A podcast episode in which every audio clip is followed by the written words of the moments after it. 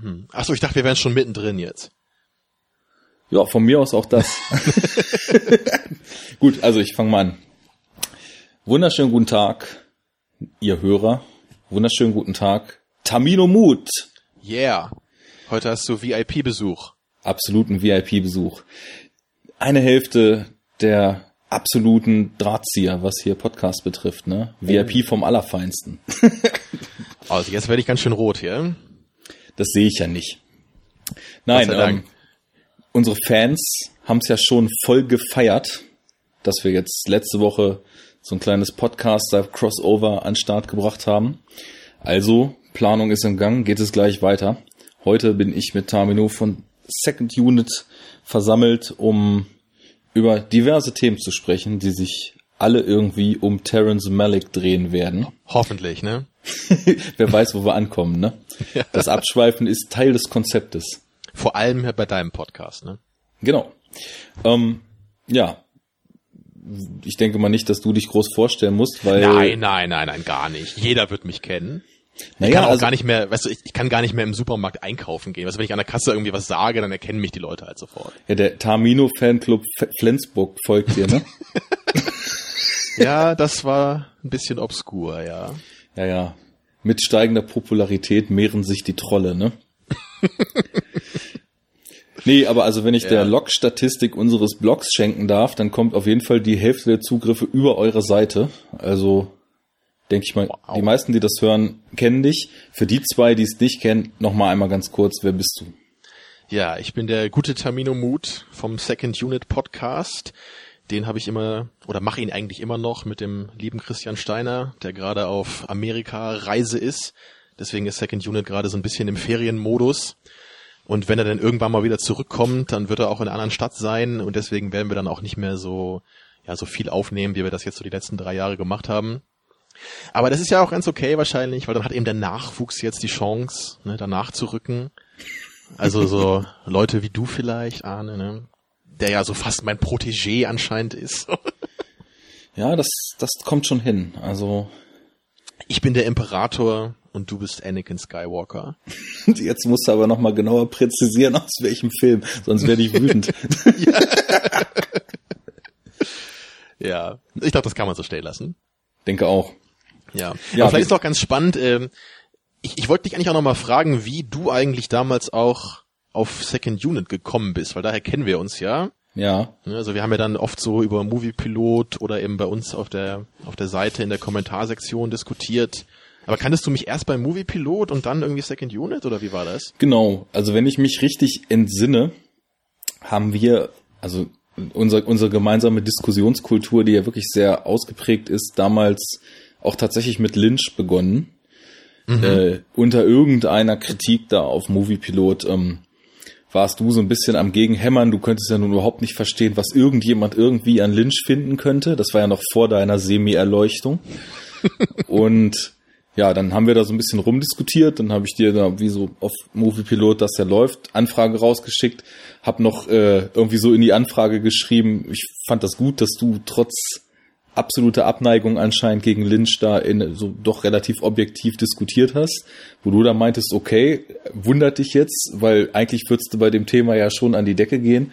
Naja, und dann habe ich auf deinem Profil da gesehen, äh, dein Text ist da ja relativ knapp und irgendwas stand da Teil eines sehr empfehlenswerten Filmpodcasts oder so, ne, so augenzwinkernd. Da habe ich dann einfach mal auf den Link geklickt und ich muss sagen, äh, Podcast war vorher für mich halt so ein Medium, was ich fast ausschließlich ja eigentlich nur für News und für DJ-Mixe so kannte, ne? Also aus der DJ-Kultur, da ist es jetzt ziemlich gängig, dass diverse Seiten oder diverse Künstler halt so ihre DJ-Sets irgendwie zusammenmischen und dann als Podcast eben raushauen. Und da hatte ich auch schon einen Haufen Sachen abonniert, aber irgendwie war das einfach mal so sechs, sieben Jahre völlig an mir vorbeigelaufen, dass in Podcasts eben so eine krasse Diskussionskultur zu jedem nur erdenklichen Thema eigentlich besteht. Naja, und dann, das war gerade so eine Phase, da hing ich zwischen äh, Uni-Abschluss und Anfang meiner Doktorarbeit, in der ich jetzt gerade bin, und habe dann irgendwie mal so eine Folge reingehört, fand das ganz cool und habe mich dann erstmal so, war ja dann Anlaufstelle Nummer eins, andere Filmpodcasts hatte ich ja zu der Zeit dann eben noch gar nicht gehört oder gekannt, einfach mal so quer durchs Archiv gehört. Ich weiß nicht, da wart ihr bei der Nummer 40 gerade oder so, also auch noch unter einem Jahr dabei, ne? Wird wohl so zwei Jahre her sein wahrscheinlich jetzt, ne? Ja, zwei, zweieinhalb irgendwie den Dreh.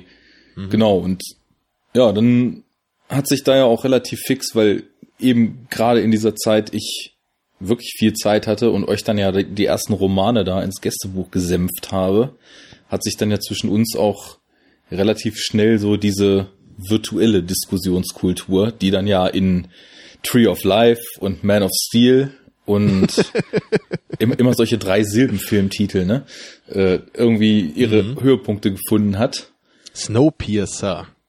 Ja. Aber passt immer, passt immer, ja. Da scheint ein Muster zu erkennen zu sein.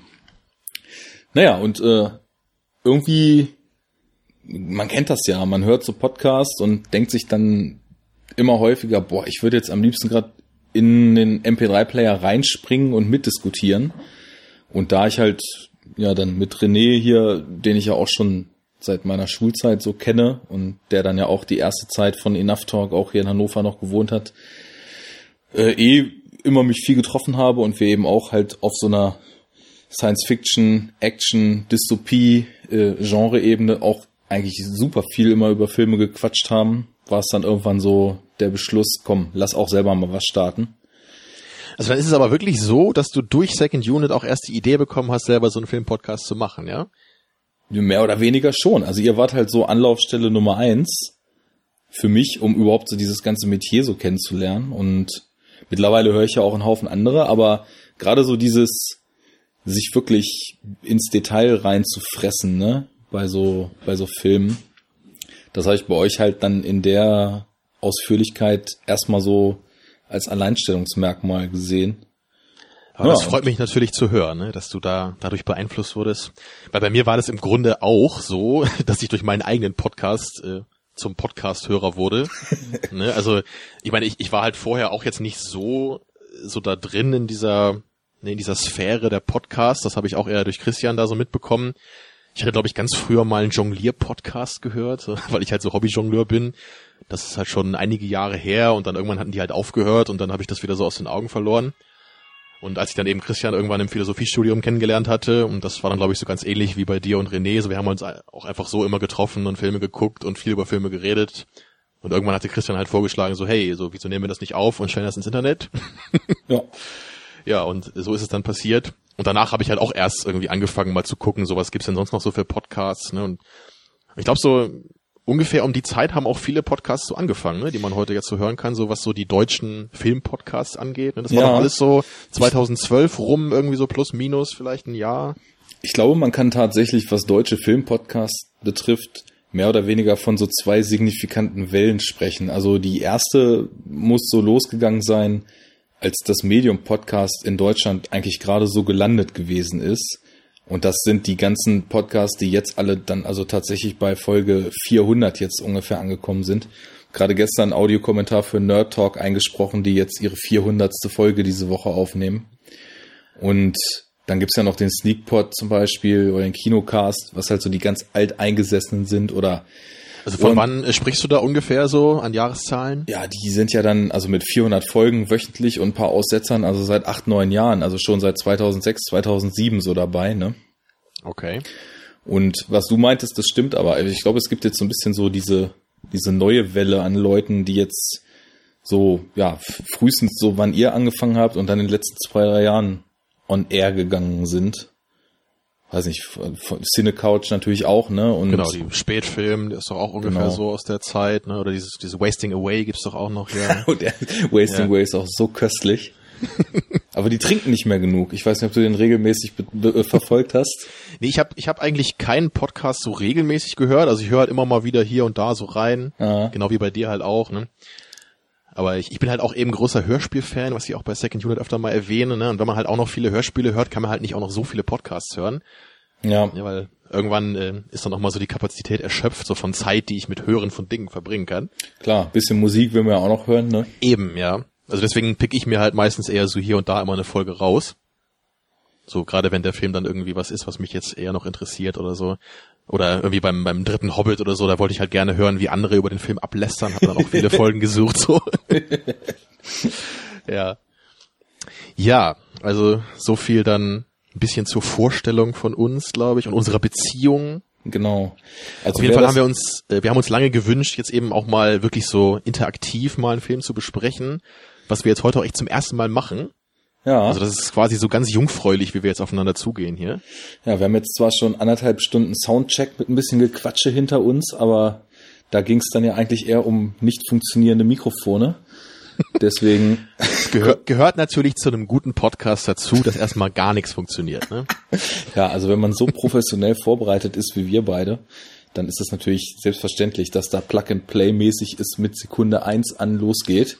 Das war natürlich jetzt nur geflaxt mit dem nicht funktionierenden Mikrofon. Ja, ja, ja. Oh Gott. Wir haben schon auf Aufnahme gedrückt, bevor der Skype-Anruf durch war und legen sofort los.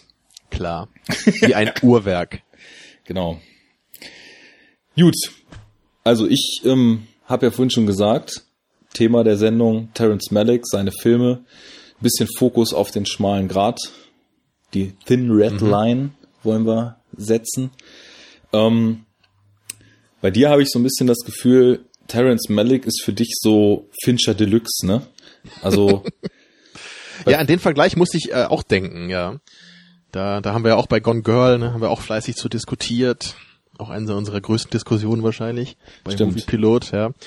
Und ich, ich habe halt wirklich so ein ähnliches Gefühl, einfach weil weil David Fincher halt für mich so ein paar Filme gemacht hat, die ich halt sehr, sehr geil finde. Ne? Namentlich halt Seven und Fight Club sind so die, die ich halt schon immer eigentlich so als Lieblingsfilme hatte, seit ich Filme gucke.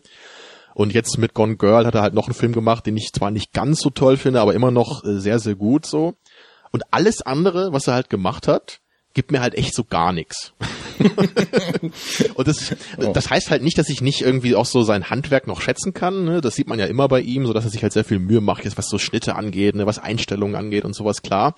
Aber wenn das halt mit so Themen wie, wie bei Panic Room oder so verbunden ist, den ich halt einfach nur unglaublich belanglos fand, so, ne, sperrt sich halt irgendwie eine Frau mit ihrem Kind so in so einem Raum ein und irgend so ein paar Gangster brechen da ein. So, ich habe halt gar nicht verstanden, was so, wo ist der Witz dabei? So, was ist das Tolle dieser Geschichte und so, ne?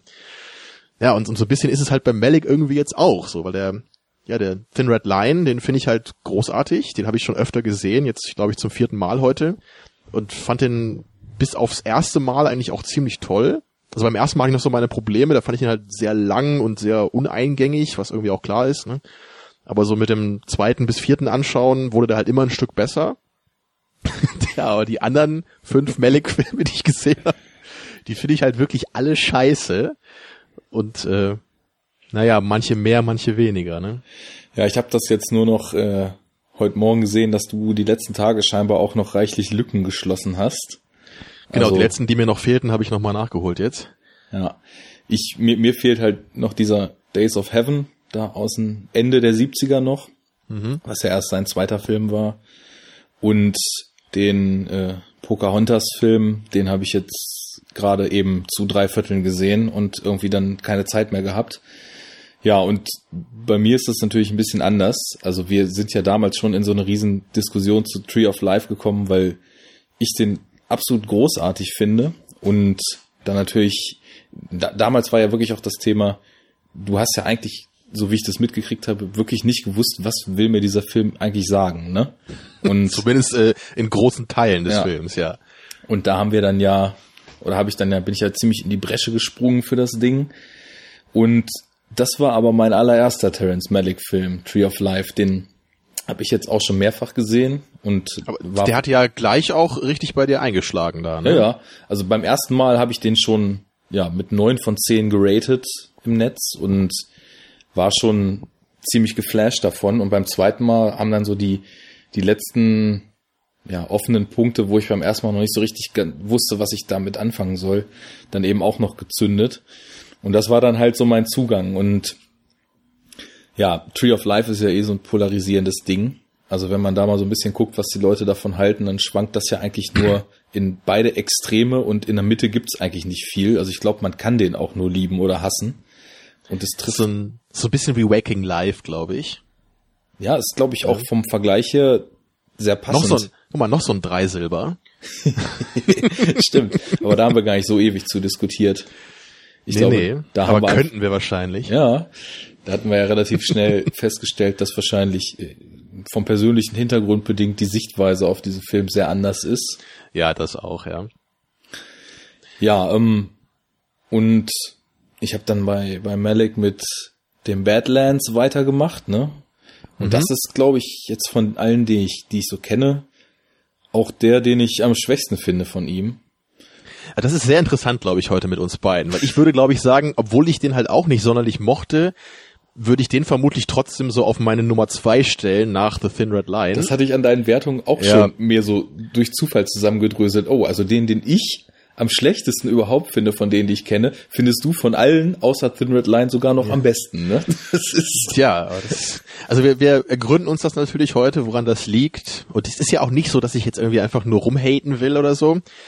Es ist aber einfach zu einem großen Teil einfach der Fall bei mir, dass Terence Malick einfach nicht so richtig meine Sprache spricht. Und das, das war mir eigentlich auch schon klar, relativ schnell.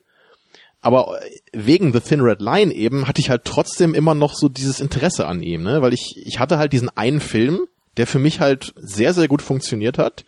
Und deswegen wollte ich halt schon alle anderen irgendwie dann nochmal zumindest eine Chance geben, ne? Weil ich, ich sehe ja schon, was der Typ halt macht. Das kann halt funktionieren für mich. Aber anscheinend ist es halt nur bei diesem einen Film wirklich so das Gesamtpaket, was da für mich funktioniert. Ja, ich fand das auch sehr überraschend, muss ich sagen. Wie gesagt, ich habe ähm, Thin Red Line vorher noch gar nicht gesehen gehabt. Und als ich den jetzt zum ersten Mal geguckt habe, ging mir wirklich durch den Kopf, hm, weil ich, das war ja auch so im Hinblick auf den Podcast, ne? Ich dachte wirklich so, hm, also dass Tamino jetzt diesen Film von ihm mag und Tree of Life so hasst, das leuchtet mir irgendwie nicht so richtig ein, weil ich von der Form her, und die ist ja nun mal bei Terence Malick absolut das Dominante, hat er sich jetzt für mich nicht groß unterschieden, ne, von den anderen Filmen. Also es ist natürlich von thematisch ja. was anderes mit dem, mit dem, gut, man könnte jetzt sagen, dass es ein Kriegsfilm ist, ist natürlich auf eine gewisse Weise noch viel mehr als Kriegsfilm. Aber was so diesen Stil betrifft, wo du ja auch, glaube ich, in eurem Podcast ziemlich drüber geschimpft hast, was diese ganzen kitschigen Naturaufnahmen sollen und so Vor weiter. allem immer mein, mein absoluter Lieblingsshot, den er, glaube ich, sogar in zwei Filmen benutzt. Die, die Szene, in der eine Frau auf einer Schaukel ist. Ja, und das ist in Thin Red Line nämlich ja, drin. Genau, das ist da drin, genau wie in Tree of Life. Und da musste ich natürlich auch ziemlich schmunzeln vorhin, als ich das nochmal gesehen habe.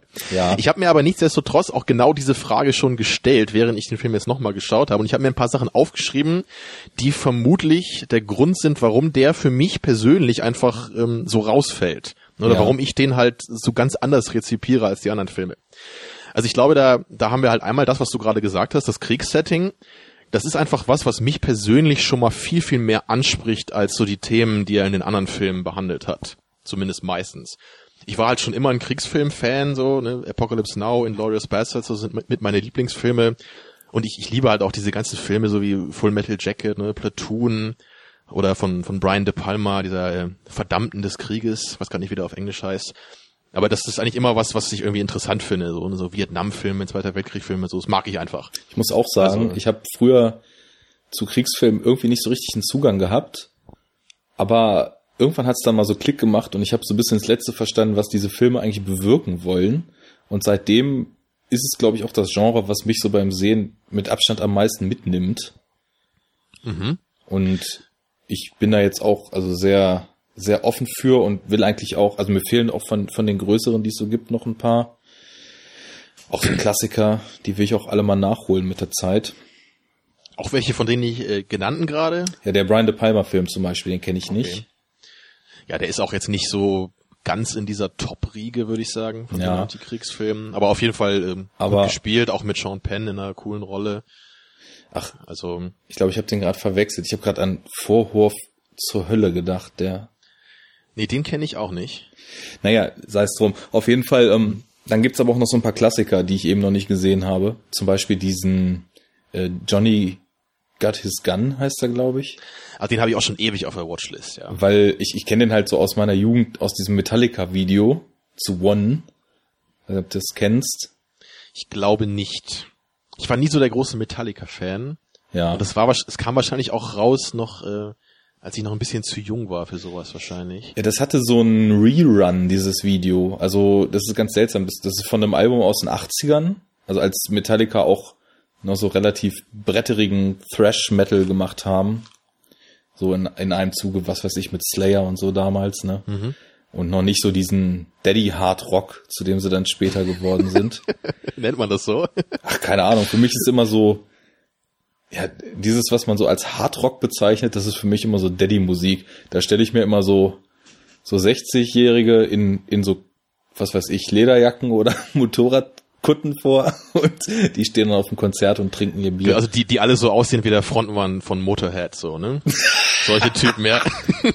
Also dann haben sie auf jeden Fall ein Problem. Ich bin, ich bin vor ein paar Jahren mal auf einem Motorhead-Konzert gewesen und den Typen aus der Nähe zu sehen, da kriegst du auf jeden Fall Angst. Also der sieht nicht besonders vertrauenserweckend aus. Das ja, war hat einfach geil. das Leben gelebt. Definitiv. So, ja. We are Motorhead and we play Rock'n'Roll. Ja, aber jedenfalls hat Metallica dann die so eine alte Single von einem alten Album nochmal neu ausgekoppelt, oder genau. wie war das? Und ähm, dieses Lied One, das ist an dem Film Johnny Got His Gun inspiriert, ne? Also in dem Film, ich glaube, der spielt im ersten oder zweiten Weltkrieg, ich glaube sogar im ersten, ist halt so ein so typisch äh, jugendlicher oder junger Mann aus den USA, lässt sich rekrutieren, lässt sich von Uncle Sam den ganzen Propagandascheiß erzählen und verliert mhm. halt bei einem Granat, äh, bei einer Granatexplosion alle vier Extremitäten, sein Augenlicht, sein Gehör und seine Fähigkeit zu sprechen, lebt aber noch und liegt Oha. dann, liegt dann einfach nur noch als so ein, ja, mehr oder weniger lebloses Etwas mit Gehirn in so einem Krankenhaus und das behandelt dieser Film halt, ne? Der soll auch sehr heftig sein, so in seiner Wirkung. Und an dem Film haben sie halt den Songtext inspiriert und haben da so ein bisschen was von übernommen und in dem Video waren eben auch aus dem Film immer wieder so Szenen reingeschnitten. Und seitdem wollte ich ihn eigentlich sehen, aber das ist auch schon fast 20 Jahre her. Ich habe ihn nicht gesehen in der Zeit. Wie das so ist mit den Watchlisten, ne? Sie werden nicht klar. Ja, ja, das, das kenne ich auch, ja. Aber auf jeden Fall, ähm, genau, um jetzt nicht zu sehr abzuschweifen, das wollte ich halt nur kurz ansprechen, dass deswegen eben The Thin Red Line, glaube ich, für mich schon mal eher so in mein Beuteschema passt, als jetzt so die anderen Malik-Filme. Dazu kommt ebenso wichtig, glaube ich, dass das halt auch der einzige Film von ihm ist, in dem halt nicht irgendwie eine Romanze im Vordergrund steht. Ja. ja. weil bei allen anderen Filmen ist das halt mehr oder weniger so eigentlich das Hauptaugenmerk, würde ich sagen. Ja, bei Tree of Life kann man sich vielleicht drum streiten, ne, da geht es auch noch um mehr, das stimmt schon. Aber zumindest ist das da irgendwie auch so ein Teil davon. Also auch so die Beziehung da zwischen den Eltern. Und besonders natürlich jetzt in New World. Ich weiß nicht, ob du da jetzt schon angekommen bist am Ende, aber da geht's ja dann auch immer so um diese ganze Geschichte so, bin ich jetzt glücklich äh, mit Colin Farrell oder so, ne? Ja, ich war jetzt so weit, dass gerade ja. Christian Bale noch auf die äh, Leinwand getreten ist und dann auch versucht hat, die Pocahontas, nenne ich sie mal, ähm, so zu daten. Ja, ich, ja. Ich, mein, ich will ja auch nicht prinzipiell sagen, dass jetzt eine Romanze immer scheiße ist oder so, aber meistens ist das halt einfach nicht so mein Ding. Das interessiert mich einfach nicht so. Also, das kann ich, auch halt, verstehen. Ja, es, es gibt halt klar, es gibt Filme wie Eternal Sunshine, ja, den, den finde ich halt super so, ne? Also den, den würde ich auch so in meine Top-Riege von Filmen so mit aufnehmen. Aber das sind halt wirklich so die, die einzelnen Perlen. Und so meistens ist es halt für mich, wenn ich irgendwo so lese, so Drama, Romance, denke ich mal so, oh, naja, Ne? Ja, wenn dann noch Comedy dazukommt, wird's ganz schlimm. Dann, dann ist uninteressant sofort. Also ja. dann, dann krieg, krieg mich keine zehn Pferde rein, das anzugucken. Nee, ich finde halt auch, also ich, ich habe nichts gegen Filme, die sich, die sich hauptsächlich eben nach Romanze oder die man dann auch wirklich so als Liebesfilm klassifizieren würde. Ich finde es dann aber relativ wichtig, dass sich die Filme dann auf eine ernsthafte Art und Weise ausschließlich diesem Thema widmen, wie zum Beispiel Eternal Sunshine, ne? Also der, das läuft ja alles sehr psychologisch ab und da geht es halt auch nicht um viel mehr als Beziehungen, die Nachwirkungen, Trennung und so weiter. Das Problem ist halt häufig, dass eigentlich in jedem beliebigen Hollywood-Film das ja immer noch so reingeflanscht wird, obwohl es überhaupt nicht reinpasst, finde ich. Also ja, ja. man hat ja immer diese Standardromanze, die irgendwie noch ohne Sinn etabliert werden muss und dann gucken sich halt der Held und das Love Interest einmal an und dann ist es um sie geschehen und so dieses James Bond Schema. Das finde ich auch ziemlich lahm. Aber ich muss sagen, bei Malik ist das so ein bisschen anders in meiner Wahrnehmung. Ich bin sowieso mal gespannt, weil ich glaube, dass es mir total schwer fallen wird, wirklich gut in Worte zu fassen, was mich so fasziniert an seinen Filmen. Weil es immer so, wenn man im Netz darüber schreibt, dann kann man sich halt immer genau überlegen, wie man das ausdrückt, damit es dann auch das transportiert, was man sagen will. So in Echtzeit stelle ich mir es ein bisschen schwieriger vor. Das werden wir also du meinst, du, du musst einen poetischen Film von Malik eigentlich fast selber mit poetischen Worten beschreiben. Nicht ja, zwingend, das aber das ist, das ist ja so eine Sache. Also uns ist ja eh schon so öfter mal aufgefallen, dass wir scheinbar Filme häufig auch ein bisschen oder auch sehr anders gucken oder anders rezipieren und ganz andere Schwerpunkte setzen. Durchaus, ja. Ja. und bei Malik ist das so, wenn, wenn dieses Zwischenmenschliche dann auch in die Gleichung seiner Filme dann mit reinkommt, dass er halt eine ganz andere Art hat, das, was er an Emotionen transportieren will, eben zu transportieren. Das funktioniert ja grundsätzlich aus einer Mischung von leicht angekitschten Bildern, manchmal auch sehr angekitschten Bildern, was aber für mich eine Art von Kitsch ist, die ich gut haben kann, weil es, es ist immer Kitsch, der aus so einem echten Naturalismus raus entsteht. Das ist ja, also die, die Bilder, das, die Motive sind zwar teilweise so, mh, hm, könnte auch Postkarte XY sein, trotzdem sind es ja echte Motive. Also wenn Lubetzky da mit der Kamera irgendwo am Strand rumläuft, dann fängt er halt das ein, was er da vor die Linse kriegt, ne? Nur eben in bestimmten Perspektiven. Deswegen, also es ist schon kitschig, das, das will ich auch nicht verneinen, aber ich komme da ganz gut mit klar. Und dazu hat man dann halt auch noch diese Off-Kommentare. Und die sind, glaube ich, wenn ich seine Filme mir so chronologisch mal durch den Kopf gehen lasse, wahrscheinlich das, wo ich mich, wenn ich mich überhaupt an irgendwelchen Sachen stoße, dann teilweise an diesen Off-Kommentaren, weil die finde ich teilweise sehr gut. Auch in Thin Red Line waren da ja auch inhaltlich, finde ich, ziemlich mhm. interessante Monologe so drüber gelegt. Und manchmal ist es dann doch äh, so leichtes Esoterik-Gewäsch, ne? Ja, ja. Also bei mir ist, ist da vor allem auch so die Dosis recht entscheidend. Und ich finde halt auch da bei The Thin Red Line ist das halt im, Ver also im Verhältnis zur Laufzeit noch relativ in Grenzen. Also hält sich das, so das Voice-Over. Es gibt's halt schon an einigen Schlüsselmomenten, aber es gibt halt immer noch viele Dialoge auch. Und es gibt halt vor allem viel mehr Dialoge als Voice-Over. Und jetzt gerade als ich diesen uh, To the Wonder gesehen habe, also da kann es echt sein, dass der mehr Voice-Over als Dialog hat sogar im ganzen Film. Ja. Bin ich mir jetzt nicht sicher, aber zumindest kriege ich so dieses Gefühl, ne? Und das, also dann geht's halt für mich nicht mehr. Weißt du, das nutzt sich für mich dann einfach zu, zu stark ab. Ja, das sind so die zwei Seiten der Medaille. Also ich finde auch, To the Wonder hat leider gewisse Probleme, die würde ich aber, glaube ich, ganz anders verorten als du. Ähm, ich würde den Film eigentlich am liebsten noch vier Stunden länger haben und dann wäre auch noch Zeit für mehr Dialoge und dann würde die Gleichung, glaube ich, aufgehen. Ich finde halt, der ist einfach viel zu kurz und alles, was da reingestopft ist, das ist ein bisschen seltsam gewichtet, ne? Also sagen wir es mal so. Ich finde, es ist, der Film handelt im Kern, glaube ich, auch so von dem zwischenmenschlichen Problem, dass Kommunikation halt nicht mehr funktioniert, ne? Wie das nun mal in Beziehungen ist, die sich dann auseinanderleben oder wo die ersten Probleme sich einschleichen, mhm. dann ist ja Kommunikation immer ein maßgeblicher Faktor. Und wenn Kommunikation nicht mehr funktioniert, dann funktioniert es halt auch auf einer emotionalen Ebene irgendwann nicht mehr. Und diese ganze Geschichte zwischen Olga Kurienko heißt sie, glaube ich, ne? Und Oder ben, so ähnlich, ja. Ben Affleck, ähm, ist ja im Endeffekt so, das sind ja wieder diese Stadien der Beziehung das Kennenlernen, das kurze Zusammenleben, das eigentlich unglücklich sein und das dann auseinander dividieren und das kaum gesprochen wird, gibt dem Ganzen eigentlich, finde ich, schon einen relativ realistischen Anstrich vom Verlauf. Aber du hast schon recht, die Gewichtung zum Off-Kommentar ist halt insofern ja. seltsam, dass man halt eigentlich fast das Gefühl hat, den ganzen Film laufen nur Leute durch Landschaften und es wird dazu aus dem Off gesprochen. Genau das, genau das, ja. Und, und das ist einfach zu viel für mich gewesen. Und ich, ich fand den Film halt echt schrecklich und ich glaube, das war auch der, den ich jetzt am, am schlimmsten fand, so von allen Malek-Filmen. Weil der, der war mir einfach wirklich viel zu arzi und viel zu vage und ich habe halt also man, man kennt das ja auch bei den Charakteren, die sind halt immer recht vage bei Malik, das ist halt auch so sein Stil, aber da waren die für mich halt echt so vage, dass ich so gar kein Gefühl mehr dafür hatte. Ja, also das, das war halt echt überhaupt nicht meine Wellenlänge so, ne? Ja, also ich glaube, ähm, das kann auch daran liegen, dass in dem Film, glaube ich, die Charaktere wirklich am allerstärksten als Projektionsflächen nur noch angelegt sind. Ja, ja. Und ähm, ich habe sowieso ähm, mir mal so Gedanken gemacht, wie sich sein wie sich sein Werk so entwickelt hat über die Filme, ne? Und ja. Ja, ich lass uns da gleich mal zukommen, würde ich sagen, damit ich, ich könnte das noch mal kurz abschließen, ähm, was, was ich eben noch meinte. Ach so, ne, ich bin dazwischen gegangen, ja, hau rein. ja, ich, ich war ja noch dabei, ne, das hier mal kurz meine Stichpunkte zu nennen. Also ich hatte gesagt, ne, Kriegssetting gefällt mir wenig oder keine Romanze ist halt hier eben drin, was ich auch gut finde. Verhältnismäßig wenig Voice-Over. Kitsch hattest du eben halt auch angesprochen. Finde ich halt hier auch noch verhältnismäßig wenig. Natürlich gibt's auch, wie eben erwähnt, hier auch mal den einen Shot mit der Schaukel, ne? Das ist dann schon kitschig, klar. Aber es ist halt wirklich hier eher so mal so ein Moment, ja, und dann ist es mal wieder 20 Minuten gar nicht oder so.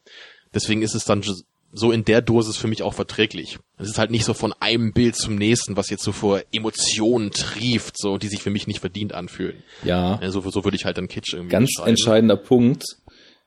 Ich glaube, das Werk von ihm wird halt auch extrem durch Kontraste so dominiert. Und diese Kontraste, mhm. die sind halt extrem stark in Thin Red Line. Und das ist im Grunde auch mein letzter Punkt, den ich dazu noch sagen wollte. Ich habe es ich hab's jetzt mir hier so als Entladungsmomente auch aufgeschrieben. Und das ist halt genau dieser Punkt, wenn eben aus diesen, aus diesen melancholischen Voice-Over, ne, aus diesen Naturaufnahmen oder, oder hin und wieder auch immer diese Shots auf kleine Tiere, die man irgendwie so im Dschungel sieht, wenn genau das eben kontrastiert wird mit eben diesen knallharten Kampfsequenzen, ja, mit diesen Explosionen, mit dem Dreck und all sowas. Und, und das finde ich einfach total cool, dass du halt eben diesen Kontrast hast. Und das habe ich halt bei den meisten anderen Malik-Filmen so vermisst, weil da ist es für mich halt nur so diese emotionale Ebene irgendwie, also gerade visuell. Ne, ja. Bei To the Wonder zum Beispiel, da hast du halt nicht diesen Moment, wo die sich jetzt irgendwie, wie bei Gone Girl, irgendwie äh, ne, so richtig an, an die Kehle gehen oder was, ja. Sowas hast du hier halt nicht. Es ist halt, ich meine, auch wenn es da natürlich auch zu der Entfremdung kommt, ist das halt alles eher so auf einem auf einem ruhigeren Level, so, ne? Ja, das, das ist so die Sache. Diese Kriegshandlung, das ist natürlich die, die krasseste Negativität, die man sich eigentlich so vor Augen führen kann. Ja. Und in den anderen Filmen ist dann eher positive Emotionen mit einer weniger stark ausgeprägten Facette von negativer Emotion kontrastiert. Aber wie du sagst, es läuft eben von Emotion zu Emotion alles auf so einem reinen, so in Häkchen seelischen Level ab, während ja dabei bei Thin Red Line eben durch diese ganz üblen Schlachten, die man da auch so miterlebt, so eine ganz greifbare Komponente in dieses Gesamtwerk noch mit reinkommt, die auch so einen sehr realen Anstrich dann zwischendurch wieder hat. Ja, und vor allem ist es für mich einfach auch narrativ sowas, das hält den Zuschauer auch ein bisschen bei der Stange, so, ja, und ich meine, klar, ich glaube, du brauchst sowas einfach gar nicht so sehr bei so einem Malik-Film, weil du prinzipiell so mit seiner Sprache, mit seiner Bildsprache so mehr anfangen kannst. Aber ich bin halt sehr dankbar dafür, so wenn halt mal ein bisschen einfach auch Dynamik dabei ist, ja. Wenn ich halt zwischendurch mal eine Szene habe, wie halt diese Soldaten jetzt diesen Bunker da angreifen müssen, da ist halt ganz platt gesagt einfach mal ein bisschen Action da, ja. Natürlich gucke ich jetzt einen Malik-Film nicht, um irgendwie super geile Action zu kriegen, aber dann also vielleicht eher so Action im, im weiteren Sinne gefasst, ja. Da, da muss jetzt auch nicht gleich irgendwie die große Explosion sein, aber zumindest mal ein bisschen Handlung, ja, ein bisschen Dynamik. So ich wollte gerade sagen, Tempo ist wahrscheinlich einfach auch das Stichwort. Ja, genau. Oder Tempo eben. Mhm. So, da, da, da passiert was, so, es verändert sich was, ja. Charaktere werden verletzt oder sterben oder haben Konflikte und solche Sachen und und es ist nicht nur dieses, das Voice-Over, das von irgendwelchen Problemen erzählt, die ich irgendwie nur beim genaueren Hingucken eigentlich erkenne im Film. So. um es mal fies zu sagen, ja. Ja, das ist immer so die Frage, was diese Bilder bei einem auslösen, ne? Weil ja. Malik-Filme, ja, ich, ich würde sagen, wenn ich jetzt einen Filmemacher benennen müsste, dessen Werk ich 100% so mit dem Bauch gucke, ne? Und mich einfach, also vollkommen so drauf einlasse, da so durchgetragen zu werden, dann wäre er das halt, weil der, der eben, er hat halt eine ganz, ganz andere Form auf visueller Ebene so seinen Ausdruck zu finden. Ich merke jetzt auch, wo ich so nach und nach in den letzten Tagen, äh, letzte Woche Thin Red Line, heute dann eben noch diese New World geguckt habe, das ist auch ein Stil, den kann ich nicht immer haben. Also ich könnte jetzt nicht jede Woche einen Medic-Film gucken, weil sich das dann, glaube ich, auch relativ schnell abnutzt. Aber primär ist, glaube ich, so die Sache, wenn, wenn diese Bilder und also wichtig ist vor allem auch noch die, die Kombination von den Bildern und der Musik, ne? Also bei, die ist zum Beispiel ja. bei Thin Red Line auch ganz stark von Hans Zimmer, finde ich. Ja, wusste ich gar nicht, dass die von Hans Zimmer ist. Hatte ich vorhin zufällig gelesen. Wäre mir jetzt, glaube ich, auch gar nicht so aufgefallen. Ja, ich habe beim, beim Schauen gerätselt, ob das Hans Zimmer ist, weil es doch, also gerade in dieser, zum Beispiel, kommen wir später noch zu, dieser wirklich fantastischen Szene in der Mitte des Films ungefähr, als sie dieses Dorf stürmen. Ähm, da ist das Mhm. so flächig und so tragend, dass es schon fast so ein bisschen wie Zimmer heute schon klingt, vom Gefühl her. Also ich finde das jetzt, jetzt schon gruselig, dass wir, weil ich würde wahrscheinlich die Szene auch so als eine der stärksten, wenn nicht sogar die stärkste nennen. Also bei The Thin Red Line sind wir halt irgendwie so voll einig irgendwie, ne? Ja. Bei allen anderen Filmen, so gerade bei Tree of Life sind wir halt so am, am jeweiligen Ende irgendwie so des Spektrums, so wie man den Film so empfinden kann. ja, Ja, ist halt schon irre, wie das manchmal ist, ne? finde ich auch total witzig. Also ich meine, jetzt mal so, wenn man auf ein anderes Spektrum von Filmen das mal überträgt, haben wir das ja auch schon öfter gehabt. Also ich meine, gut, du hast zum Beispiel Marvel wirklich. Ich finde es mittlerweile auch einfach immer langweiliger und würde sagen, ja gut, das ist jetzt nichts Besonderes. Das guckt man einmal, vielleicht maximal zweimal, wenn man nichts zu tun hat, aber dann ist gut. Wohingegen zum Beispiel jetzt, wenn man diesen Bombast und diesen CGI-Kram überträgt, müsste ich ja auch Man of Steel total langweilig finden, aber den feiere ich ja ab wie nichts Gutes.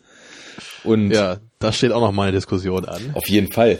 Wir machen Double Feature. Ich hoffe, du hast ja schon ausgiebig den neuen Trailer reingepeitscht zu Batman Oh. vs. Superman. Den muss ich sehen. Da werde ich auch eine Woche irgendwie für anstehen.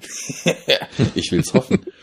Oh Gott. Nee, ich glaube, bei dem Trailer habe Ja. ich jetzt die Tage so, der kam jetzt ja vor Comic-Con gerade, habe ich gemerkt, ich glaube, wer Man of Steel mag, wird den Film sowas von hammermäßig abfeiern und wer Man of Steel hasst, wird den Film noch viel mehr hassen.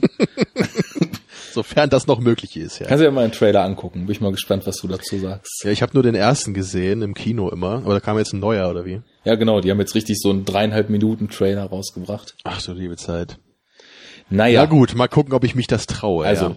ich glaube, Genau, gerade gerade bei mir kann man schon festhalten, dass die Rezeption von ähnlichen Filmen nicht unbedingt immer berechenbar abläuft. Ja, also das- schönste Beispiel bei dir finde ich ja bis jetzt, dass du ja auch so ein Western-Fan durchaus mal bist. Ne? Du liebst ja auch hier im Spiel mir das Lied vom Tod. Ne? Das, und dann hast du ja einmal dir den The Good, The Bad and The Ugly angeguckt. und, dann, und du bist halt wirklich der erste Mensch auf diesem Planeten, glaube ich, der halt irgendwie The Good, The Bad and The Ugly scheiße findet und Once Upon a Time halt richtig geil findet. so. Ja, das ist aber auch so ein Also- bisschen schwierig, weil ich, ich habe an Once Upon a Time in the West nur noch so eine ganz marginale Erinnerung. Ich weiß halt, dass ich den früher mal gesehen habe und den total intensiv fand. Aber das ist halt Jahre her. Und dann habe ich mir irgendwann diese Dollar-Trilogie halt mal angeguckt und ich fand den ersten halt schon so ganz unterhaltsam und den zweiten super. Dachte ich, okay, alle finden den dritten total geil. Dann bin ich ja mal gespannt, wo das jetzt endet. Ja, und dann habe ich so gedacht, hm, eine Stunde weniger hätte es auch getan bei dem Film. Irgendwie zieht sich das alles ganz schön und je weiter es dann auf das Ende zuging, desto mehr war ich abgenervt. Aber da war ich auch erkältet. Vielleicht lag es da daran. Das weiß man Also nicht. das, das wäre für mich eher ein Film, den gucke ich mir an, danach bin ich wieder gesund. so. naja. Ja, so richtig Western-Fan bin ich auch nicht. Also ich versuche mich da jetzt langsam so nach und nach ein bisschen ranzutasten. Das hat mich Aber ich kann mir einfach nicht vorstellen, dass der dir nicht gefällt. Das geht eigentlich gar nicht. Also, wenn man irgendeinen Film auf der Welt mag, dann muss man den eigentlich auch mögen. ja, der ist auch auf meiner zweite Chance-Liste, um Na, immerhin, komm. diese, diese ja kleine okay. Abschweifung jetzt hier mal zu beenden. Ich weiß nicht, ob Tree of Life da, ob der das auf meine zweite Chance-Liste schaffen würde. Vielleicht dir zuliebe. Ja, ich meine, das ist immer so die Sache, wenn man sich den Film zum Beispiel Tree of Life anguckt, zu mir spricht das halt wirklich, wie du schon gesagt hast. Also ich, ich spreche auf diese ganze Audiovis audiovisuelle Sprache ganz anders an. Und ich habe den zum Beispiel zum ersten Mal gesehen und für mich war völlig klar, dass da so dieser Konflikt Glaube und äh, Spiritualität gegen rationale Weltsicht und so ein bisschen auferlegtes Zweifeln äh, gegeneinander ausgespielt wird und ja, die, diese ganze, diese ganze Geschichte hat mich einfach direkt so mitgenommen, ne? Und wenn man dann drauf guckt und man versteht nur Bahnhof, was das jetzt alles soll und warum Jessica Chastain zum dritten Mal auf der Schaukel sitzt und warum die ganze Zeit nur irgendwelche Leute durch die Gegend gehen und Gardinen wehen. Ja, und danach die äh, Dinosaurier kuscheln. ne? Also ich, ich muss ja, ich habe ja auch mal einen Podcast zu dem Film aufgenommen, ne? Ist ja schon ein bisschen her jetzt. Und ich bin sonst eigentlich jemand, der sich immer ziemlich gut noch so an Filme erinnern kann, also auch an welche, die er nicht so mochte. Aber ich muss echt sagen, also bei Tree of Life, da ist nicht so viel hängen geblieben bei mir. Ich kann mich halt noch an diese besagte Dinosaurier-Szene erinnern und an den äh, Beginn des Universums oder was auch immer das war. Äh, Und, und halt irgendwie noch so am, am Ende geht, glaube ich, Sean Penn irgendwie an so einem Strand lang so Genau. und ich, und irgendwie dazwischen habe ich halt alles so unter einem Punkt abgespeichert. So irgendwie so zwei Kinder haben irgendwie Probleme mit ihrem Vater oder so. Und ich weiß halt überhaupt nicht, ob da noch irgendwelche Szenen waren, die jetzt irgendwie so rausgestochen sind oder so. Das ist für mich alles so in der Erinnerung so zusammengepanscht. Ja, und bei mir zum Beispiel gar nicht. Ne? Also ich habe den jetzt auch das letzte Mal gesehen, quasi als Vorbereitung auf euren Podcast, weil du mich auf Moviepilot angeschrieben hattest und gesagt hast, boah, hier, Tree of Life, da, nehm, da haben wir was so aufgenommen. Ich hoffe, du kannst mir erklären, was das Ding sein soll. Und dann habe ich den halt auch nochmal geguckt, weil ich dafür gewappnet sein sollte und dachte, ah, ich hätte eh gerade Lust drauf. Solange ist das jetzt bei mir halt auch her, ne? Und ich könnte ewig drüber erzählen, was ich meine, was Malik da alles an Themen reingesteckt hat, sei es diese ganze, dieses ganze Verhältnis zwischen Brad Pitt und seinen Söhnen und diese harte Erziehung und nur die sporadischen Szenen später von Sean Penn, wie er erwachsen ist und eigentlich nur so ganz subtil angedeutet wird, wie es ihm so geht, aber man daraus schon so schließen kann, der kommt halt auch im Leben irgendwie nicht so richtig klar, weil die ganze Erziehungssituation halt ja damals so im, im Rahmen der Zeit gefangen war und dann noch dieser Verlust des Bruders dazu und diese zwei Sichtweisen der Eltern. Mal, das, das habe ich zum Beispiel völlig vergessen jetzt. das, ist der Bruder irgendwie, ist er gestorben oder wie? Ja, ja. Das, das sieht man aber im Film nicht. Das wird halt die ganze Zeit nur so passiv thematisiert. Ach so, naja. Einer, aber ich meine, das ist halt auch so ein Ding, ne? Da, da, ich, ich würde mir jetzt halt auch nicht anmaßen, irgendwie jetzt so ein super äh, tolles Urteil zu Tree of Life haben zu können, ne? wenn ich halt wirklich so ein, der ist auch irgendwie zweieinhalb Stunden lang, oder? Ne? ja, so genau. Ein, so ein Mammutwerk und den muss man natürlich zweimal gucken, ne? so um, um da halt irgendwie wirklich ein bisschen tiefer reingehen zu können. Ja, das ist eben naja. so die Sache. Also ich, ich denke mal, wenn man mit dem, was man vielleicht bei einer ersten Sichtung alles sich überhaupt nicht erschließen konnte und sich dann vielleicht was anliest, mit Leuten darüber diskutiert und so ein bisschen mehr in den Film mit reinnimmt, dann muss er einem vielleicht nicht unbedingt gefallen, aber vielleicht ist man dann auch ein bisschen besser geeicht auf ja diese in meinen Augen halt so subtil, dass man es sehr leicht übersehen oder auch einfach als nicht existent äh, bezeichnen kann auf die auf diese ganzen vielen Themen, Gefühlsregungen, auch Charakterzeichnung ist da relativ viel drin, nur eben völlig anders als das normale Filme in Häkchen tun, ne? Ja, also bei Lynch hat das ja auch funktioniert. Also da hat ja auch auch gerade die Diskussion mit dir, die hat mir da ja auch viel gebracht und dann habe ich mir noch Interviews angeguckt und also da habe ich ja wirklich eine Menge Arbeit sogar reingesteckt, bis ich dann irgendwann an dem Punkt war, dass ich zumindest einigermaßen glaube zu verstehen, was Lynch tun will inzwischen. Ja. Und halt zumindest mit manchen seiner Filme jetzt auch, äh, glaube ich, so viel anfangen kann, dass ich sagen kann, dass ich die ziemlich gerne mag, so, gerade mal Holland Drive. Ach, du weißt gar nicht, wie das runtergeht, ja. das zu hören. Ja. Ja, aber das hat halt wirklich auch schon so seine Zeit gedauert. Ne? Ja, aber ja, das vielleicht ist, doch irgendwie auch so Filme typ. zu lieben, sich solche Sachen auch mal erarbeiten zu müssen, auch mal die sperrigen Sachen irgendwie zu versuchen zu verstehen und die richtig an sich ranzulassen und da sich auch mal durch was durchzukämpfen, aber dann dafür belohnt zu werden. Klar, ja. So, aber ich glaube, du wolltest eigentlich vor 20 Minuten oder so nochmal äh, die Filme von Malik durchgehen, glaube ich, ne? Oder was hattest du gesagt? Kann gut sein. Ähm, wir können ja mal anfangen, genau. Ich, ich, äh, stimmt. Sind ja auch nicht so viele, ne? Also ich hatte, ich hatte angefangen, dass Tree of Life mein Einstieg war. Und da hatte ich halt schon so ein gewisses Bild von diesem Stil, ne? Und wusste dann aber eben, dass der auch sehr polarisiert und teilweise, so wie ich das gelesen hatte, auch Malik-Fans eigentlich schon ein bisschen zu krass war in seiner Stilistik und in der Wag vagen Auslegung dieser ganzen Themen. Naja, und dann habe ich mir als nächstes halt mal diesen Badlands ausgeliehen.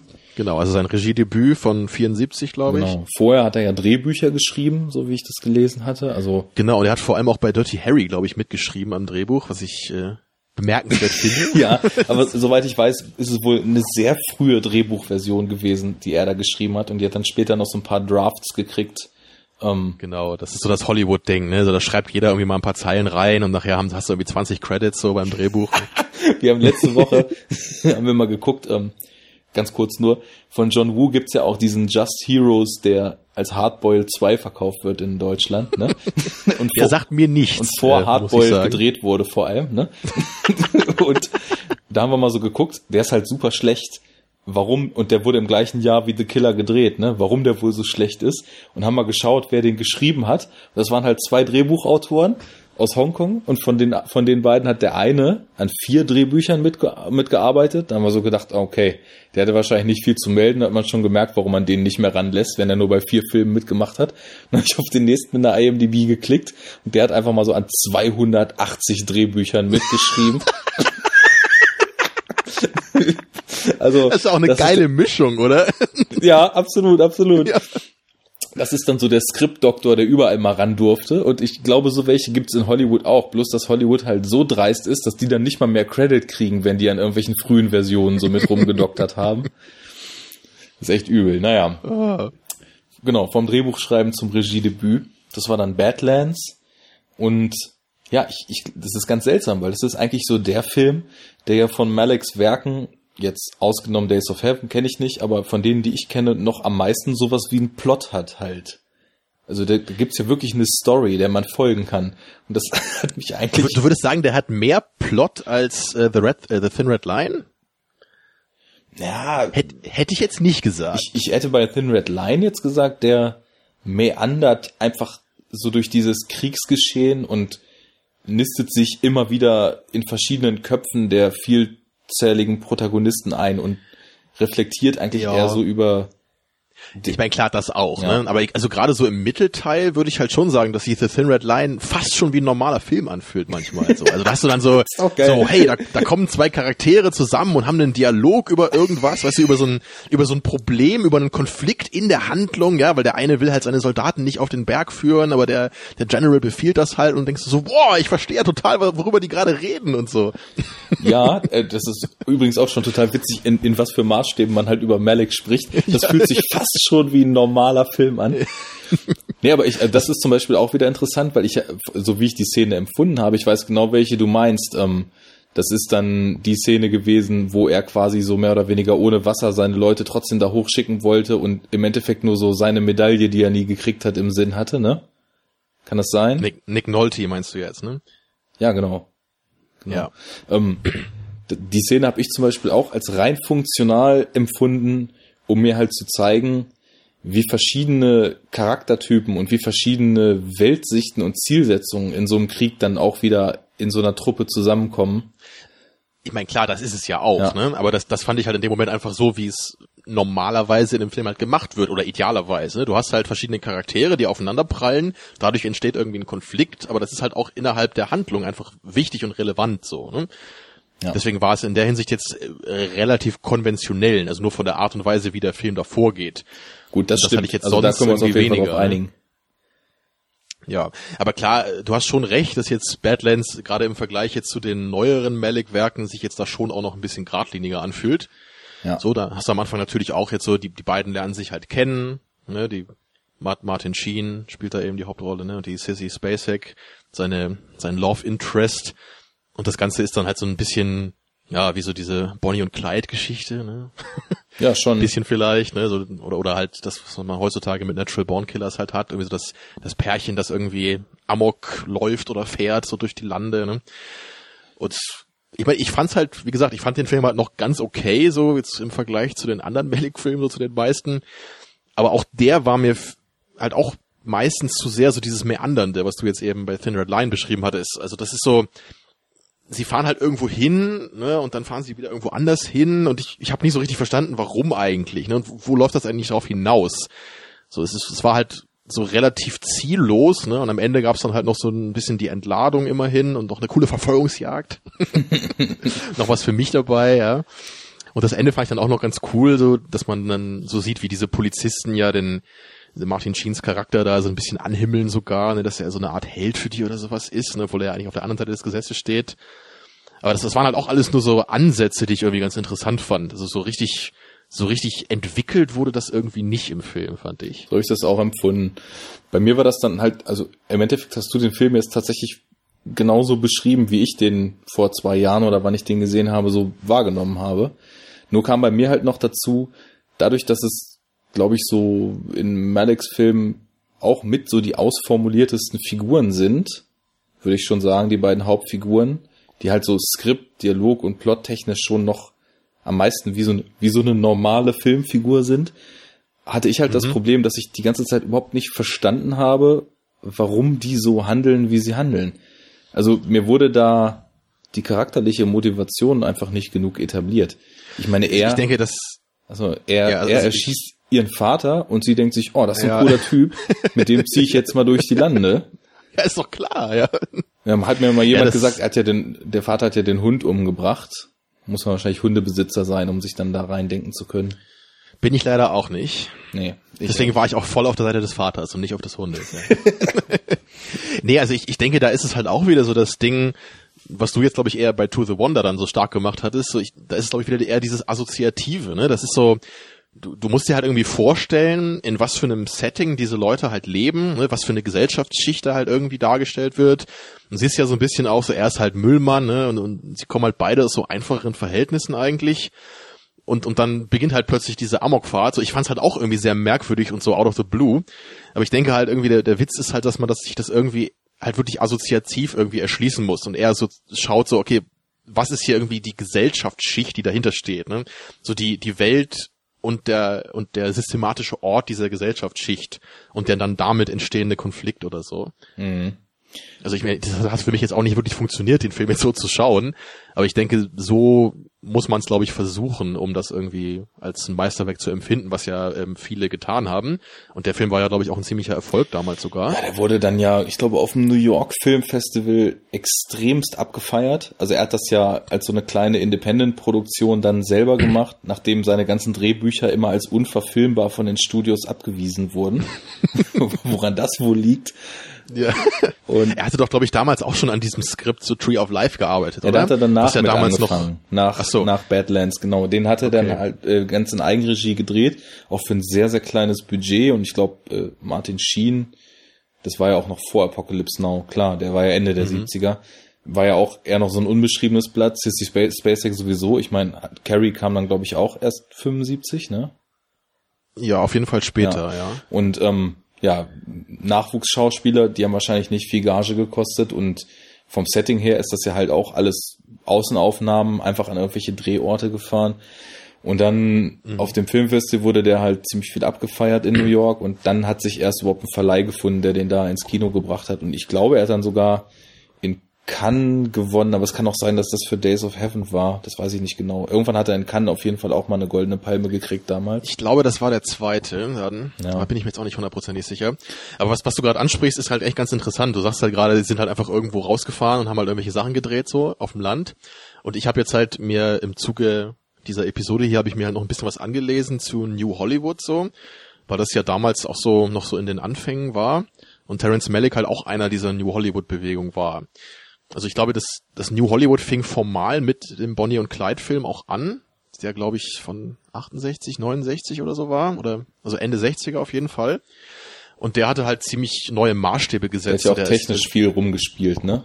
So ja, den habe ich nicht gesehen, aber ich weiß halt, dass der auch extrem brutal war so für die damalige Zeit, was halt auch so ganz äh, ja verstörend war für viele Leute. Ja, da war ja der Hays Code formal noch aktiv, ne? Aber New Hollywood hat halt einfach die ganzen jungen Wilden haben da einfach drauf geschissen, ne?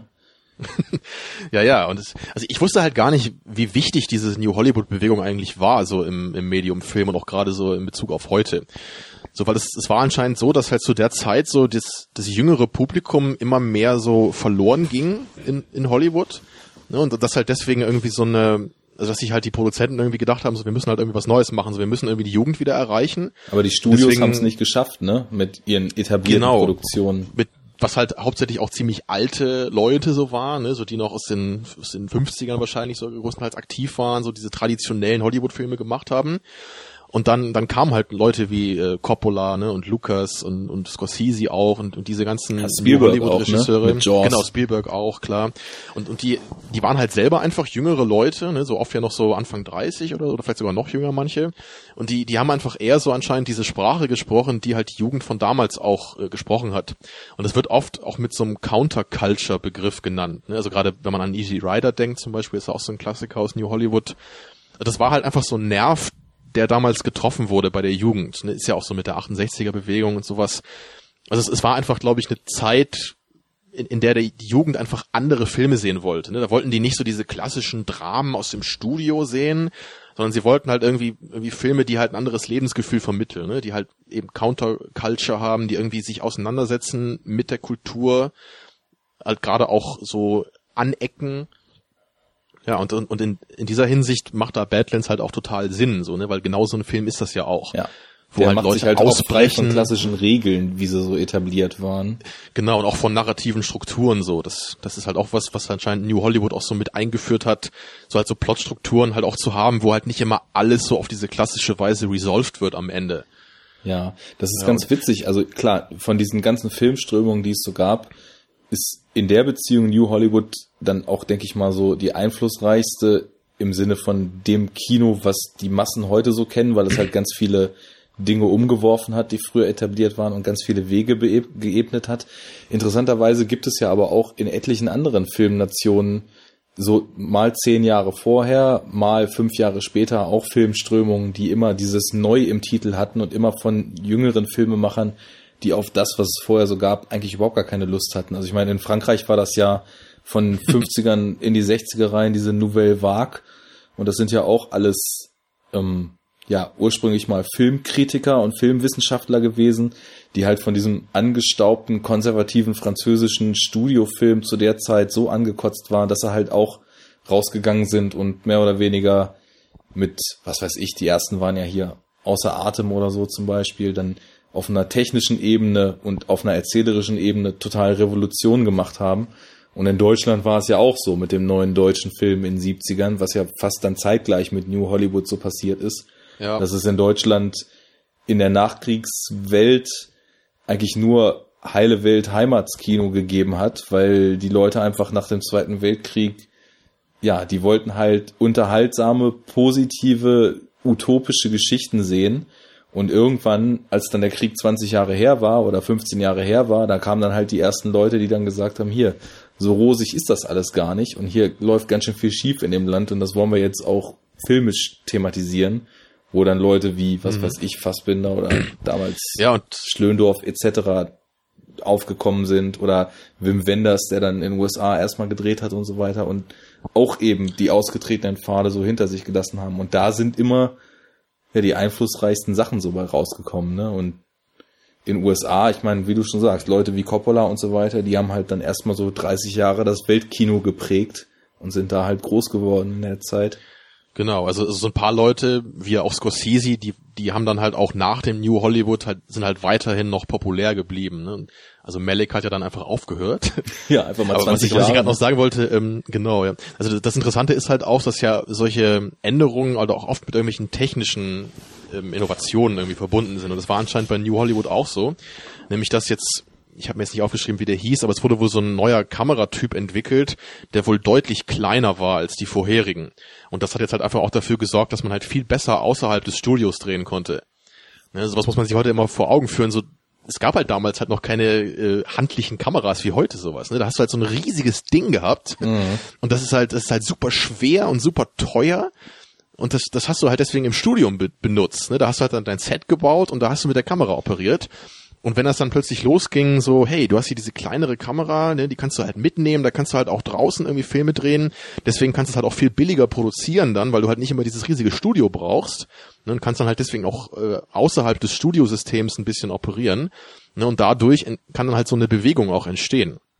Und ich habe jetzt halt auch öfter schon gelesen dazu, dass das wohl so, dass manche halt echt sagen, so New Hollywood ist so nach dem Wechsel von Stummfilm, Tonfilm so das Wichtigste, was eigentlich passiert ist in der Ära Film. Ja, das ist ja schon ein Hammer-Statement. Auf so, jeden ne? Fall. Also das ist auch echt eine Tragweite, wenn man sich heute überlegt.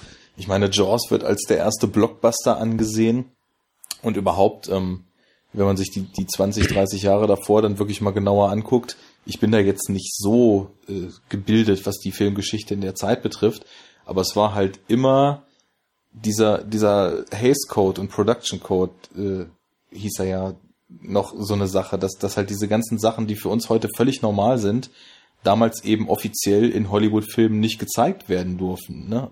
Von Gewalt angefangen mhm.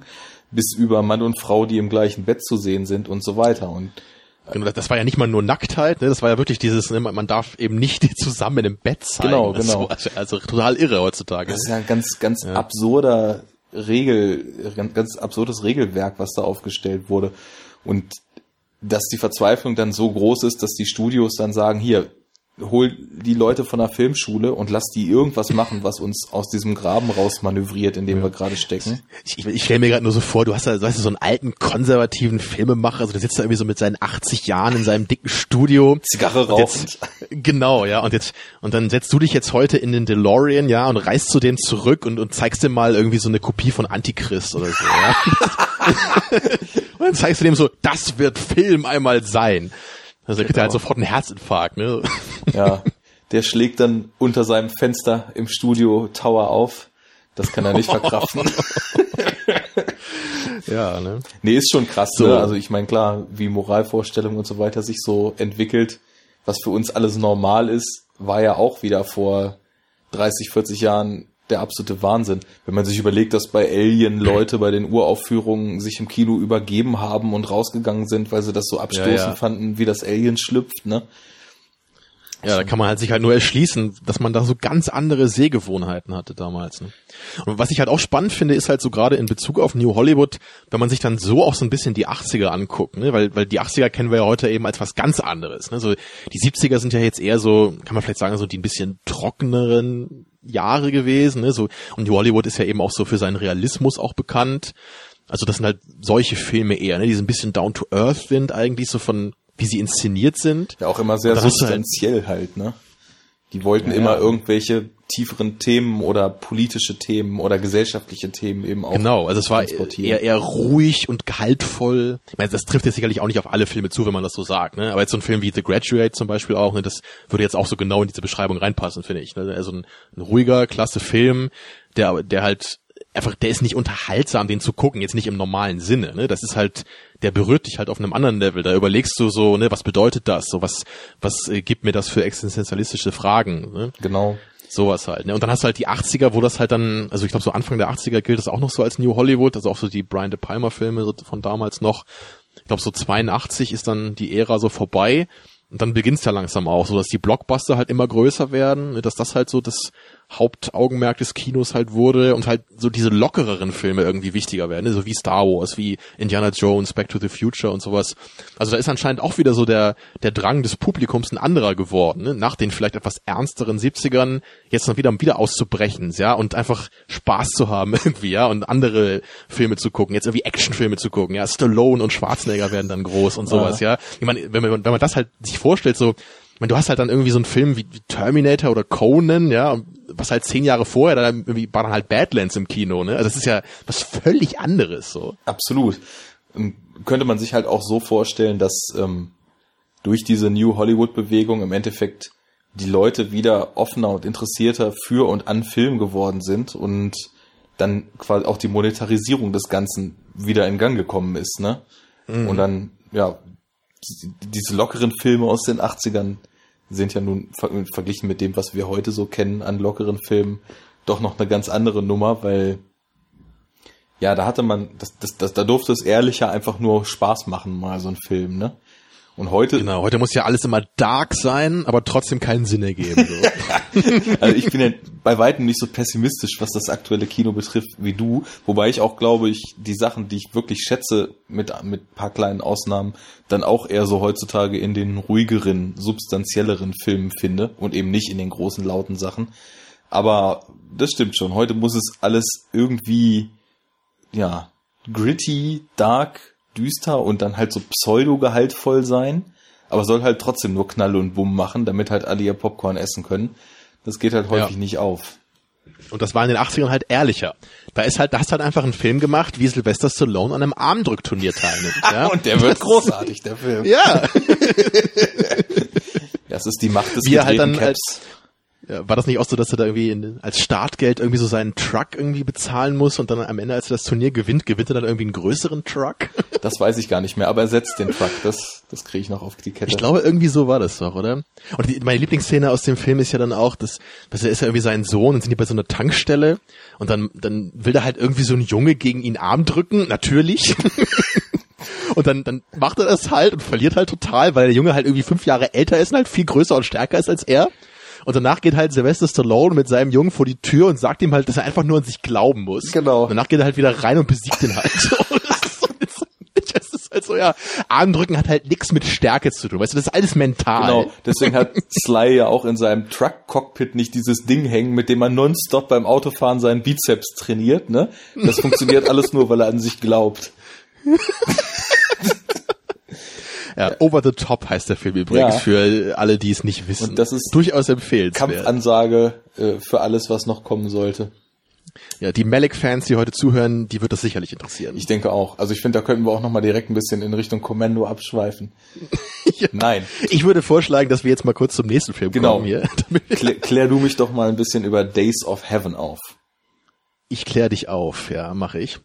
Ja, habe ich halt auch jetzt zur Vorbereitung auf die Sendung gesehen.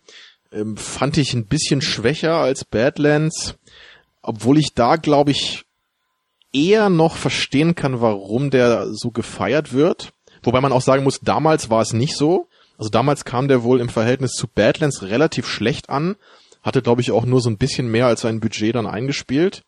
Aber heutzutage wird er halt genauso gelobt wie Badlands, das war so mein Eindruck. Und was ich da halt alles immer lese, also wirklich so, die Leute schreiben so, das ist halt so die, die wunderschönste Cinematography, die du jemals in einem Film gesehen hast, so, ja, also. Ist das nicht der Film, der komplett, weswegen der Dreh auch ewig gedauert hat, in dieser Golden Hour gedreht ist? ja, das habe ich auch gelesen, das, da muss ich auch erstmal schmunzeln, ne, also anscheinend hat Malik den, ich, ich glaube immer nur ein oder zwei Stunden am Tag gedreht und dann immer nur bei Sonnenaufgang oder Untergang. Ja, genau. Ne, damit halt alle Bilder immer diesen goldenen Schimmer irgendwie haben. Das siehst du im Film auch, dass die halt, das sieht auch schon klasse aus, da kann man nichts sagen. Ne? Und der, der spielt halt so im amerikanischen mittleren West, äh, Westen. Und also der Plot ist halt, dass ähm, der Hauptcharakter aufgrund eines Verbrechens aufs Land flüchten muss mit seiner Frau. Und äh, dann sind die da so Saisonarbeiter. Und äh, dann lernen die halt so diesen ähm, Oberfarmer da kennen, ne, für den sie da arbeiten. Und dann finden sie halt raus, dass er irgendwie so eine Krankheit hat.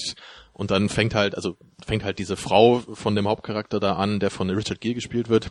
Sie fängt dann halt so an, so eine Affäre mit ihm zu beginnen, äh, weil die halt hoffen, dass sie halt dann Geld erben, wenn dieser Typ halt stirbt. Ja, das ist halt so dieser Plot dabei. Und sie haben halt vorher nicht gesagt, dass sie halt zusammen sind, weißt du, weil sie waren halt so, haben sich halt versteckt, dann haben so getan, als wären sie Bruder und Schwester oder so. Und dann beginnt halt so eine Art Dreiecksgeschichte, ne? Weil natürlich beginnt dann die Frau sich langsam in ihn zu verlieben und irgendwelche Leute kriegen natürlich dann mit, dass da irgendwas nicht stimmt und so. Also es ist wieder halt so diese Romanze irgendwie da drin. Und das Ganze halt natürlich in, in sehr äh, warmen Bildern die ganze Zeit. Und der ganze Film ist halt unglaublich ruhig, ja, und so wenig dynamisch, weil das halt die ganze Zeit auf dieser Farm auch spielt. Ja, immerhin gibt's am Ende dann noch so eine ganz coole Klimax. Also Kein Tamino. ist halt auch wieder so ein Ding, naja, ne. Es, es ist auch so, es ist nicht unbedingt ein Film, den ich jetzt so großartig kritisieren würde wahrscheinlich, obwohl ich dem jetzt auch eine miese Bewertung gegeben habe. Aber das ist einfach so ein, so ein Ding wieder so überhaupt nicht mein Fall gewesen, ja. Der hat mich einfach nicht erreicht so, hat mich nicht angesprochen. Ich habe mich halt wie bei vielen Malik-Filmen auch nicht so richtig so mit den Figuren so verknüpfen können was halt eben immer schwierig ist und wahrscheinlich von Malik auch nicht unbedingt so beabsichtigt ist, dass du da halt so voll dich in die reinfühlen kannst. Nur ist halt einfach, da hat man halt wieder gemerkt, so, dass es einfach nicht so mein Level ist. Ja. Also ich könnte mir schon vorstellen, dass der dir gefallen würde schon. Wie ist das denn so Also auch rein als thematisch? Badlands Also wahrscheinlich. würdest du jetzt sagen, der hangelt sich eher so an den moralischen Kanten dieses ganzen Unterfangens, sich da so eine Erbschaft zu erschleichen lang? Oder geht's da eher um die Liebesgeschichte komplett? Oder wie könnte man das einstufen? Ich, ich denke schon, dass das moralische Level schon wichtig ist dabei, ne? Und, und gerade natürlich auch so dieses, dieses Verhältnis zwischen diesen drei Leuten dann irgendwie auch, ne? So, weil halt eben die Frau halt langsam beginnt, sich halt von dem Hauptcharakter zu entfremden irgendwie und sich in anderen zu verlieben und so, ne? Das ist aber auch nicht so super umfangreich. Es- Der Film ist auch nur 90 Minuten lang, ne? also das ist jetzt nicht so ein, so ein Tree of Life Kaliber. Ja, am Anfang hat Malik noch kürzer gedreht. Richtig, ja. Also das, das ist halt auch wieder viel assoziativ, ne? Da kannst du dir halt auch, oder musst du dir wahrscheinlich wieder viel vorstellen. So, dann du hast natürlich so die, die Blicke der Leute dann, die halt dann was transferieren. Aber musst halt eben gewillt sein, dich zu öffnen und ja, halt selber auch ein bisschen was reinzulegen, damit das Ganze so funktioniert. Ja, das Würde ist ich immer halt die Sache. Das sagen. sind diese kleinen, ganz kleinen Andeutungen, die man irgendwie lernen muss zu lesen. Ich weiß nicht, ob vorstellen das richtige Wort ist, aber man muss schon sehr, sehr getuned sein auf diese ganz feinen Nuancen, die er da so reinbaut. Ich weiß jetzt nicht, ob die in dem Film halt drin sind oder vielleicht auch einfach nicht. Aber bei den neueren ist das so, finde ich. Wir haben da ja im, im Zuge äh, von Drive ja auch schon mal drüber gesprochen. Ne? Das ist jetzt kein Bellic-Film, aber du hast den ja, glaube ich, so ähnlich beschrieben. Ne? So, gerade wenn du da so die Liebesgeschichte zwischen den beiden da ansprichst, da ist halt auch viel für dich, glaube ich, in diesen kleinen Gesten und so rübergekommen. Genau. Ne?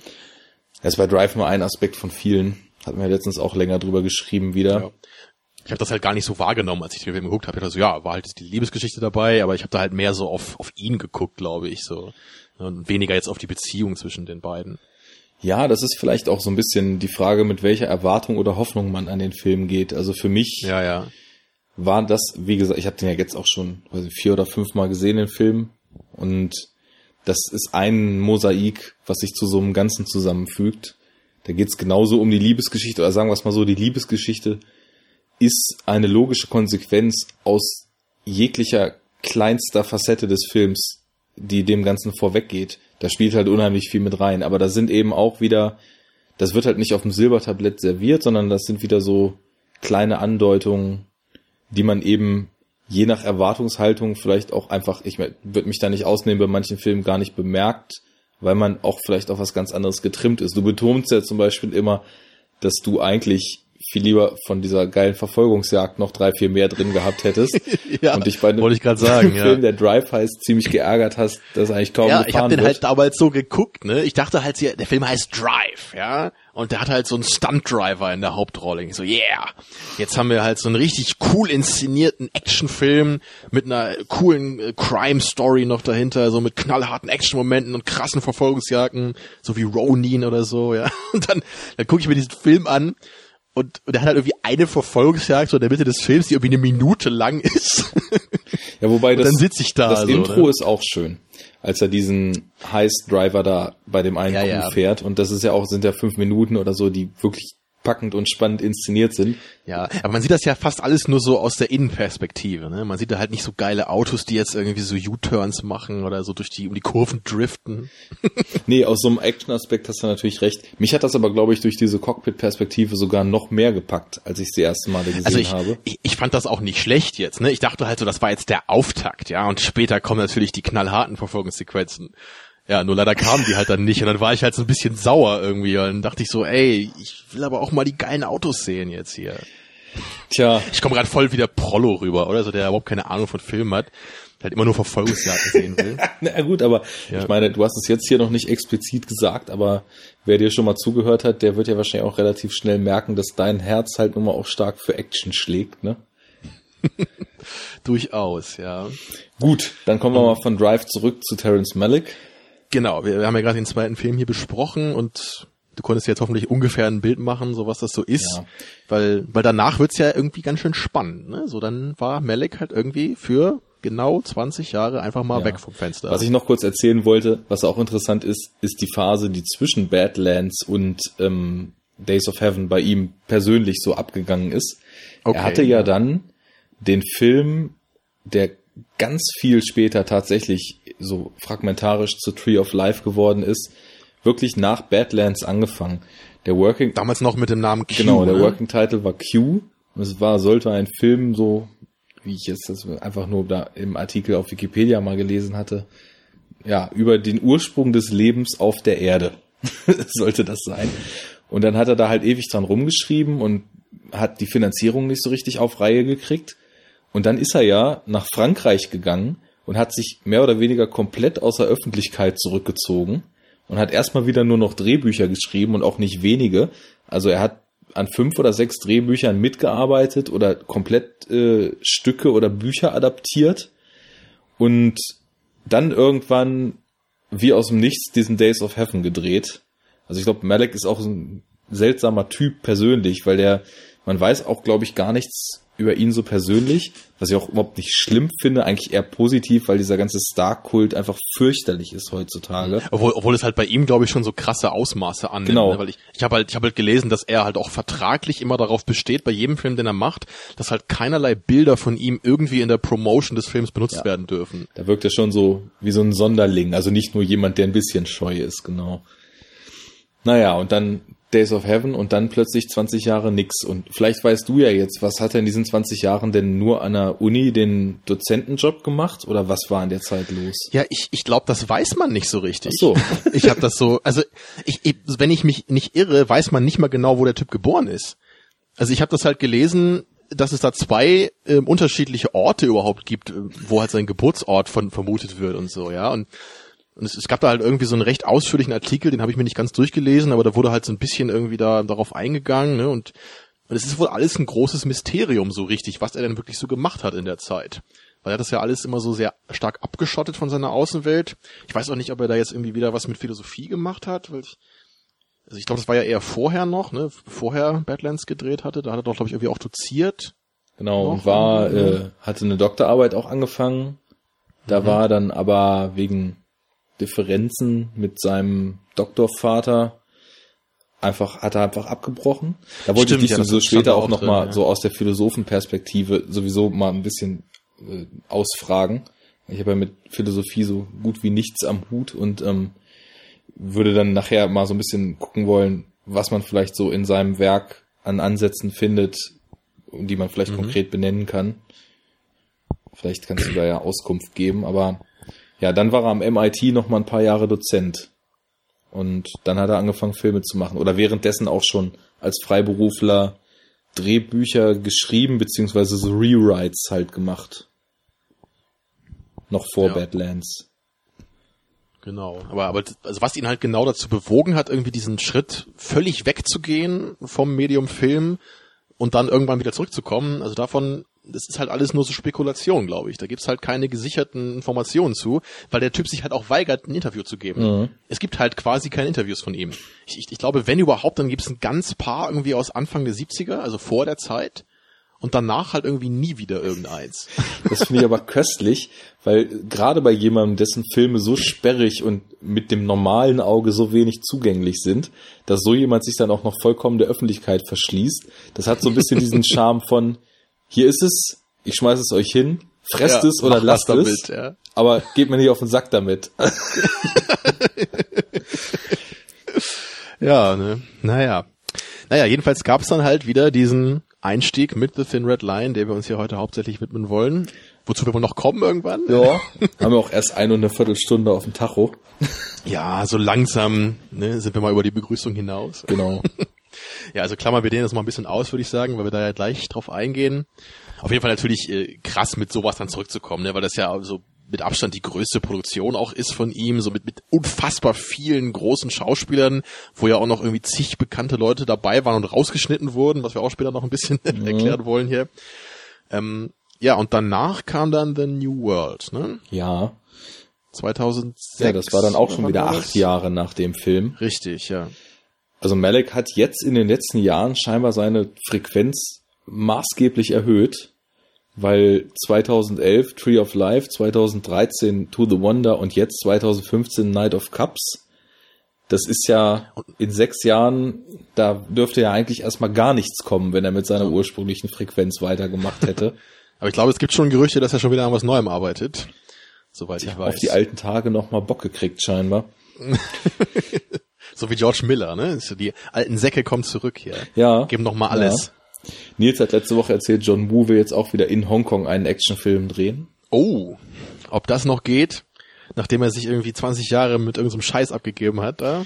Er hat ja jetzt in Hongkong auch schon wieder so ein, äh, so ein, Hong, äh, so, so, so ein äh, chinesisches Reich Dynastie Epos von fünf Stunden gedreht. Das gibt's aber in Europa nicht in der kompletten Version. Oha. Ja. Fünf Stunden. Kam hier nur so in zwei Teilen und jeweils jeder Teil auf anderthalb Stunden runtergekürzt. Das war wohl der teuerste Film, der jemals in China gedreht wurde. Würde mich eigentlich mal interessieren. So halt Kaiserreich, äh, Reiterscharen, große Schlachten und so weiter. Ist das dieser, dieser Red Cliff, oder? Ja, genau. Ja, da hatte den mein Kumpel Hannes mir von erzählt, der ja auch so John Woo-Kenner ist und der hat wohl den Film mal gesehen und meinte wohl, der wäre ziemlich furchtbar. Mhm. Aber ich kann da jetzt nicht viel zu sagen. Ja. Also interessieren wird's mich natürlich auch, so. wegen John Woo, halt wegen den alten Klassikern, ne? Ähm, naja, aber jedenfalls Malik kommt anscheinend wieder zurück und ähm, ja, und jetzt will er anscheinend diese Pocahontas-Geschichte verfilmen, ne? 2006 dann mit mit ähm, The New World. Ja, den Film hast du jetzt noch nicht ganz gesehen. Ich habe ihn ganz gesehen mit meiner Mutter zusammen. Wir fanden ihn beide scheiße. Ja. Schöner Familienabend. Ja, total. Also ich, ich, ich weiß auch nicht so richtig. Ich fand es ja irgendwie ganz, ganz löblich, was da so teilweise versucht wurde. Und ich, ich mochte natürlich auch die Cinematography da so ganz gerne. Da gab es ja halt echt schöne Aufnahmen, so auch aus dem Urwald da, so mit dem, wo sie da zu diesen Indianern zum ersten Mal dann dahin hingehen. So, das war ja wirklich so richtig beeindruckend auch gefilmt. Und dann halt auch so diese, diese Geschichte mit den Siedlern da, also, wo man dann auch den Kontrast hast äh, zu dem Dreck, in dem die da leben. Ne? Und das, Witzig, genau das habe ich mir als Punkt aufgeschrieben haben. vorhin. Ja, also das, das klingt ja eigentlich auch ganz interessant so, aber irgendwie der, der Film hat ist für mich einfach gerade so in der zweiten Hälfte so völlig auseinandergefallen, weil halt äh, wie ich halt auch schon oft im Second Unit gesagt habe, ich, ich kann halt Colin Farrell nicht ab, weil ich ihm halt einfach ich kann dem halt keine Charakterrolle abnehmen irgendwie.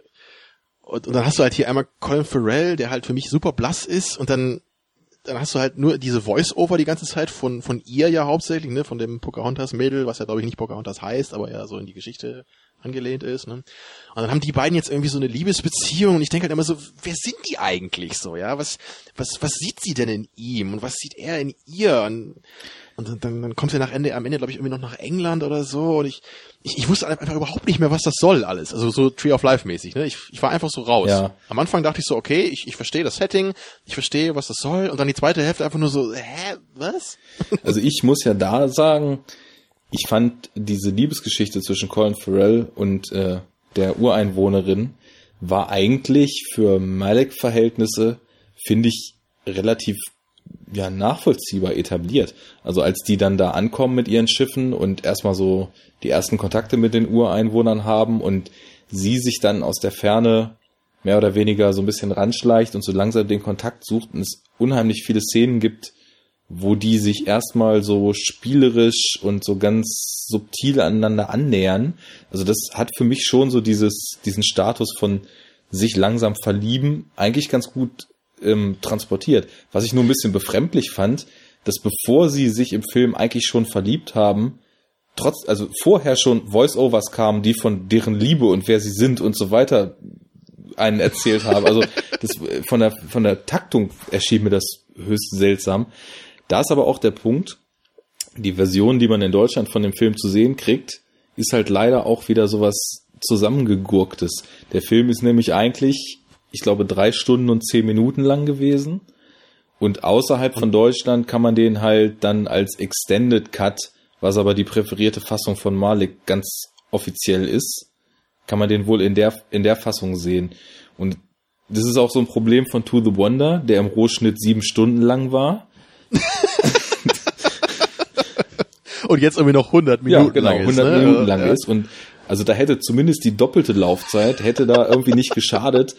Weil es geht eben um zwischenmenschliche Beziehungen und diese zwischenmenschlichen... Sieben Stunden, du wirst dir das alles angucken, ne? Also wirklich, ich bin ja sonst jemand, der total große Probleme mit langen Filmen hat. Das ist sogar richtig ein Hindernis. Also zum Beispiel diesen letzten Leone, Once Upon a Time in America war das, ne? Den schiebe ich mhm. seit vier oder fünf Jahren vor mir her, weil er über vier Stunden lang ist. Ach, den kennst nee. du gar nicht? Und das ist doch auch nur die gekürzte Fassung, oder? Der, der musste doch damals auch irgendwie auf vier Stunden runtergeschnitten werden, was Leone irgendwie ganz furchtbar fand. Ja, ich weiß gar nicht, welche Blu-ray ich hier habe. Ich habe mir mal so eine Robert De Niro Box bestellt, da ist der halt auch mit drin. Und das, das hemmt mich einfach. Und deswegen, normalerweise plädiere ich eigentlich immer so dafür, gerade bei so Filmen, die sich eher über Plot definieren, schneiden, alles rausschneiden, was man nicht braucht, kommt zum Punkt und zwei Stunden reichen eigentlich. Ne? Ich finde 100 Minuten ist eigentlich so eine schöne Filmlänge was ja To the Wonder in der Kinofassung auch dann aber genau hat, ne? Aber es ist wieder mal großartig, wie wir uns da so unterscheiden, weil das, weil ich bin da halt wirklich überhaupt nicht da äh, deiner Ansicht so für mich. Also ich bin halt echt jemand, für mich kann ein Film eigentlich so lang sein, wie er will, wenn ich halt das Gefühl habe, dass er mir halt irgendwie was gibt, was mich interessiert. Und bei Apocalypse Now, ich gucke halt nur die Langfassung davon, ne, und die ist ja auch irgendwie, glaube ich, drei Stunden 40 Minuten oder sowas lang. Und ich, ich bin da halt von der ersten bis zur letzten Sekunde halt voll gefesselt so.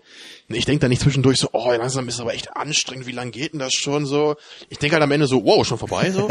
ja, weil, weil ich halt, weil ich halt so drin bin, ne? So ich, ich werde halt so mit reingezogen in diesen Film und dann läuft es halt. Also bei Apocalypse Now hat sich mir nie die Frage gestellt, ob ich den in der Kinofassung gucken möchte, weil Ich habe den relativ spät überhaupt erstmalig gesehen, glücklicherweise sogar im Kino. Und das war die Redux und seitdem wird die halt immer geguckt. Mhm. Also was seitdem, ist weiß übertrieben, was seitdem nur einmal war. Ich habe den erst zweimal gesehen. Aber auch aus dem, ich finde den super und da ist auch keine Sekunde zu viel. Trotzdem ist es aber so, dass ich voll oft denke, oh, eigentlich hättest du heute Abend Lust, den mal zu gucken und dann einfach die Zeit nicht reicht, weil ich dann so denke, okay, dann sitze ich jetzt bis zwei Uhr nachts dann wieder hier, sind genau zwei Stunden zu lang. Also ja, manchmal sind es praktikable Gründe, aber generell es gibt natürlich wie, Epop äh, wie Apocalypse Now Filme, wo die Länge einfach gerechtfertigt ist und dann passt das auch und ich finde auch die Patenfilme nicht zu lang, aber bei Filmen, die ich nicht kenne, schreckt mich das trotzdem erstmal ab. Ich weiß nicht wieso. Aber bei Malek-Filmen ist es anders. Die könnten halt auch fünf Stunden gehen und ich würde dann einfach fünf Stunden durch diese Bild- und Tonrausche wabern und mich davon mitziehen lassen und irgendwann wäre es dann halt vorbei, ne? Das war jetzt auch bei dem bei dem New World, den ich vorhin dann eben noch angefangen hatte und dann haben wir Soundcheck gemacht und dann hat sich das jetzt nicht mehr ergeben, den weiter zu gucken. Das finde ich auch gar nicht schlimm. Den kann ich auch morgen weiter gucken, weil entweder die Stimmung ist stark in dem Film und bleibt stark, weil dann wird, dann greift die mich morgen einfach wieder auf und zieht mich bis zum Ende mit oder sie baut halt mhm. ab, aber dann Malik ist, finde ich, ganz oft einfach so eine Momentaufnahme in der jeweiligen Szene. Und das ist vielleicht auch das, das Gefühl, was viele Leute haben, weswegen der dann als Gesamtwerk häufig für manche Leute auseinanderbröckelt, weil es eher so eine Sammlung von Momenten ist, so wie Lynch auch zum Beispiel eine Sammlung von Ideen ist und da so ein bisschen der rote Faden fehlt. Außer, ja, das kommt ja außer auch bei The Thin Red Line. ja, das ist halt die Frage, ne? Also ich meine, im Mittelteil würde ich halt schon sagen, da fühlt sich das alles so recht stringent an. Aber äh, klar, gerade so am Anfang und am Ende, da habe ich halt auch dieses Gefühl, so teilweise fehlt halt irgendwie mal so ein Charakter für eine halbe Stunde, ne? Den siehst du denn gar nicht. Dann kommt er halt irgendwann wieder und, und du weißt halt gar nicht so, wer eigentlich im Vordergrund steht. Ne? Das, das kommt einfach auch durch dieses Editing, was, was Malik halt eben macht. Ne? Und dieses, dieses Massen an äh, Material halt filmen und am Ende das halt alles irgendwie zusammenschneiden, und, aber halt gar nicht äh, auf, auf so einem auf so einem äh, logischen Level von Verknüpftheit, ne? sondern alles eher so assoziativ wieder hatte gerade das Mic kurz gemutet, weil ich hier rumgeraschelt habe. Ja, stimmt. Also das, mhm. das ist dann nämlich genau die Sache, was wir vorhin schon nachgelesen hatten.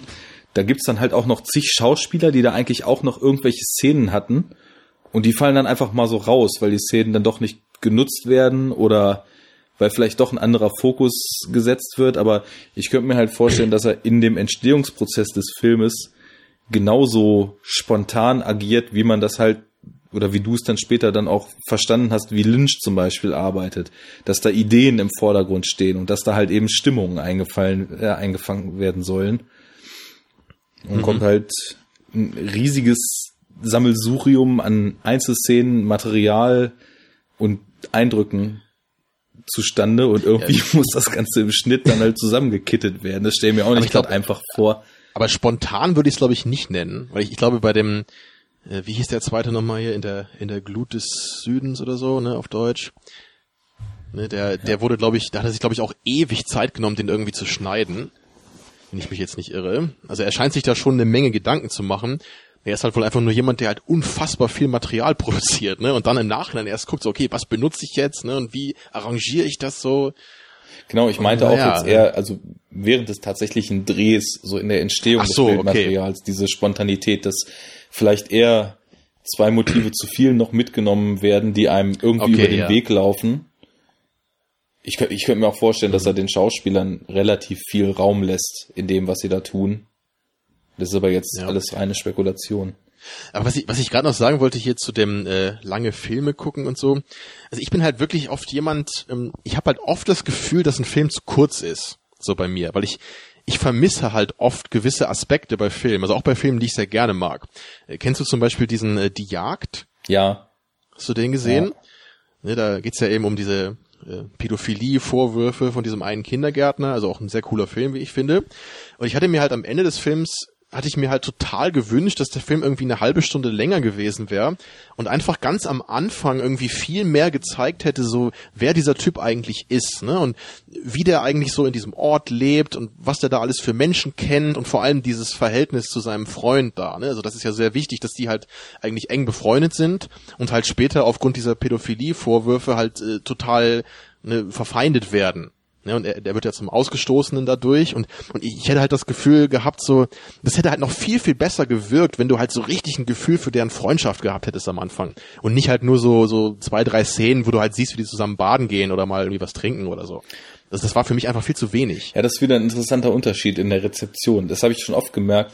Du willst gern ganz viele Dinge so ganz stark ausformuliert immer kriegen, ne? Ja. Und bei mir ist das halt häufig so, also ich habe da auch nichts gegen, wenn gewisse Aspekte in Fokus genommen werden und extrem ausformuliert werden, aber mir reicht das halt auch zum Beispiel total, jetzt wenn wir den Film wirklich mal als Beispiel behalten, die, eben diese kurzen Szenen, die, die, die reichen mir, um zu verstehen, da, da ist eine enge Freundschaft. Und bei mir findet, glaube ich, dann immer relativ automatisch wenn es möglich ist, so ein Abgleich mit meiner eigenen Lebensrealität statt. Ne? Also wenn ich halt so sehe, da sind halt welche, die leben im selben Ort und sind gut befreundet und machen irgendwelchen Quatsch zusammen, dann habe ich da direkt so ja Szenen und Bilder und so Verbindungen zu meinen Freunden aus dem eigenen Leben, dass ich, obwohl ich nicht viel über die Person weiß, trotzdem so ein Gefühl habe, was ich direkt in deren Beziehung so rein projizieren kann. Mhm. Und deswegen funktioniert für mich, glaube ich, auch häufig Film viel besser, obwohl weniger ausgesprochen wird, als wo du dann noch denkst, ich hätte jetzt aber gern das und das noch gehabt, weil das das Ganze runder gemacht hätte. Ja, also das, das ist halt auch so eine Sache, da kann ich jetzt irgendwie auch nicht sagen, dass das ein Problem des Films jetzt sei. Ne? Das ist einfach nur so meine persönliche Präferenz. Und in dem Zusammenhang höre ich halt oft so, dass halt Leute über dieses Wort, was ich überhaupt nicht abkann, äh, benutzen, und zwar dieses Vorkauen. ne? Viele sagen halt immer, ja, der Film kaut dir halt nicht alles vor. Und das, das macht mich halt immer so sauer, wenn ich das lese, weil das ist ja nicht das, was ich will. Ich will ja nicht irgendwie so eine total lieblose Exposition oder so haben, wo mir halt immer ganz klar, haarklein gezeigt wird, äh, Person A ist mit Person B befreundet, weil XY oder so, ja. Ich, ich will das ja einfach erleben. Das ist ja mein Punkt, ne? Ich will halt, ich will das halt einmal sehen, ich will es erzählt bekommen und ich will halt ein richtiges Gefühl für diese spezifischen Personen bekommen. Das ist einfach das, was ich persönlich halt sehr gerne mag. Ja. Und ich, und damit sind wir eigentlich auch wieder bei Malik, ne? Weil das, das ist halt auch wieder das, was bei Malik halt nicht so intendiert ist. Da sollst du halt meistens eher das Assoziative haben. Du sollst verstehen, was das für Leute sind, klar. Aber du musst jetzt nicht genau ein Gefühl für diesen Charakter haben. Ne? So, so denkt Malik, glaube ich.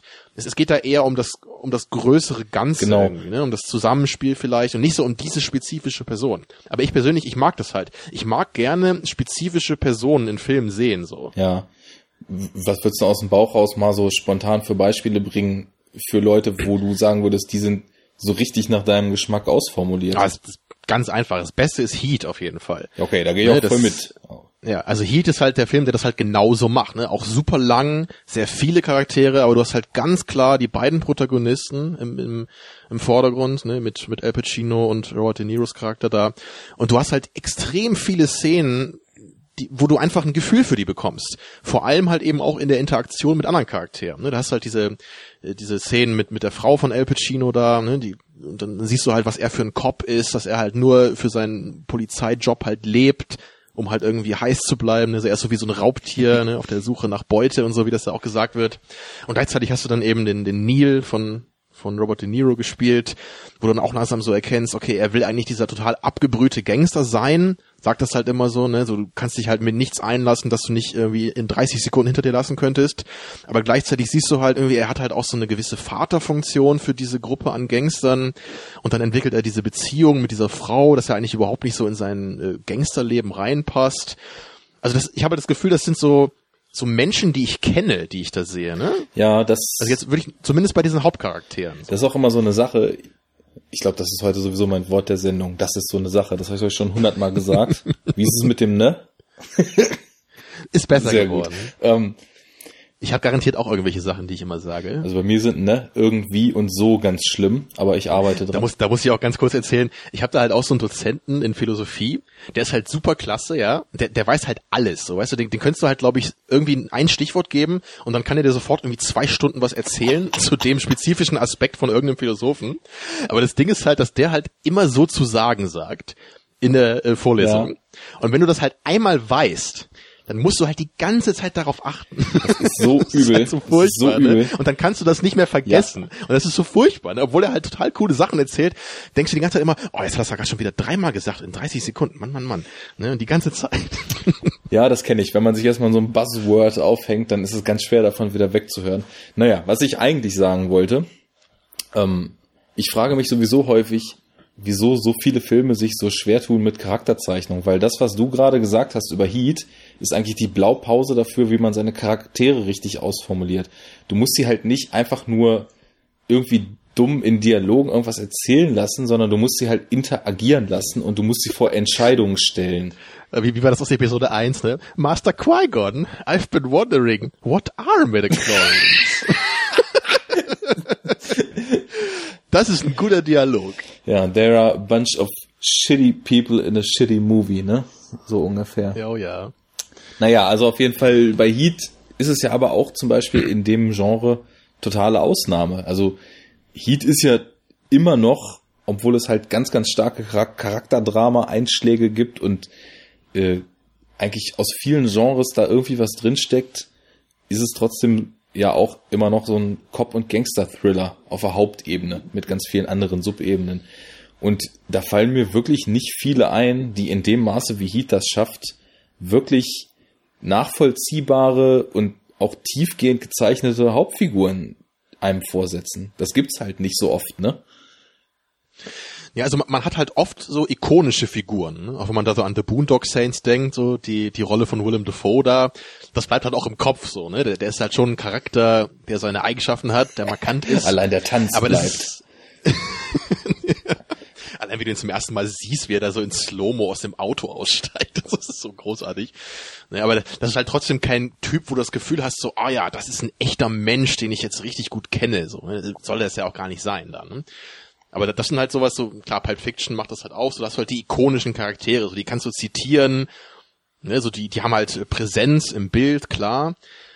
Aber das ist selten wirklich genau wie du sagst, so dieses, das ist so ein Mensch, ne? Ich habe ein Gefühl für diesen Typen, ich weiß, wie der so tickt, so, ich weiß, wie der reagieren würde in der und der Situation, so. Ich, ich glaube, die meisten Filme, die, die denken einfach, dass das nicht so spannend ist oder so. Oder nehmen sich nicht genug Zeit dafür und Heat ist ja eben auch recht lang, so, ne? Wenn du halt deinen 100-Minuten-Film haben willst, ne, dann geht das halt nicht. Ja, das ist ja auch immer eine Gratwanderung. also was du vorhin zum Beispiel gesagt hast bei äh, Die Jagd, dass du da zum Beispiel das gut gefunden hättest, noch mehr zum Beispiel über die Figuren und deren gemeinsames Leben und die Freundschaft zu erfahren. Das ist, man kann ja nie pauschal sagen, das ist jetzt immer gut, wenn ein Film sowas hat, oder das ist jetzt immer zu viel und zu langweilig. Das hängt ja total mhm. vom Fall ab. Also ich meine, ob ein Film zum Beispiel jetzt wie Jim Jarmusch agiert und zum Beispiel Broken Flowers, den du ja, glaube ich, auch ziemlich gut fandest. Ja, mein Lieblings-Jarmusch auf jeden ja, Fall, ja. Wie in Form von Broken Flowers einem quasi da so eine mehr oder weniger ziellose Reise eines Protagonisten vorsetzt, aber so im, im Beigang unheimlich viele Themen streift, über die man sich lange Gedanken machen kann. Und ein anderer Jarmusch-Film, den du ja zum Beispiel überhaupt nicht mochtest, war ja Ghost Dog, ne? Den mochte ich Ach so, schon. okay, dann habe ich das falsch den, in Erinnerung. Aber es, es, gab bis jetzt eigentlich keinen Jarmusch-Film, den ich gar nicht mochte. Ja. Also nur den, den du auch nicht so geil findest, hier den Deadman, den, der ist auch so ein bisschen an mir vorbeigelaufen, aber die anderen fand ich alle zumindest ganz okay. Ja. So.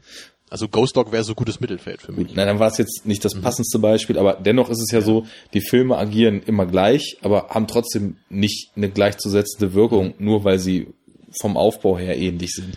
Das heißt, ja, ja, und ich meine, du hast ja trotzdem recht, dass halt Ghost Dog für mich auch bei weitem nicht so gut funktioniert hat wie Broken Flowers. Mhm. Ne? Und, also ich glaube, im Grunde würde ich sogar, also die Filme, die ich von Jarmusch gesehen habe, die fünf, sechs oder so, die die kann man, glaube ich, auch alle immer so mit dem Begriff Reise irgendwie umschreiben, oder? Ja, Jarmusch ist der absolute so, Episoden- und Roadtrip-Filmmacher.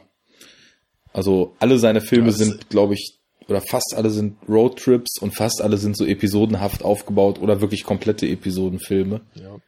Also bei Ghost Dog ja vielleicht noch weniger, ne? aber so vom Feeling her hat man auch das Gefühl, so da, da ist irgendwie so ein Typ auf der Suche nach irgendwas oder so und er reist irgendwie durch so eine Welt. Ne? Das kann man eigentlich immer so sagen, Ja. finde ich bei ihm. Ja, weil die, weil die Protagonisten auch meistens so wie aus der Realität so ein Stückchen rausgerückt wirken. Die sind nie so richtig Teil von ihrer Umwelt, Ja.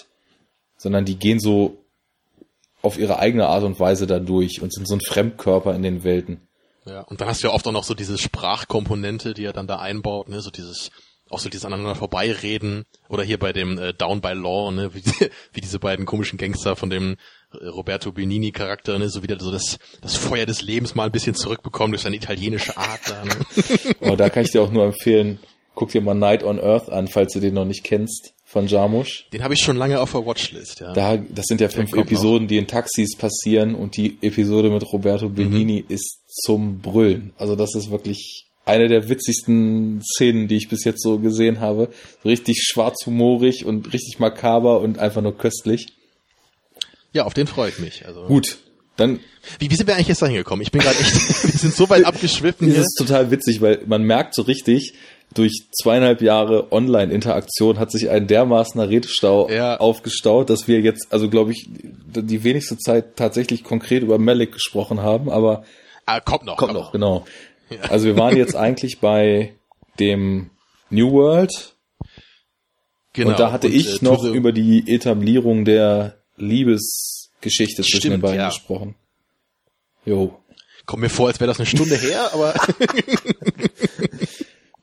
Sei es drum. Naja, also wie, wie der Film weitergeht, weiß ich nicht, aber was ich halt auch ganz angenehm fand, thematisch ist der, glaube ich, so wie ich das jetzt mit drei Vierteln des Films äh, Kenntnis so einstufen würde, relativ ähnlich zu Thin Red Line, weil es geht eigentlich auch darum, wie der Mensch mehr oder weniger in die Natur eindringt und sich Ja. so von seiner schlechtesten Seite zeigt, nur dass die Natur eben in, äh, in New World noch viel stärker auch durch die eigene Komponente Mensch wieder gezeichnet ist. Nur sind die Menschen, die Ureinwohner, ja noch viel, viel mehr im Einklang mit dem Lebensraum, in dem sie sind. Und die Besatzer und die imperialen Mächte, die da sich das Land erschließen, sind so ein totaler Fremdkörper und bringen halt ja so ein so ein Geist des Umgangs mit der Welt schon dahin, wo der Mensch sich eigentlich schon total von so einem Naturalismus entkoppelt hat. Das ist ja auch so eins der Kernthemen in den neueren Malex, dass einfach der Umgang zwischen Natur und Mensch und Ursprung des Lebens, Sinn des Lebens, alles da irgendwie drin mitschwingt. Ja, also ich, glaube, New, The New World wäre auch der erste Malik, dem ich jetzt irgendwie nochmal eine neue Chance geben wollen würde. So, also ich meine, Tree of Life hat es wahrscheinlich auch verdient, muss ich schon sagen. Obwohl ich bei dem halt eher das Gefühl habe, so der, das klappt wahrscheinlich nicht so zwischen mir und dem Film. Aber bei New World denke ich halt auch so, eigentlich ist es ja vom Thema ne, auch eher in der Richtung, wie du sagst, so wie Thin Red Line. Ich, ich weiß halt noch, dass ich halt die Schauspieler nicht so gerne mochte in dem Film. Das kann ja auch ein dolles halt auch nicht so den sein. Riesencast. Ne?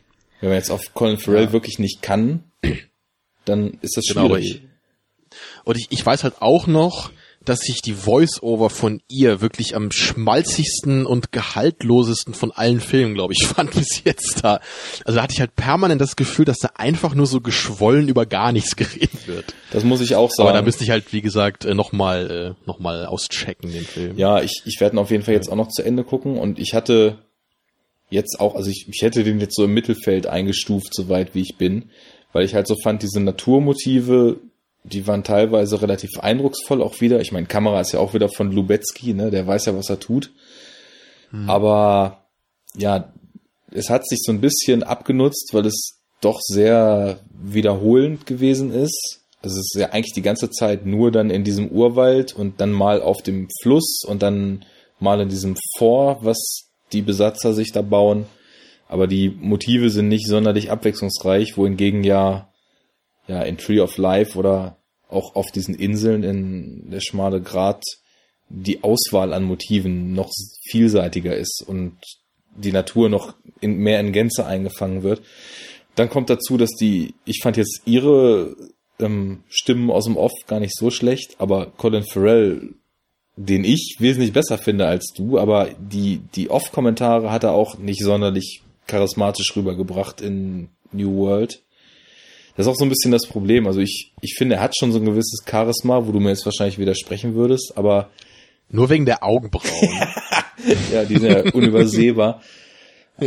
aber es ist halt die Frage, wo er das ausspielen kann. Also ich meine, gut, in Bruges konntest du jetzt auch gar nicht ab, aber da kann er, finde ich, zum Beispiel eigentlich das, was er kann, nämlich so ein bisschen, ja, so ein lockerer Typ, der so leicht ins Dramatische abdriftet. Ich meine, da bleibt er halt zumindest ein bisschen im Gedächtnis. So, ja. ne? Wenn man halt an das Total Remake denkt, ja, wie ich es immer nenne, so da ist halt echt so, da hättest du auch ein Strichmännchen aufs Bild malen können. So, es wäre halt kein Unterschied. So. Ja, das, das liegt aber auch daran, dass die Figur überhaupt gar keinen Raum kriegt, um irgendwie ein Profil zu entwickeln. Das ist halt einfach nur austauschbare CGI-Action ja, den ganzen Film lang. Oder? Ja, vielleicht bin ich auch auch zu fies gegenüber Colin, aber es, ich glaube schon. Es war halt, ich glaube schon. Es waren halt viele Filme so immer, wo ich so gedacht habe, so irgendwie so, äh, irgendwie gibt er mir einfach nix. Und ich, ich, ich meine, du hast manchmal, glaube ich, sowas einfach. Oder ich meine, es gibt's ja im echten Leben Klar. auch so. Es gibt einfach manchmal Leute, so mit denen kommst du einfach nicht so richtig klar, auch wenn die jetzt irgendwie nichts falsch gemacht haben. Wie das klingt wieder. Also du hast schon mal gleich verschissen bei mir. Also. Ja, aber manchmal funktioniert es von der ersten Sekunde an einfach nicht mit manchen manchen Leuten. Ne? Ja. Ist irgendwas im Argen. Das ist einfach so. Ne? Ich habe das ja mit dem mit dem Leo DiCaprio halt auch so. Ne? Ich ich würde auch nicht sagen, dass der ein schlechter Schauspieler ist, aber ich mag den einfach nicht. Ich mag das einfach nicht, wenn ich ihn auf dem Screen sehe. So, da kann ich auch nichts machen. So, das, ja, da kann er nichts für. So, es ist einfach, klappt nicht. Wenn, so bei, bei Schwarzenegger ist das was anderes. aber nur geringfügig. geringfügig, ja. Ähm, also wenn ich jetzt nicht denken würde, dass es, glaube ich, nicht so dein Genre ist, dann würde ich dir mit Colin Farrell, um mit dem vielleicht warm zu werden, nochmal Triage empfehlen, falls du den nicht kennst. Da habe ich noch nie von gehört. Das ist auch ein sehr, sehr kleiner Film. Ich glaube, es ist auch ein belgischer Film, der aber auch auf Englisch gedreht ist. Da spielt er einen Kriegsfotografen, der in Nahen Osten da geschickt wird. Das ist halt so in der Jetztzeit angesiedeltes Kriegsdrama. Und der dann wiederkommt und völlig traumatisiert ist und man weiß halt nicht warum. Und ich, ich weiß jetzt nicht genau, wenn die Auflösung kommt, ob das was ist, was du ziemlich bescheuert finden würdest oder was vielleicht, wenn die Performance von ihm vorher für dich in Ordnung war, dich auch packen würde. Aber den fand ich ziemlich gut. Ist halt auch so ein Film, der, den fast niemand auf dem Radar hat. Christopher Lee hat auch noch eine kleine Rolle irgendwann. Und ja, mhm. also falls du irgendwann dich mit Colin versöhnen willst, dann den vielleicht. Herr Nietzsche sagt ja auch immer, dass man sich halt mit seinen mit seinen Konflikten so auseinandersetzen sollte ne? und bewusst halt irgendwie das anstrebt, was man irgendwie nicht ab kann oder so, sich mit dem auseinandersetzt. Also mache ich das mal mit Colin Farrell. Gut, dann werde ich auch frei nach Nietzsche demnächst mal meine zweite Chance-Liste an Filmen ein bisschen intensiver angehen. Sehr schön. Sehr gut. So, New World. To the Wonder fehlt noch ein bisschen, genau. würde ich sagen. Ne? To Haben wir auch schon erwähnt, aber also ich, ich kann halt für mich echt sagen, glaube ich, ich glaube, es gab zwei Filme in meinem Leben, bei denen ich am Ende das Gefühl hatte, dass ich irgendwie gar nichts gesehen habe. Und einer davon war eben, einer davon war To the Wonder und der andere war Persona von Bergmann. Und also, ich meine, ich würde mir Persona, glaube ich, nochmal angucken, wenn ich irgendwie jemanden dabei hätte, der mir erklärt, was das alles soll. Und das können wir ja dann mal zusammen tun, weil. Ja, also, weil ich meine, für mich ist das irgendwie so ein Film gewesen, da sitzen halt irgendwie, das ist halt irgendwie so eine Frau, sitzt irgendwie in so einem Raum und danach geht sie irgendwie am Strand lang und, und redet über irgendeinen so Scheiß und dann ist der Film vorbei. Ich dachte nur, what the fuck? Ich habe so. das mal auf Moviepilot äh. gesehen, dass du da wirklich, also ich glaube null Punkte und irgendwie so ein Kommentar nach dem Motto, was soll das? Warum ist das Kunst, wenn da Leute anderthalb Stunden rumsitzen? Und ich habe mich dann so ein bisschen gewundert, weil, also du musst sowieso nachher nochmal so ein bisschen erzählen, was du im Studium und so vielleicht irgendwie so an, an Themen so beackerst. Aber ich habe mir so gedacht, also mit meiner, mit meiner Binsenweisheit, was das Thema betrifft, wenn man jetzt so Philosoph ist, dann ist man doch eigentlich jemand, der die Dinge so hinterfragt und reflektiert, oder? Das sollte man, genau. glaube ich, als Grundvoraussetzung bezeichnen, und ja. Ich finde zum Beispiel in Persona, das ist halt, ja, also vom Stil ist es natürlich so ein früher Autorenfilm, der auch, ja, vielleicht relativ sperrig daherkommt. Aber ich finde, da steckt halt super viel drin, was so Selbstwahrnehmung, Fassade, Selbstdarstellung, Selbsttäuschung und solche Themen betrifft. Und aus dieser Figurenkonstellation ergibt sich halt in zweiter Instanz unheimlich viel an Aussagen über dieses Thema oder über diese Themenkomplexe. Ist ja nicht nur ein Thema. Und es ist aber, ich, ich denke bei solchen Filmen immer, ich habe ja auch Filme, die gucke ich und denke, was soll das? Das ist doch einfach nur leerer Quatsch. Und dann lese ich da Texte drüber, wo Leute völlig verzückt sind und die mega Interpretationen abfeuern. Dann habe ich so, als ich das von dir gelesen habe, gedacht, hm, vielleicht müssen wir da mal drüber quatschen. Also ich hatte dann keine Zeit, da auch noch groß was zu, zu schreiben, weil du ja, glaube ich, sogar aufgerufen hattest, dir soll jemand erklären, was es mit diesem Film auf sich hat. Und du dann nur ja so elitäre Cineasten-Kommentare nach dem Motto, ja, hier Stenker nicht rum, Film nicht verstanden zurückbekommen hast. Ne? Ja, ich habe es ja nicht mal geleugnet, dass ich den Film nicht verstanden ja. habe. Das, das ist ja der Punkt. Ich will ja auch nicht behaupten, dass ich den Film jetzt irgendwie so ähm, widerlegt habe oder so. es war halt einfach nur so, ich guck den halt und ich bin halt ein Typ, ich, ich bewerte halt meinen Viewing Pleasure dabei. Ja. Ne? Ich, ich will jetzt nicht behaupten, dass ich den Film irgendwie besser verstehe als alle anderen, wenn ich den einmal gesehen habe und total scheiße fand. so. Aber es war halt für mich einfach nur dieses Gefühl so, oh mein Gott, was, was habe ich da gesehen? So und, und ich bin halt auch einfach jemand, ich meine, ich kann ja auch wirklich einen guten Inhalt bei einem Film immer zu schätzen wissen, das ist klar. Aber dennoch bin ich halt einfach jemand, der halt Filme irgendwie hauptsächlich visuell eigentlich haben will oder so immer in erster Instanz. Und Persona hat halt wirklich, der spielt halt irgendwie nur in so einem Raum, in einem Haus und dann irgendwie mal fünf Minuten am Strand. So. Aber der Raum so ist doch mega gut gefilmt, also. nee, ehrlich. Also ich meine. Ja gut, aber es ist halt immer noch irgendwie so ein langweiliger Raum. Ich weiß, ich finde so diese, diese Nachtszene, wo ihr dann zum Beispiel die andere, ja, wie so, wie als so eine Vision erscheint und ja, allgemein, also das, wie das gefilmt ist, ist doch ganz groß. Aber naja, egal, das, das machen wir auch nochmal wann anders. Ich, ich werde den irgendwann nochmal gucken, mit dann hoffentlich mit deiner Unterstützung. Können wir uns deinem, auf einigen. helfenden, erklärenden eh. Worten, ja. Oh. Ja, die Frage ist halt, ob ich das bei To the Wonder auch nochmal tun werde. weil also ich, ich habe halt sogar gelesen, selbst von bei den Kritiken so, selbst viele Malik-Fans haben halt anscheinend an dem einiges auszusetzen. So. Also gerade Leute haben halt immer gesagt, so ja, Tree of Life, ne, ist so ein, ein ewiges Meisterwerk, ja, einer der besten Filme irgendwie so der, der Jahrtau nach der Jahrtausendwende und sowas. Was ich jetzt, wie gesagt, auch nicht so unterschreiben würde. Aber anscheinend gibt's ja da sogar innerhalb von Maliks Kreisen auch viele Leute, die jetzt irgendwie so das empfunden haben, was ich da empfunden habe. Und zwar einfach dieses es ist einfach nur oberflächlich so. Ne? Man, man hat überhaupt keinen Draht zu irgendeiner Person, nicht mal so ein bisschen. Ne? Und es ist, ist nur Voice-Over, auch noch teilweise in anderen Sprachen. Und, und du hast irgendwie überhaupt nicht irgendwie so ein, so ein Gefühl dafür, ne, was da eigentlich irgendwie wie ineinander laufen soll. Ja, da kommt auch also einiges einfach viel zu kurz. Und da muss ich dir auch zustimmen. Also zum Beispiel diese ganze Storyline um Javier Bardem ja, wollte ich gerade sagen. Ne? Ich habe das überhaupt nicht verstanden, was er überhaupt mit dem Film zu tun hat. Man kann das auch nicht verstehen und das, das, das fand ich halt auch sehr schade. Das ist zum Beispiel sowas, hätte allein er zusätzlich zu dem, was man in dem Film sieht, eine halbe Stunde mehr Screentime mit Szenen, die sich mit ihm befassen. Und ich meine, seine Storyline soll eigentlich darum gehen, dass er ein Pfarrer ist, der aufgrund ja mehr oder weniger der der Armut, der Schlechtigkeit und der der Ignoranz der Menschen und dieser Welt seinen Glauben verliert. Aber das muss man sich wirklich, und da würde ich dir dann auch mal zustimmen, das muss man sich da halt komplett reindenken. Es gibt halt eine Szene, da ist halt noch so ein Pfarrer und besucht Leute und ist so der nette Nachbarschaftshelfer. Und irgendwann ist er dann halt, als man ihn wieder sieht, der Pfarrer, der den Glauben verloren hat. Und alles, was dazwischen kommt, das kann auch ein Voice-Over nicht transportieren. Ich meine, wir reden über Filme, ne? Und man muss, man muss ja sehen, nicht erzählt bekommen, ohne überhaupt irgendwas zu sehen. Also auf gezeigt bekommen und gleichzeitig erzählt bekommen, lasse ich mich ja meistens noch ein. Aber wenn ich nur was erzählt bekomme und das dann schlucken soll, ist halt der Grund, warum auch ständig irgendwelche Plot-Devices in Filmen nicht passieren. Und warum zum Beispiel auch diese ganzen neuen Marvel-Filme, ist ein kruder Vergleich jetzt, aber überhaupt nicht aufgehen. da werden halt eigentlich alles, was den Plot so betrifft, wird immer in irgendeinem so Nebensatz mal erzählt. Und im Endeffekt fällt dir auf, der Plot von diesem Film ist eigentlich super simpel. Genau, am Ende kämpft Iron Man gegen anderthalb Mal so großen Iron Man. Ja gut, das, das kommt auch noch dazu, aber zum Beispiel, den hast du jetzt nicht gesehen, ja. wirst du auch nie gucken, aber kann ich mal kurz erzählen.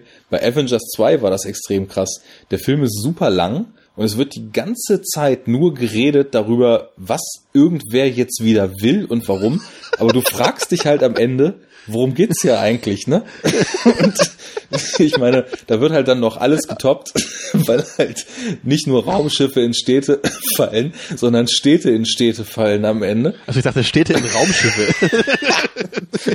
ja, so ungefähr, aber das wäre doch mal nice. ja, mal ein bisschen hier äh, out of the box denken, ne?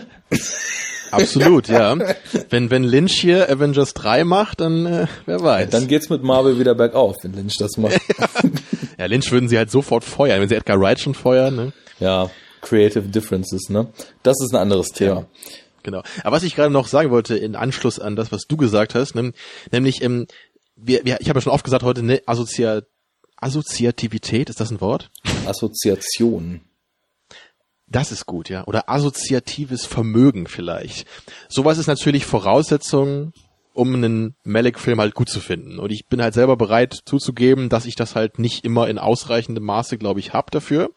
Aber ich denke halt schon, dass bei To the Wonder da einfach wirklich, das ist einfach zu viel. Ne? Ich, ich kann nicht einfach, ich kann nicht einfach, genau wie du sagst, nur erzählt bekommen, dass die Welt so schlecht ist und dann kann ich mir halt irgendwas überleben, überlegen aus meinem Leben, was halt dem halt irgendwie zustimmt, dass die Welt schlecht ist. Und dann kann ich irgendwie versuchen, mich da jetzt reinzufühlen in das, was dieser Pastor irgendwie erlebt. Also das ist so, so kann für mich ein Film nicht funktionieren. Ja. So, also meinetwegen kann ich auch irgendwie eine, eine ganz andere Plotline in dem Film irgendwie sehen, in der irgendwie, also in der Menschen irgendwas total Schreckliches machen oder so. Und dann habe ich da irgendwie den Bezug zu dem Glaubensverlust. Aber irgendein Bezug so, ne? wäre das halt. Ne? Ja, aber halt nur diese, ich meine, in, in, dem Film geht's ja darum, dass sich irgendwie zwei Menschen verlieben und dann halt irgendwann so die Liebe zueinander verlieren, so. Also das reicht mir jetzt irgendwie nicht, um gleich zu sagen, ich falle jetzt vom Glauben ab, so. Nee, und vor allem die Sache ist ja auch, dass ne? diese ganze Storyline um äh, Javier Bardem mit den beiden ja nur ganz marginal oder sogar gar nichts, das weiß ich nicht mehr, zu tun hat. Das ist halt einfach nochmal so eine völlig andere Geschichte. So, Reden die überhaupt mal miteinander? Nee, ich glaube nicht. Die sind mal in seiner aber ich glaube, sie sind mal in seiner genau, Kirche, oder? Genau. Und das ist das ist die sie, Verbindung. Sie hören sich mal so eine Predigt an, ne? Das ist so ja. Babelmäßig so. Das sind einfach völlig eigene Geschichten, die über irgendwas geeint sein sollen, aber so richtig kriegt man das auch nicht zusammen, was es ist. Aber selbst mit Babel konnte ich halt irgendwie noch so ein bisschen was anfangen und ich konnte das irgendwie auch noch so ein bisschen zusammenbringen, das Ganze. Also ich fand den auch nicht wirklich toll, aber also da konnte ich irgendwie, da hatte ich das Gefühl, okay, da kann ich was mitmachen zumindest. Ja, das sind halt drei so, oder vier einzelne kleine Dramen, die alle ein spezifisches Thema immerhin verkaufen, ne?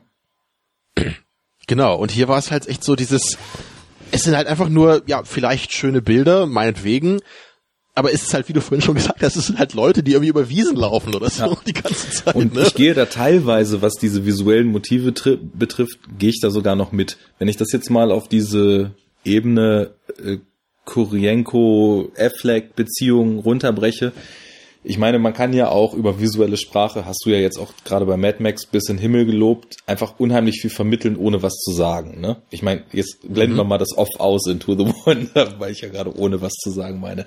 Es gibt, es gibt halt auch so ein paar schöne Einstellungen. Ich weiß nicht, Affleck macht ja irgendwie so einen komischen Job und ist irgendwie so ein Industrieprüfer oder sowas, ne? Das weiß ich nicht mehr ganz genau. Ja, äh, oder, oder er ist ja mal irgendwie auf Baustellen genau. unterwegs auf jeden Fall. Und ich ne? finde schon, dass die Kamera das auch ganz gut schafft, als die beiden sich dann so separiert haben, darüber, wie sie ihn innerhalb dieser Landschaft oder halt innerhalb dieser Baustellen, in denen alles um ihn rum so karg und groß ist, einfängt, auch würde ich jetzt sagen, so eine, so eine Verlorenheit, die er vielleicht auch innerlich, nachdem diese Beziehung auseinandergegangen ist und so weiter, verspürt. Das schafft teilweise schon so einen sinnvollen Zusammenhang zwischen dem, was auf der, ich nenne es jetzt mal ganz gewagt Handlungsebene passiert und das oh, kontroverses ja, Wort. steile These, dass es Handlungen to the Wonder gibt, ne?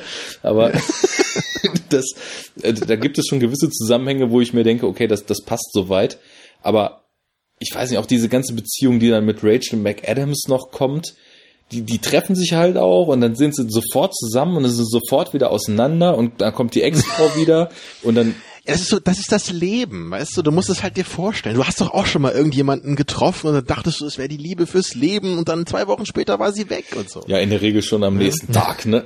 Ja. und ich wollte es nicht mal zwei Wochen am Laufen halten, genau. Ja.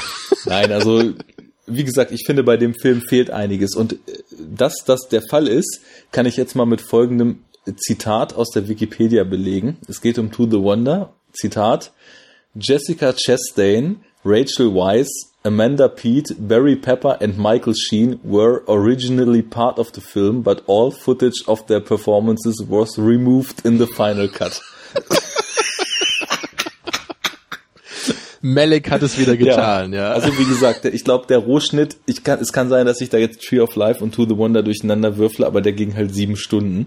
Und To the Wonder würde, glaube ich, weil eben so wirkt es, als hätte Malik alles, was er vorher gemacht hat, komplett nur noch auf Stil runtergebrochen. Also To the Wonder ist eigentlich ja, einfach nur noch ja. das Destillat von Maliks Stil, aber die Themen gehen dem Ganzen langsam aus. Ja. Wahrscheinlich könntest du halt von den anderen Filmen von ihm auch so einen Cut machen, ne? wo du halt nochmal so die bisschen Essenz-Szenen noch rausnimmst und dann wahrscheinlich hast du bei jedem Film genug Material, ne, um halt so die Hälfte der Laufzeit nur mit solchen Visuals zu füllen. Ich denke auf, auf jeden Fall, dass das aufgehen würde. Also und ja. wenn nicht, dann nimmst halt das, was unter den Schneidetisch gefallen ist und dann kannst du wahrscheinlich auch einen drei Stunden Film drehen, wo nur Leute über Wiesen tanzen. Klingt nach einem großartigen Projekt, ja. ja. Naja, also ich fand den ja, ein bisschen enttäuschend, weil ich einfach das Gefühl hatte, da wäre so für den Malik-Fan, wäre da viel, viel mehr drin gewesen bei dem Film und das ist einfach durch eine zeitliche Verknappung, die nicht hätte sein müssen, nicht zusammengekommen im Endeffekt. Das war ein bisschen schade. Ästhetisch, natürlich hat der auch wieder wahnsinnige Bilder. Also, wenn du die isoliert betrachtest, ich meine, hier, es gibt, du bist ja nicht auf Twitter, ne, aber es gibt so einen Twitter-Channel, der heißt Every Frame a Painting die Post, ach Quatsch, das ist der YouTube-Channel. Um, One, ja, wollte gerade sagen, ja, den kenne ich ja One, sogar. One Perfect Shot heißt der genau. Und die posten halt am laufenden Band wirklich so Stills aus Filmen, wo du wirklich denkst, alles klar, One Perfect Shot, das passt als Beschreibung. Und isoliert betrachtet sind auch in To the Wonder wieder etliche Motive, die man sicherlich so als den einen perfekten Shot im luftleeren Raum betrachten könnte. Aber so richtig fügt sich das alles nicht zusammen da liegen zwar zwischen unseren Wertungen sechseinhalb Punkte, aber so einigermaßen einig sind wir uns. Ja. Aber das, das, das wollte ich halt auch gerade noch sagen. Das ist halt wieder, ich glaube, wenn man sich nur meine Ratings anguckt, würde man wahrscheinlich denken, ich bin total der Hater, der halt irgendwie mit nichts irgendwas anfangen kann. Aber ich bin halt einfach jemand, ich sag das auch immer, ich betone halt, ich bewerte halt nur mein Viewing Pleasure. Ja. Also nichts anderes. Weil ich diese Ratings im Grunde auch nur für mich selber abgebe, um irgendwie diese Filme so zu orten, äh, zu ordnen und mir halt irgendwann anzugucken, so hey, ne, welchen guten Film habe ich denn lange nicht mehr gesehen oder so, ja. Ich will halt nicht irgendwie damit irgend so ein objektives Rating oder so abgeben. Und ich bin halt außerdem auch jemand, ähm, ich kann, glaube ich, Atmosphäre an sich relativ schlecht für mich irgendwie bewerten oder loben. Und natürlich kann man schon sagen, dass To the Wonder irgendwie ein atmosphärischer Film ist. So der, der, der hat ja eine Stimmung, der transferiert da ja irgendwas, auch wenn das halt inhaltlich alles sehr vage ist. Aber das ist für mich irgendwie so, wenn ich halt nur so eine Stimmung habe, dann dann werde ich persönlich meistens eher sauer oder so, weißt du, dann, dann kann ich nicht sagen, ja, immerhin ist die Stimmung da. Dann denke ich halt immer so, was soll dieser blöde, oberflächliche Scheiß so, ja? Gib mir halt irgendwie was, was diese Stimmung transferiert. Ne, ich, ich will halt nicht nur die Atmosphäre haben oder nur die schöne Optik. Dann denke ich mal so, dann, dann kann ich mir halt auch irgendwie einen, einen Tierfilm angucken, wo ich schöne Aufnahmen sehe. So, ja, das, das ist mir egal. Ich will halt, dass das verknüpft ist zu Inhalt. Ne, und, und das ist halt das, was halt bei Malik für mich eben nur bei The Thin Red Line funktioniert. Gut, dann nehmen wir das jetzt mal als Brücke, um uns tatsächlich mal intensiver dem Film zuzuwenden, oder? Jetzt schon? jetzt schon. ja, wenn du heute also durchhetzen willst, dann meinetwegen. Ja, gut. Ist ja dein Podcast. Ich mache jetzt hier mal ein bisschen Druck. Also abschweifen, das kommt mir nicht in die Tüte. Wir legen jetzt mal los hier. ja, jetzt rauschen wir durch. Gut. Also, wie gesagt, ich habe den zum ersten Mal gesehen und war absolut begeistert davon, wenn auch genau wie du gesagt hast, so ein bisschen überfordert, glaube ich. Ja, das ist ja erstmal schon die, die Fülle an Personen, ne? Das hat man ja so jetzt auch nicht in einem anderen Malik-Film bis jetzt gehabt, ne? Also das, also sowohl danach als auch davor gab es zwar viele nicht so deutlich gezeichnete Personen immer, aber es waren halt nicht irgendwie 15 auf einmal in dem Film. Genau. ne? Das ist schon allein, wenn man diese Blu-ray-Hülle in der Hand hält und normalerweise sind ja. ja immer so die drei, vier größten Namen noch so um oder unter den Titel abgedruckt. Und bei dem Film hört das einfach gar nicht auf. Also ja, die fühlt sich richtig schwer an, die Packung ja, dadurch schon. Das ist das Gewicht ja. der Actor. ja, ja ähm, ich meine, wen haben wir denn da alles? Ne? Kriegen wir die alle zusammen? Ich meine, wir haben Nick Nolte in der für mich äh, markantesten, vielleicht wichtigsten Rolle sogar, arguably. Ja, maybe. Also Dann ich glaube, für mich wäre er der dieser Träumer, der von wie heißt er denn? Jim, Jim Caviezel oder? Caviezel, Casuviel oder so? Ich glaube Casuviel, ne? Ja, den ich unheimlich gut ja, finde ich, und sonst aber glaube ich noch nie gesehen habe. Ja, ich habe auch vorhin geguckt, der hat auch ganz wenig gemacht anscheinend nur. Ja. Und ich würde auch sagen, ne, am Anfang denkt man irgendwie, dass er eigentlich so der Hauptcharakter ist. Also, durch ihn wird ja auch so ein bisschen der Bogen im Film geschlossen. Ja. Aber da er halt irgendwie so mal für 40 Minuten, glaube ich, gar nicht auftaucht in dem Film, habe ich dann irgendwie schon zwischenzeitlich gedacht, so, hm, ist er jetzt wirklich der Typ, der so den größten Eindruck auf mich hinterlässt? Und ich glaube, für mich ist es deswegen eher Nick Nolte. Also ich will jetzt nicht sagen, dass er der Hauptcharakter ist, aber ich glaube, Nick Nolte ist für mich so der wichtigste hier. Oder wenn ich auf einen Charakter nicht verzichten wollen würde, dann wäre es er. Okay, also verzichten würde ich auf ihn so auch sagen. nicht wollen, aber wie gesagt, der der äh, Private Wit heißt er ja in dem Film, der dieser Jim Caviezel, mhm. Der hält das Ganze für mich, ich glaube, in, in so einem Gerüst zusammen, weil es eröffnet mit ihm, er taucht immer wieder auf und vor allem, ich finde, er ist auch auf eine gewisse Weise am wichtigsten, weil er diesen ganzen Positionen und diesen ganzen verschiedenen Arten, auf die die menschliche Psyche mit diesem Grauen umgeht, immer wieder den Gegenpol auch vorhält. Also er ist ja ganz oft derjenige, ja. der ja als Kontrast zu den verschiedensten Ausuferungen so der, der menschlichen Handlungen in dem Film genommen wird. Ja, und der ist ja selber auch schon ein Kontrast in sich so ein bisschen, ne? weil am Anfang siehst du ja eben, dass er sich so ein bisschen drücken will eigentlich vor dem Kriegseinsatz. Ja. Er lebt da ja mit diesen Eingeborenen so ein bisschen zusammen und dann wird er ja eingesammelt von diesem Schiff und dann an die Front geschickt wieder und da lässt er sich ja dann schon wieder so, so drauf ein, auf diesen Kriegseinsatz. Und ist ja auch irgendwie einer derjenigen, der jetzt noch so am ehesten, glaube ich, so den, den klaren Kopf behält. Ja, aber wahrscheinlich ja, auch aber nur aufgrund der Art und Weise, wie er überhaupt das Leben und die Dinge sieht. Er hat ja eine ganz andere Art, ja. die Dinge zu sehen, als die meisten anderen. Genau, er klammert sich, glaube ich, auch nicht mehr so an das Leben, ne? was man ja auch am Ende dann sieht, weil er ja im Grunde den Freitod wählt in dieser Situation, wo er da von diesen Japanern umstellt ja. ist. Ja, der Einstieg ja, also, mit ihm ist aber. Du, du hast schon recht, er ist, er ist wahrscheinlich der Wichtigste. Das muss ich wahrscheinlich schon anerkennen, ja. Ja, einfach so strukturell gesehen, ne? Also ich, ich würde jetzt ja. sagen, die ganzen, die ganzen Ansichten, die man da so kennenlernt, die sind jede für sich äquivalent wichtig. Das ist auch schon wieder interessante Parallele zu Waking Life, wo man ja auch unheimlich viele Konzepte, die Dinge zu sehen, um die Ohren geschmissen kriegt, die alle nur so angerissen werden. Ähm, ja, aber Nick Nolte hat halt äh, so eine geile Präsenz, finde ich einfach. Und ich finde ihn einfach auch klasse als Schauspieler. Ja. Ich weiß nicht, ob du Warrior gesehen hast. Warrior? Mit Tom Hardy. Nee, den habe ich auch noch auf der Watchlist. Ja, den kann ich auch nur empfehlen. Auch wenn der jetzt meiner Meinung nach nicht so unglaublich gut ist, wie viele sagen, hat er halt wirklich unglaublich geile Performances. Also gerade von Nick Nolte, das ist, das ist eine der coolsten Performances, glaube ich, die ich je gesehen habe, sogar in einem Film, würde ich sagen. Und wie er da mit Tom Hardy interagiert, das ist großartig einfach. Und er hat einfach so eine geile Stimme. Das wollte ich gerade sagen. Auch in seinem Voice-Over, ne? Er hat diese, diese dunkle, rauchige Stimme, das ist einfach nur das großartig. Ist so krass. Ja. Das erste Oft von ihm, was kommt, da sind die noch auf dem Kriegsschiff und die Kamera wandert so über das ja. Deck und man hört ihn plötzlich und das, als ob es irgendwie so diabolisch so von ganz tief unten aus dem Erdinneren irgendjemand so zu einem sprechen würde. Er hat so gerade drei Ziga Zigarren geraucht und eine halbe Flasche Whisky getrunken, so, ja. Und, mhm. und dann bricht diese Stimme los. Ja, ich, ich finde, ähm, wo, wo du gerade schon gesagt hast, der, der Film eröffnet dann auch ähm, mit dem Private Wit, der dann gerade hier AWOL ist, ne? Äh, also sich dem, das, wie heißt das auf Deutsch? Desertieren, desertiert, desertiert ist, genau. Ja. Ähm, ich finde, dass der, der Film eröffnet da ziemlich perfekt auch, weil gleich direkt über die Eröffnung mit ihm, wo er bei diesem Naturvolk ist, was irgendwie auch schon wieder zu New World relativ ähnlich ist, ähm, und dann dem Kriegsschiff, was auf dem Ozean einläuft, um ihn da wieder aufzusammeln, ist gleich so dieser Hauptkontrast, der irgendwie in dem Film so mitschwingt mit drin. Ja, das ist auch geil gefilmt, ne? Weil du siehst dieses Schiff halt so durch so ein paar Palmen ja, gefilmt, ja. ne? Also wie dieses dieses graue hässliche Militärgerät so in dieses äh, idyllische Paradies halt so rein. Genau und ne? das das hat für mich so eine habe ich mir aufgeschrieben genau bei der Szene nachdem er so ein bisschen mit diesen Eingeborenen da am rumflachsen ist und sich da eigentlich auch so perfekt integriert und total harmonisch mit denen und ihrem Verhältnis zu ihrer Umwelt so auf einer Wellenlänge schwingt und dann das Kriegsschiff kommt dadurch bekommt dieser ganze Aufenthalt von ihm, das sind ja nur so drei, vier, fünf Minuten am Anfang, bekommt so eine Ruhe vor dem Sturm Charakter. Und als das Kriegsschiff ja. dann plötzlich einfährt, wirkt das wie so ein ganz starker Fremdkörper auch in dieser Idylle, die wir da so kennengelernt haben. Und ja, das setzt sich ja dann auf dem Boot auch direkt äh, fort, als Genau, da, da sehen wir dann auch John Travolta genau. in seinem ja schon fast Cameo-Auftritt. Mit wundervollem ne? Schnauzbart. Ja, also passt auch super in die Rolle, ja. finde ich so, als diesen, er ist ja der, der äh, oberste General da, also noch über Nick Nolte.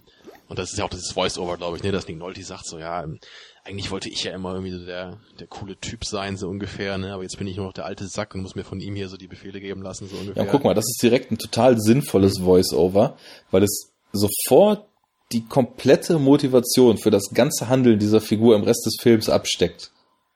Ja. Also du, auch später, wie er dann handelt, was ja nicht rational ist und auf eine gewisse Weise, wenn du dann weißt, was er so gesagt hat und was eigentlich seine Ziele waren, auch total egoistisch. Das hat halt gleich dadurch so ein Gewicht gekriegt. Er versucht ja so seinen Ruhm irgendwie jetzt so im Nachhinein eben zu kriegen, indem er halt diese armen Soldaten wie irgendwelche Bauern auf dem Schachbrett halt verfeuert. Mhm. Ne? Und halt sagt so, ja, Frontal Attack, I want the Frontal Attack. ich meine, das ist teilweise schon fast irgendwie comichaft überzogen so. Aber es, es hat halt irgendwie was dabei. Ne? So, ich finde einfach gerade, ich finde es halt geil, dass er halt da ist so. Also dass die, die Funktion, die dieser Charakter eben hat, in Bezug auf diese Geschichte finde ich halt total cool. Ja, und ich weiß auch gar nicht, ob ich das unbedingt, ich, ich weiß schon, es ist sehr viel, also ganz knapp vor Too Much, was er da auch von der Performance so bringt. Aber ich habe das Gefühl, immer, wenn man Kriegsfilme, die so diese früheren Kriege wie Vietnam, Zweiter Weltkrieg und so weiter behandelt, sind diese Anführer Sergeants oder welchen Rang die da nun auch immer haben, sind immer solche Brüllaffen, die so völlig abgehen und so ganz, ganz überzogen die Leute halt klein und rund machen und zum Spuren veranlassen. Also ich hatte jetzt keine Probleme, das zu kaufen, wie er da agiert. Ja gut, ne, Full Metal Jacket fängt natürlich äh, aufs krasseste so an, ne, mit dem Ausbildungscamp. genau, da hab ich auch gerade dran gedacht, deswegen. Ja, das ist natürlich klar. Und ja, bei, bei Platoon hast du eben da Tom Berenger und Willem Dafoe so als die beiden äh, Stereotypen, Anführer, was ich halt auch immer so cool finde in dem Film, ne, die ja so beide diese verschiedenen Seiten des Krieges irgendwie verkörpern, so wie du halt selber so werden kannst. Ne, entweder wirst du halt da wie Tom Berengers Charakter, der halt so voll in dem Verbrechen irgendwie in der Gewalt aufgeht, ja, und irgendwie nur noch Frauen vergewaltigt und irgendwelche Leute aus Spaß erschießt. Oder du bleibst halt so wie Willem Dafoes Charakter, aber du, du versuchst halt irgendwie in dir selber noch so ein bisschen äh, Menschlichkeit zu bewahren, ja, und trotzdem irgendwie noch das Richtige zu tun, egal wie irre diese Situation ist. Ne? Ja, Und deswegen mag ich halt Platoon auch so gerne, äh, wobei halt das da immer durch das Voice-Over so kaputt gemacht wird, ne, weil da Herr Charlie Sheen immer irgendwelche imaginären Briefe so schreibt, ne, an seine Großmutter oder so und dann immer die letzte ja. Szene nochmal erklärt. So, das ist so, ja, Grandma, manchmal denke ich, äh, ich wäre hin und her gerissen zwischen zwei Arten Mensch zu sein oder so. so oh, ja, I get it, so. ja, das ist dann wieder ein Voice-Over, wo man sich denkt, das hätte man doch wundervoll über wenige Szenen, wo sich jemand Ja, entscheiden muss, einfach einfädeln können. Ne? das, das ist halt genau dieses Blade Runner Ding, ne? So wie, wir wollen da ein Voice-Over haben in der Kinoversion, weil die Leute das sonst nicht verstehen würden, ja. Und bei Platoon ist es halt, bin ich mir hundertprozentig sicher, dass es genau deswegen eingefügt wurde. Es gibt einfach keinerlei Grund, das irgendwie sonst zu machen, weil halt, ich meine, diese ganzen Sachen, die in dem Voice-Over erzählt werden, gehen halt alle zweifelsfrei aus den Szenen auch hervor. Ne, Die werden halt einfach nur noch mal deutlicher ausformuliert. Und da würde ich, glaube ich, würde ich sogar mal sagen, vorgekauft. Das kommt hin. Da würde ich sogar so das Wort mal benutzen. Sogar, Ja, ich habe dir das ja auch schon mal vorgeworfen irgendwann. Oder beziehungsweise ich habe es mal genutzt, aber das wird natürlich Du nie hast mir wieder auch schon mal was vorgekaut. Ähm, Tja. Also was halt noch ganz interessant ist, ist halt eben, wir haben ja noch, noch viel mehr Cast. Genau, da wollte ich auch grad mal weitermachen mit. Genau, denn wir haben ja noch Adrian Brody, der ja anscheinend als Hauptrolle oder als eine der Hauptrollen gecastet wurde und jetzt, glaube ich, erst nach einer Stunde im Film überhaupt mal was sagt, oder? das habe ich mir nämlich auch die ganze Zeit gedacht. Das ist mir sogar aktiv aufgefallen. Ganz, ganz lange habe ich gesagt, krass, Adrian Brody in dem Film und der hat noch nicht ein Wort gesagt. Der ist einfach Ja, nur er immer dabei. Einfach und immer guckt. nur. Genau, und man, manchmal siehst du ihn echt in irgendeiner Szene so im Hintergrund, einfach so völlig, völlig belanglos. So hätte, hätte irgendein Statist sein können. So, oh, guck mal, da ist Adrian Brody. So. Aber das bleibt bei dem Film ja kaum aus, dass irgendein großer Star dann im Hintergrund auch nochmal einfach belanglos rumsteht, weil das einfach nochmal gerade so gepasst hat. Wenn man 20 Leute am Set hat, die einen großen Namen haben. Ja. Ne, also das ist auf jeden Fall schon mal interessant. Ja, Woody Harrelson haben wir auch noch dabei, den ich halt immer sehr gerne mag eigentlich. Super Typ, auf jeden Fall. Und wer mir auch ziemlich gut gefallen hat, ist der Elias Koteas. Richtig, ja, den habe ich auch mal recherchiert, ob ich den irgendwoher kannte. Ähm, hat anscheinend in zig Filmen mitgespielt, die ich mal gesehen habe, aber ich konnte mich an keinen bewusst Also erinnern. ich wusste nur bewusst, ähm, dass ich ihn in der Serie The Wire gesehen habe. Sowas kenne ich ja nicht natürlich. Serien. Ja, so eine äh, Cop- und Gangster-Serie von HBO Anfang des Jahrtausends, glaube ich, gedreht. Genau, und die ist wie jede zweite Serie, glaube ich, auch die beste aller Zeiten. ja, da wird bei Serien tatsächlich immer sehr dick genau. aufgetragen, was. Neben Game of Thrones, Breaking Bad und äh, die Sopranos, ne, ist ja alles immer die beste Serie aller Zeiten. Ja, diese Aussage ist natürlich nur bei Breaking Bad richtig, aber nee, also ich, wie gesagt, ich kannte den aus der Serie, wo ich nach der zweiten Staffel das Interesse verloren habe, obwohl die erste sehr gut war da hat er eine Rolle gehabt und habe ich ihn halt hier so wiedererkannt und er ist ja auch ziemlich wichtig, weil er ja eigentlich so lange oder in der kompletten ersten Filmhälfte dann, als es dann brenzlig wird, auch gegen Nick Nolte so als, als Gegenpol, als moralischer Gegenpol so gegenhält. Ja. Ja, ich denke, er ist dann nach den beiden eben genannten so der wichtigste, weil Adrian Brody also runtergeschnitten wurde. genau. Und Woody Harrelson ja auch leider relativ früh einen relativ unschönen Abgang nimmt. ja, wie du sagtest, er hat sich seinen Butt gesprengt, mhm. ne?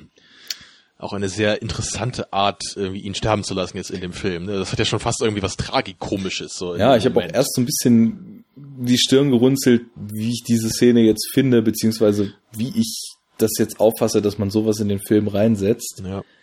Aber wahrscheinlich war es halt irgendwie auch der Grund, weil er sagt ja selber auch so, sag meiner Frau nicht, wie ich gestorben bin mhm. und so, ne? So sag mir, sag ihr, ich bin wie ein Held gestorben oder sowas, ne? Also das soll, ich glaube, es ging halt so ein bisschen darum dabei, so dieses, dieses Heldenhafte, was ja irgendwie, irgendwie viele Charaktere anstreben in dem Film. Ja. Ne?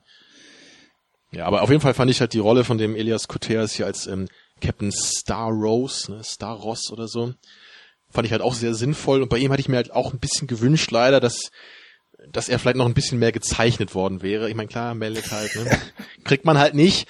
Aber das, ich fand halt die Ansätze immer sehr geil, ne? So dieses, so nein, so, ich, ich werde diesen Befehl jetzt nicht ausführen, den du mir hier gibst, weil ich halt weiß, dass das meine Männer einfach in den Tod schicken wird, so.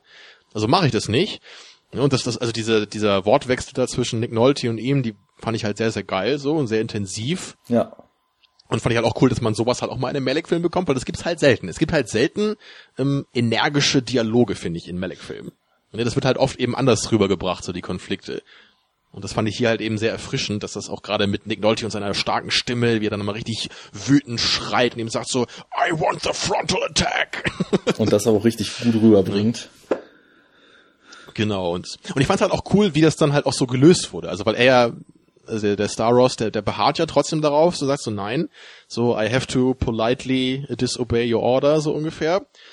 Und am Ende gibt äh, Nolte ja dann auch so ein bisschen, also Nolte heißt, wie heißt er nochmal hier? Ähm, Tall. Tall. Gordon, Gordon, Gordon Tall. Tall. Ja, das passt. Gordon Tall, ja. Genau, also er, am Ende sagt er so, okay, wenn, wenn du hier so einen starken Punkt machst, dann wird ja wohl irgendwas dabei sein, was du sagst, ne? Und dann kommt er ja selber zur Front so ungefähr. Ne? So, ich guck mir das jetzt selber mal an hier, was ihr da unten für einen Scheiß macht. ja, dem Ganzen geht ja auch schon ja. wirklich eine markerschütternde Kriegsszene vorweg. Also das ist, ist ja dann so die erste, die da, wo es dann auch wirklich auf dem Schlachtfeld zu, zur Kampfhandlung kommt. Und ich habe vorher, mhm. wie gesagt, ich hatte ja vorhin schon dieses Stichwort Ruhe vor dem Sturm so fallen lassen. Das zieht sich auch, wenn man jetzt so ein bisschen chronologisch durch den Film geht, während dieser kompletten Bootsfahrt, wo die auch noch unter Deck sind und dann so sich unterhalten und man merkt so richtig, wie alle unsicher sind und keiner so richtig weiß, was ihn eigentlich erwartet und auch die verschiedenen Ansätze. Die einen sind noch stolz, in den Krieg gehen zu dürfen, die anderen sind so total anteil, anteilnahmslos. Ja, und auch als sie dann auf der Insel landen, hat das ja alles immer noch so einen Ruhe vor dem Sturm Charakter und man fragt sich eigentlich nur, wie lange es dauern wird, bis es dann das erste Mal wirklich zu dem Krieg, weswegen sie da eigentlich hingeschickt wurden, kommt. Und als diese Szene dann losgeht, ist die, finde ich, auch angemessen schonungslos inszeniert. Also ist ja wirklich aufs Übelste durchexerziert, wie die, wie die Leute da zu Tode kommen auf verschiedensten Wege und wie die Fliegen erschossen werden eigentlich. Ja. Wobei ich da halt sagen muss, also erstmal, ich bin kein blutgeiler Torture-Porn-Fan oder so. Aber ich muss halt schon sagen, ich hätte mir teilweise beim Film noch so ein bisschen mehr Blut gewünscht. Also nicht, weil ich das irgendwie so geil finde, sondern einfach, weil das halt, glaube ich, noch einen größeren so ja so Eindruck hinterlässt. Die Drastik wird also, noch so ein bisschen angehoben dadurch, ne? Genau, ne? Und gerade wenn man da ans Jahr 98 eben denkt, wo der Film ja rauskam, da kam ja im gleichen Jahr eben Saving Private Ryan raus der glaube ich auch dafür gesorgt hat, dass äh, der Film halt nicht so ein großer Erfolg war. Ne? Ja, die das haben ja so direkt halt, konkurriert damals, ne? Eben, ne? Und dann hast du halt auf der anderen Seite eben Spielberg, der jetzt seinen no großen neuen äh, Kriegsfilm raushaut.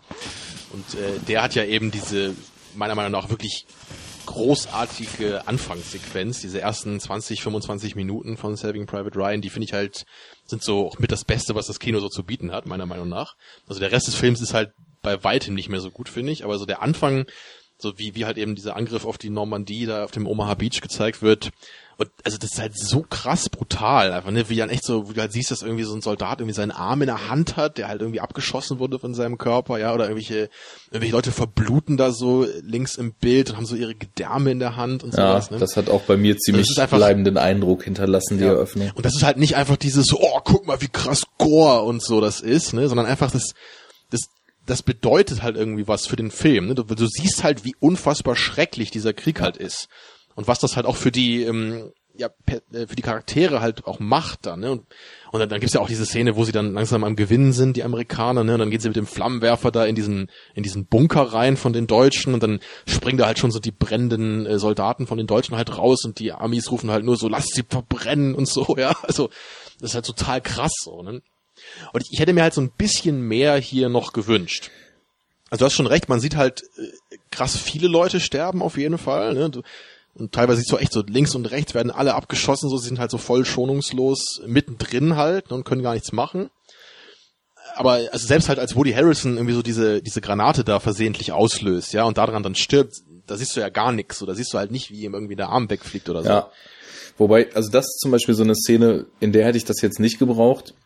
Bei diesen Kampfhandlungen verstehe ich schon, was du meinst. Also was, wenn man jetzt mal den direkten Vergleich macht, die Saving Pride Ryan Eröffnung und die erste Kampfszene in äh, Thin Red Line so eint in meinen Augen, dass man bei beiden dieses mittendrin Gefühl hat. Also die, die Kamera steht mittendrin, ist angemessen Ja. hektisch, aber nicht mehr, nicht Es- so, dass man nichts erkennen kann, ne? Ja, und es gibt großartige Tracking-Shots einfach. Das auch. Also das sind so geile Shots dabei. Aber was ich noch sagen wollte, für mich gab es vorher eine Szene, die ganz gut so in meiner Wahrnehmung dieser ganzen Geschichte den Kompass dann so eingestellt hat. Und zwar ziehen die da ja eine ganze Weile durch das, durch diese bergige Hügellandschaft auf der Insel erstmal noch, wo es auch eine schöne Szene gibt, wo ich mich gefragt habe, ob da Agire zitiert wurde.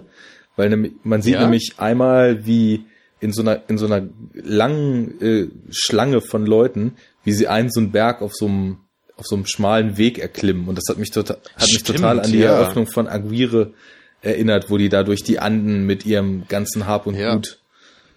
Den du ja nicht mochtest. Ja, So, wollen wir dich auch mal als Banausen auch wieder so ein? Aussetzer.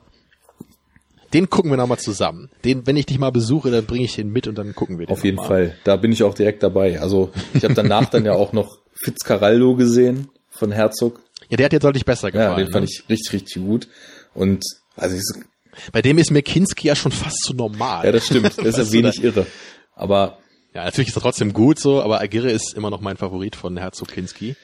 Jo. Naja, als sie dann zumindest da eine Weile durch die Landschaft gelaufen sind, da gibt es eine Szene, da finden sie erstmalig tote Soldaten, die da in so einem Stimmt, Feld ja, sitzen. ja. Und der eine hat halt auch keine Beine mehr und dem anderen ist der Oberkörper zerfetzt und die Arme liegen einfach nur so daneben.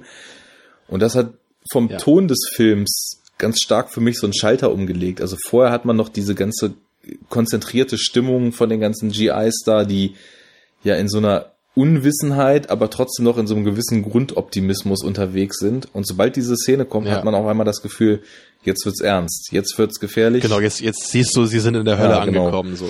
Und das hat, glaube ich, bei mir auch noch so ein bisschen nachgeklungen, als dann tatsächlich diese erste Schlacht da losgeht.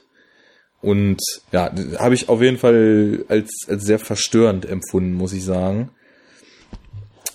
Ja, aber es ist halt für mich eher verstörend, ähm, wirklich aufgrund dessen, was Ja, passiert ja. so und wie sie halt alle sterben, wie sie halt so angreifen, überhaupt nichts ausrichten können, alle niedergemäht werden und halt weniger aufgrund jetzt irgendwie der blutigen Darstellung Ja. so.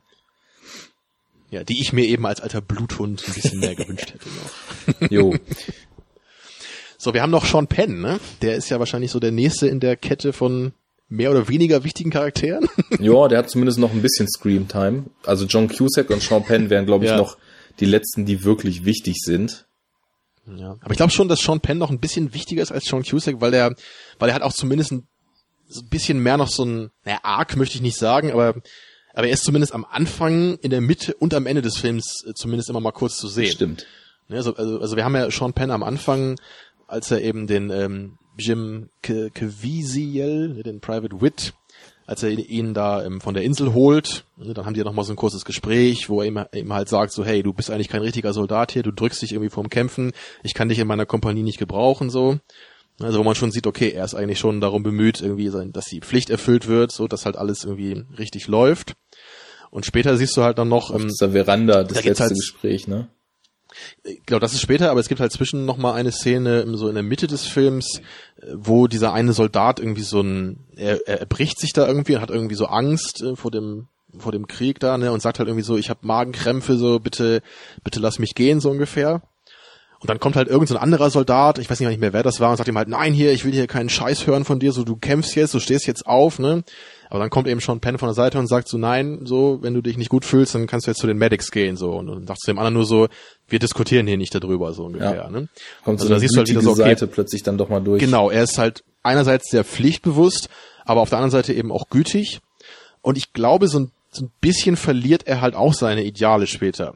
So, weil dann ein bisschen später kommt halt noch dieses, dieser eine Moment, da wird ein Soldat angeschossen, liegt verletzt so im offenen Gelände und Sean Penn zieht sich dann irgendwie so seinen, seinen äh, Waffengürtel aus und sprintet halt zu dem hin, ne, um ihm halt irgendwie da rauszuholen, merkt aber, das geht nicht und so weiter und rennt dann wieder zurück. Und dann sagt ihm halt irgendein so ein anderer Soldat so, äh, Sergeant, ich werde sie auf jeden Fall irgendwie für die Medal of Honor oder so vor, äh, vorschlagen oder irgendwie sowas. Ne? Und dann reagiert er halt total abfällig darauf und sagt, so, wenn du das machst, so, dann, dann sorge ich dafür, dass du hier richtig Ärger kriegst und so ein Scheiß. Ne? Also, Ja. wo du halt auch richtig so siehst, so diese, das ist für ihn quasi eine Beleidigung, wenn er halt so einen Orden bekommen würde Ja. dafür. Ne? Ja, und dann haben wir eben am Ende nochmal diese Szene, die du gerade ansprechen wolltest, noch, ne, wo die dann nochmal auf dieser Veranda sind, in diesem ehemaligen ähm, japanischen äh, Militärcamp da. Ne? Ich glaube, da versteht er was- erstmalig die Weltsicht von diesem Wit, der halt so ein bisschen wie so ein entrückter Stimmt, Träumer genau. durch die Welt geht. Richtig. Weil du ganz am Anfang ja siehst, die beiden sind ganz andere Ja. Typen, aber jetzt sind sie sich halt ein bisschen näher gekommen dabei. Ja, und, und als, als Epilog quasi von dem Charakter gibt's ja dann noch äh, dieses kleine Voice-Over, als du dann eben äh, den, den Cameo von George Clooney noch mal kurz Was hast dann hier, auch ne, als, nur noch als Cameo zu bezeichnen ist. ja. genau wie es bei Jared Leto eigentlich auch im ist. Film so, ne. Ja. Das sehe ich hier gerade im, im Casting, dass er da mitspielt, ist Jared Leto, ja, der sieht Ja. noch recht jung aus und ist auch wirklich nur so, ich glaube, zwischen der ersten Kampfszene und der Stürmung dieses Berges sieht man ihn so drei, vier Mal in den Reihen der Soldaten stehen und einmal was sagen und dann fällt er halt auch da auf dem Schlachtfeld, ne? Ja, ist mir nicht aufgefallen, ja. Jeweils nur am Ende hast du dann eben nochmal Sean Penn, der jetzt auch so sagt, so, sie, so die, die neuen Captains hier, so die kommen und gehen im Grunde, ja. Da, der, wir haben jetzt den einen Sergeant haben wir verloren, drückt gleich der nächste nach, der uns jetzt wieder irgendwie hier die großen äh, Reden hält über die Mili das Militär als Familie und ich bin euer Vater, so und so weiter, ne. Also da siehst du dann auch schon so, okay, er ist halt auch jetzt ziemlich desillusioniert, so durch die Geschehnisse der letzten Tage. Was ich ähm, jetzt beim ersten Mal so ein bisschen überfordernd fand, einfach um das immer mitzukriegen, wer das ist. Klar, bei Nick Nolte, was der aus dem Off gesprochen hat, das hat man natürlich anhand der sehr markanten Stimme einordnen können. Aber es sprechen halt alle durcheinander immer mal aus dem Off, ne? Und vor allem auch Adrian Brody. Ich glaube, das erste Mal, dass du ihn hörst, ist halt in einem Voice-Over. Ja. ja. Da bin ich nicht so ganz mit klargekommen, wer da jetzt eigentlich gerade spricht, weil ich es teilweise einfach nicht zuordnen konnte. Aber Ja, das, das wird sich wahrscheinlich auch mit Mehrfachsichtungen dann auch nach und nach einfach erschließen, Ja. ne? Ja, also wie gesagt, ich habe da auch immer noch Probleme teilweise so, ne? Ich meine, wir haben ja, wir haben ja noch bei weitem nicht alle genannt hier, ne? Wir haben noch den John C. Ach ja, hier, der ist ist auch auch noch noch mal dabei. kurz dabei. Ja, John Cusack hast du auch schon genannt, der eigentlich auch nur so ein, zwei äh, größere Szenen so in der Mitte hat. Die aber zumindest das, was man Äh, so als Plot bezeichnen könnte, schon maßgeblich vorantreiben, weil er ja dann als Ja, ja. Hauptanführer äh, mit diesem Trupp, der quasi den Berg einnimmt, losgeschickt wird, ne? War's das? Ja. Genau, ja. Da hat man wieder das Gefühl, so wir schauen gerade einen konventionellen Film. so ein Charakter tut irgendwas und es wirkt sich auf die Handlung aus und wow. Kurzen Momente. Genau. Und dann haben wir hier auch noch Nick Stahl, sehe ich gerade, den ich jetzt auch nicht erkannt habe im Film. Aber wenn das hier steht, wird es wohl stimmen. Muss ich mal erstmal überlegen, Ja. wer Nick Stahl. Ach doch, den Kennst du vielleicht aus Sin City oder als ähm, in Terminator 3 spielt er, glaube ich, auch den ähm, John Connor. ja, der hat diese markante Nase, ne? Den kennst du auf Ja. jeden Fall, den sieht man, sieht man öfter so in letzter Zeit. Ja, und ich glaube, es gab noch zwei, drei andere Schauspieler, die ich jetzt auch nicht kannte, die aber auch noch mehr oder weniger wichtige Rollen gespielt haben. Dieser Ben Chaplin, dieser Private Bell, der war, glaube ich, auch noch wichtig, weil doch, war das er, der nachher diesen Brief von seiner Frau bekommt? Ähm, ich glaube, klar, das, mit dem, glaube, das, um den entspannt sich ja diese einzige Liebesgeschichte, die es dann doch in dem Film gibt. Genau, wo wir auch genau. die schöne Schaukelszene wo man die Rückblenden, haben. wo sie in sonnendurchfluteten Zimmern zusammen liegen. Ja, also das war halt eins zu eins Tree of Life wieder. Ne? Genau. Das, und da habe ich nämlich wirklich bei den Szenen gedacht, das was? Den Film mag Tamino, das kann doch jetzt irgendwie nicht sein. Irgendwas ja, passt ja, hier nicht. Nicht wegen der Szenen, ja, das gebe ich schon zu. Und da, da war ich halt auch so am Ende als also als, als du dann diesen Brief halt äh, so hörst, ne, da muss ich erstmal denken, so, okay, wer ist das nochmal von den ganzen Soldaten jetzt, ne? Und ich habe den Film viermal gesehen jetzt, ne? Und denke so, okay, ja, dann wenn du das Gesicht siehst, habe ich es dann wieder parat, ne? Über welchen Zeitraum waren das dann viermal? Ja, ist schon immer ein paar Jahre gewesen, ne? Also das, das erste Mal ist, glaube ich, schon so sieben, acht ja. Jahre her. Und dann immer so im Abstand von ungefähr zwei, würde ich sagen. Ja, letztes Mal habe ich den gesehen, als wir diese Tree of Life Episode aufgenommen haben. Da hatte ich den halt auch kurz vorher geschaut zur Vorbereitung. Und das ist wahrscheinlich zwei Jahre her inzwischen schon. Hinkommen. Ja. Und ich, ich meine halt da nur gerade, das ist halt wieder so der Punkt irgendwie. Natürlich ist diese Dynamik, die da stattfindet, irgendwie nachvollziehbar. Klar, da ist halt ein Soldat, der ist an der Front. Wir sehen durch die Rückblenden, okay, er hatte irgendwie eine glückliche Beziehung eigentlich, er war verliebt. Und jetzt sehen wir plötzlich, er hat es halt verloren. Ne? So die Frau hat sich irgendwie in den anderen verliebt, weil er halt nie da war. Und aber du, du siehst halt einerseits irgendwie vorher nie so richtig, wer er eigentlich ist, finde ich, weil du, weil du mit ihm jetzt nicht so viel, glaube ich, in der Schlacht zu tun hattest.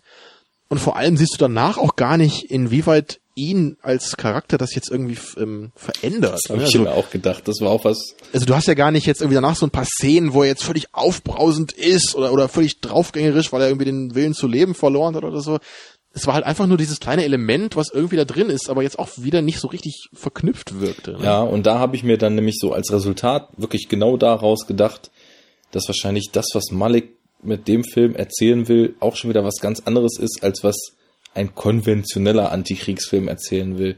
Also ich glaube fast, dass es auch hier eher darum geht, es ist ja auch sehr naturverbunden wieder und dass die Natur von ihm mehr oder weniger so als das Reine und als das Ursprüngliche dargestellt wird.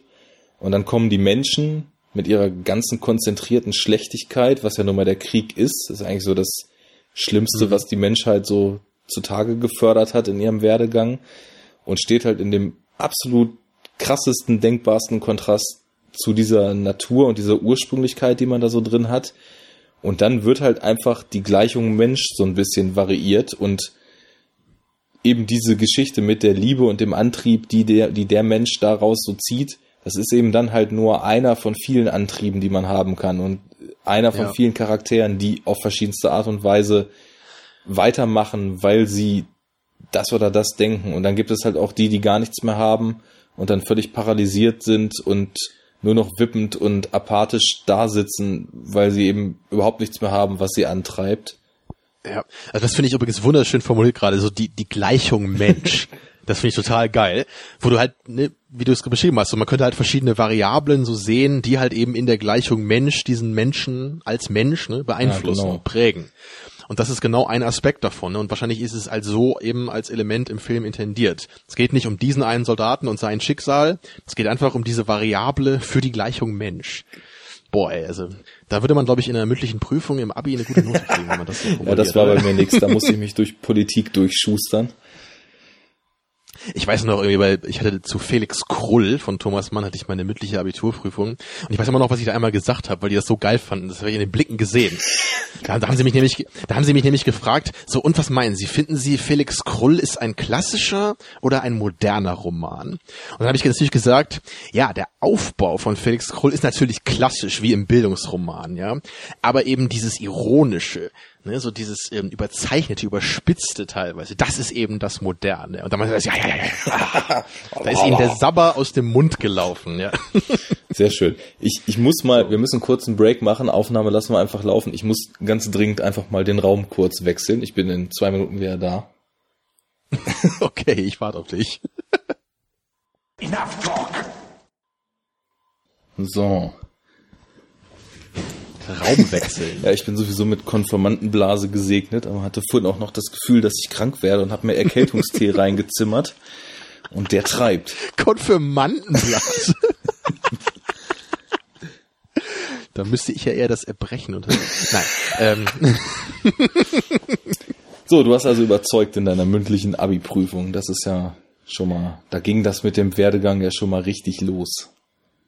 Absolut, ja. Ja, aber genug von meinen äh, Abiturgeschichten. Ich möchte auch noch ein, eine Variable zur Gleichung Mensch beitragen, wenn du Gerne. möchtest. Mit Gleichungen Ich kennt finde- der Wissenschaftler sich natürlich aus. Also immer her damit. Oh ja, natürlich, ja.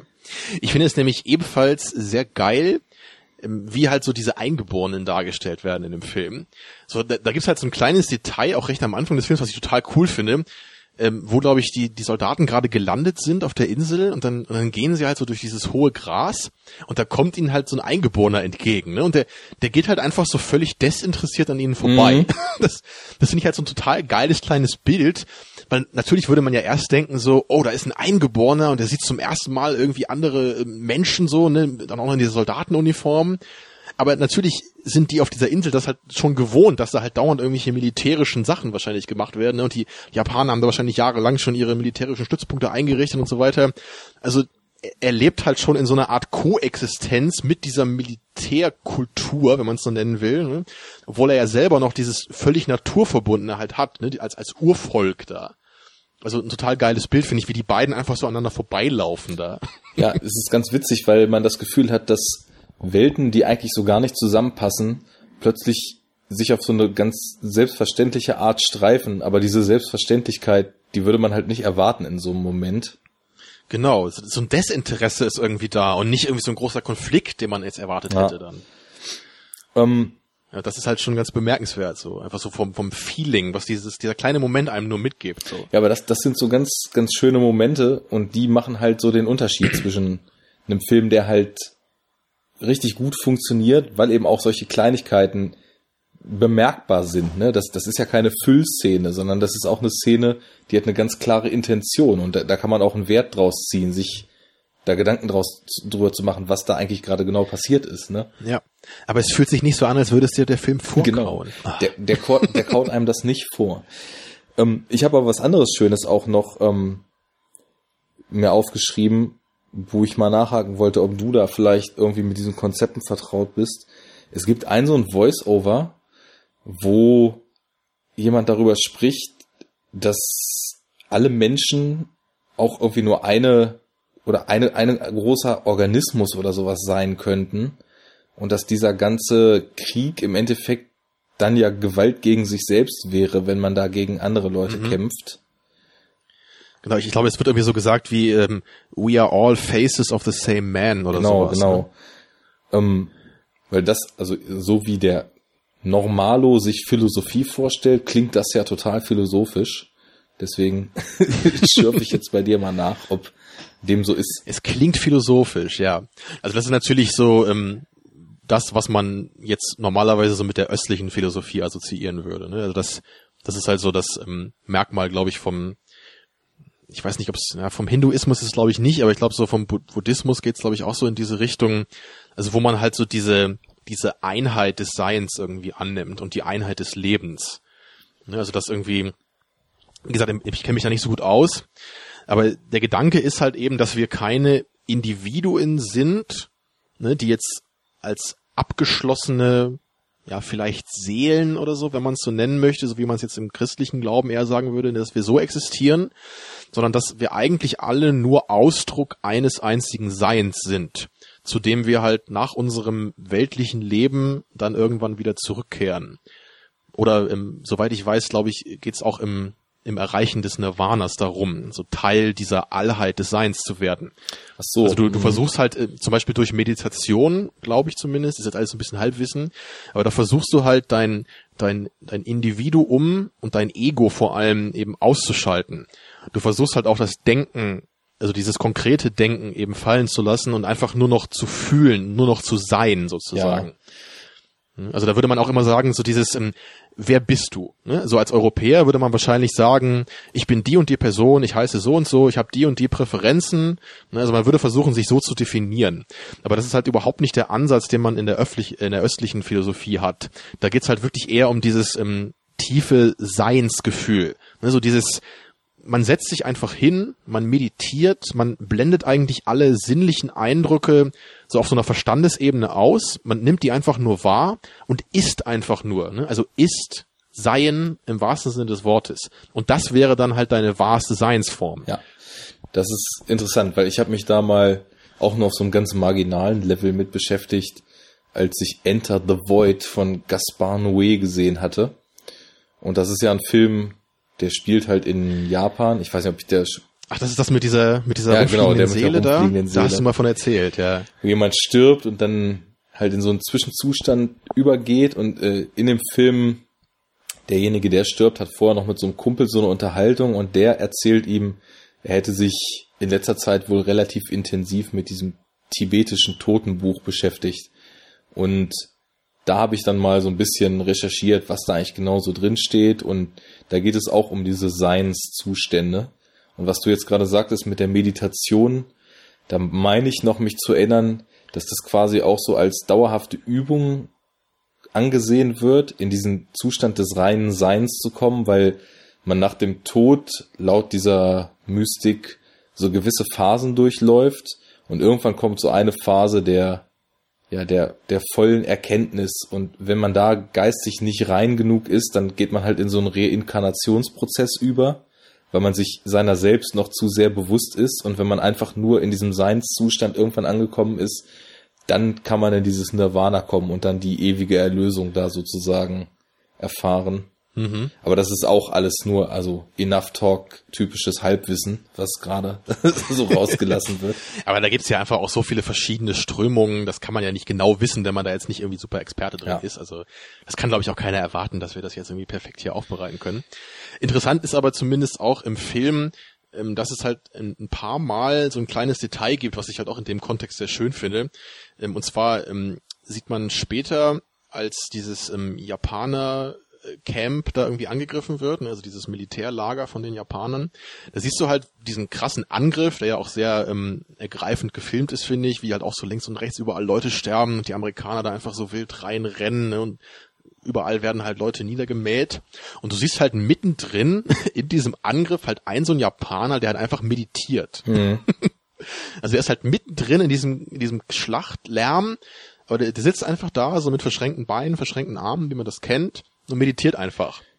Ne, was halt genau in diese Richtung geht, ähm, ihn interessiert das halt nicht, ne? So, es, es ist halt, dieser Krieg ist nicht die Seinsebene, in der er in diesem Moment ist. Ja, das ist interessant. Also ich hatte den auch bewusst wahrgenommen und hatte ihn als so eine gespiegelte Version auf der anderen Seite von diesem Wit eben so wahrgenommen, der ja auch quasi mehr oder weniger zwar die ganze Zeit mitmacht, aber in seiner Wahrnehmung des Ganzen ja doch auf so einer relativ anderen Seinsebene unterwegs ist. Und das hat für mich ganz schön gezeigt, wie im Endeffekt diese verschiedenen Fronten im Krieg aufeinanderprallen. Aber egal wie die kulturelle Färbung ist, egal wie man sozialisiert ist und wie man an diesen Krieg rangeführt wurde, im Endeffekt die Auswirkungen sind dann doch wieder die gleichen. Da gibt's halt den einen, der meditiert, dann gibt's die, die völlig apathisch und völlig verschreckt und ängstlich sich auf den Boden kauern, dann gibt's die, die aggressiv werden und sich mit ihrem Schicksal nicht abfinden wollen und obwohl sie überhaupt gar keinen Handlungsspielraum mehr haben, trotzdem auf die Feinde, die Amerikaner in dem Fall dann eben zustürmen und mit irgendwelchen kleinen ja. Messern noch versuchen.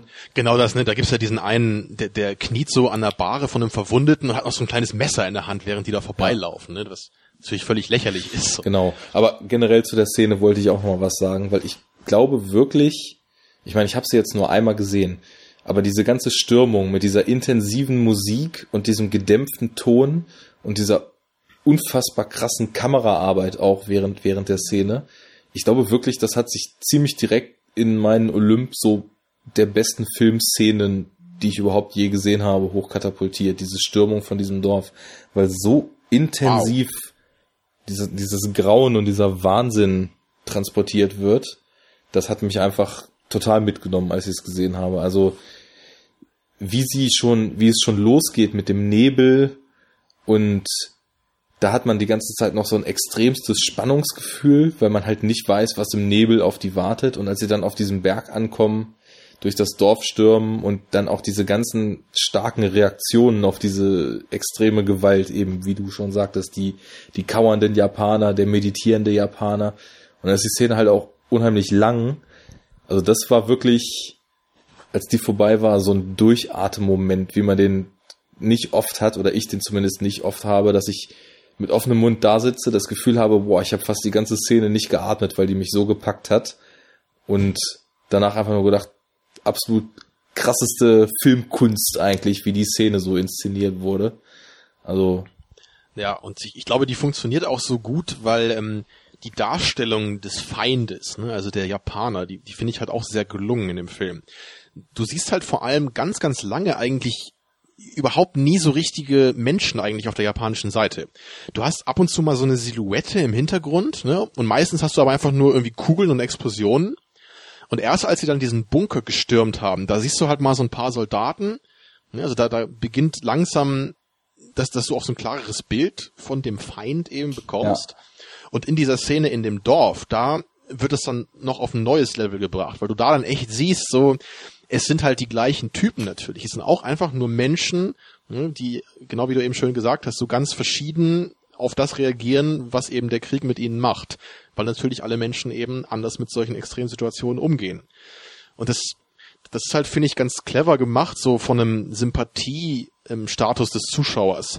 Weil am Anfang bist du automatisch intuitiv immer auf Seite der Amerikaner, weil du siehst halt den anderen, den Feind eben gar nicht. Du siehst den Feind immer nur durch die Gewalt, die er verursacht, ne? durch die Kugeln, die kommen. Das heißt, du kannst nur auf der Seite der Amerikaner sein eigentlich, weil du da eben das Leid siehst. Aber später wird das halt zusammengebracht, weil du da dann plötzlich siehst, die Amerikaner sind äh, auch nicht besser als die anderen, ne? Oder die Japaner sind nicht schlechter als die Amerikaner. Also es ist einfach dieser Krieg, der eben für alle schlecht ist. Es gibt hier keinen, der mehr oder weniger schuld ist. Ne? Ja. Und auch keinen, der mehr oder weniger Verantwortung daran trägt. Das sind im Endeffekt alles nur die Fußsoldaten, die von irgendwem da gesetzt wurden ich meine, das hat man auch in der Stürmung des Berges vorher schon ganz gut gesehen. Das sind dann teilweise auch schon fast noch Kinder, die da sitzen und die einfach dazu abkommandiert sind, da diesen Job in Häkchen zu machen. Ja, genau was du aber auch meintest mit, mit der, mit der Sympathie. Das ist eben auch so ein Kontrast, der sich dann auflöst. Wie ich eben sagte, bei diesem, bei diesem Anfang der Szene im Nebel, als sie dann langsam so anfangen, diesen Berg nochmal zu erklimmen, da ist es noch so eine Spannung, weil man natürlich zwangsweise mit den Leuten, die man schon den ganzen Film kennengelernt hat und die eben ja mehr oder weniger klingt komisch, aber erstmal in so einer Opferrolle sind. Das löst sich dann mhm. eben auf, ja, genau wie du sagst. Und insofern ist das auch ganz gut, weil, in, weil das der Moment ist, wo auch dann diese Ambivalenz in den Film reinkommt, dass man überhaupt gar keine Schuldzuweisungen mehr machen kann. Ab dahin ist einfach klar, dass es gibt hier keine Gewinner, es gibt hier keine Verlierer. Jeder, der hier noch lebt, wird trotzdem irgendwas Schlimmes daraus mitnehmen. Und es ist halt alles einfach unheimlich ja. sinnlos. Und das, das finde ich halt einfach sehr gut strukturiert. Das, was ich eben erklärt habe, so, ne, wie halt die Japaner langsam eingeführt werden und wie das dann am Ende zu, zu diesem Zusammentreffen halt kommt. Weil es, es muss einfach so sein, damit eben diese, dieses Thema von der der Allheit oder, oder der Einheit des Lebens, ne? damit das eben auch in, in dieser in, in Bezug auf die Gleichung Mensch, ja, damit es da eben auch wieder zusammenkommt. Ne? Weil natürlich kann, wenn halt manche von denen schuld wären, andere nicht, dann würde das halt überhaupt keinen Sinn ergeben. Wenn man sagt, wenn man sagt, so der Mensch ne, ist halt eigentlich eine Einheit oder das Leben ja, ist die Einheit. Genau. So, und, und hier ist es eben der Kampf des Lebens gegen den Tod im Grunde. Und der Tod ist der Krieg und das Leben ist die Menschheit hier. Größtenteils. Ne? Natürlich gibt's halt auch noch die Natur, die ja auch immer sehr geil eben in diesen kleinen Bildern halt so reingebracht wird. Also zum Beispiel, was ich jetzt noch weiß aus dem Kopf, ist halt, einmal siehst du irgendwie auch so einen Tracking-Shot, wo halt so ein paar Soldaten so über so eine Wiese rennen und dann siehst du halt so durch diesen Nebel und Dreck halt so einen kleinen blauen Schmetterling durchs Bild. Auf jeden Fall. Und ne? Das ist halt so ein knuffiges kleines ja, Bild. Also Vögel spielen ja auch eine große Rolle, die ja immer ja, wieder, genau. wie sie, wie sie landen oder wie sie dann durch Schüsse aufgeschreckt in die Luft fliegen. Genau, einmal das und dann ja auch noch einmal diesen, diesen ganz kleinen Vogel, der sich so, so windet. Und da, da, da habe ich mich halt gefragt, ähm, wurde der Vogel gerade geboren oder stirbt der Vogel gerade? Ja. Und dann habe ich mich nochmal gefragt und dachte, hey, wie geil ist es, dass ich mir diese Frage gerade stelle, oder? Ne, weil das ist ja wirklich im, im Grunde ist es ja wirklich das Gleiche auch. Ne? Also wenn du halt, wenn du dir überlegst, wie so ein Vogel irgendwie geboren wird, da ist er klein, schwach und grau. Und wenn er stirbt, ist er wahrscheinlich auch klein, schwach und grau. also da habe ich wahrscheinlich ähm, sehr nach Meliks ähm, Intention gedacht in dem Moment. Ja, darauf läuft es ja irgendwie immer würde hinaus. Zu, würde die, zumindest diese, gut passen. Ja, diese, diese Dualität von Entstehung und Ende des Lebens und darüber auch zu, ich, ich habe immer das Gefühl, er will auch in seinen Filmen immer wieder symbolisieren, auf so einer universellen Ebene, wie klein und wie unwichtig der Mensch eigentlich ist.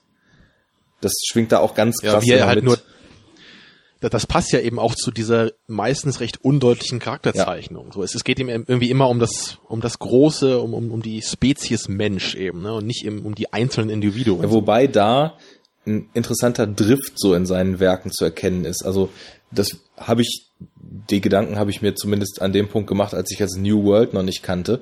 Aber ich hatte, also wenn man jetzt mal die neueren Werke nach seiner 20-jährigen Pause sich mal so chronologisch anguckt, ähm, bei Thin Red Line ist es ja noch so, dass im Endeffekt schon wirklich auf so einer ganz universellen Ebene äh, Natur und Mensch im Vergleich, gut und böse im Vergleich und ich habe mir da auch noch ein bisschen was so aufgeschrieben, weil das, das finde ich zum Beispiel unheimlich schwierig in Worte zu packen, was ich da eigentlich alles meine.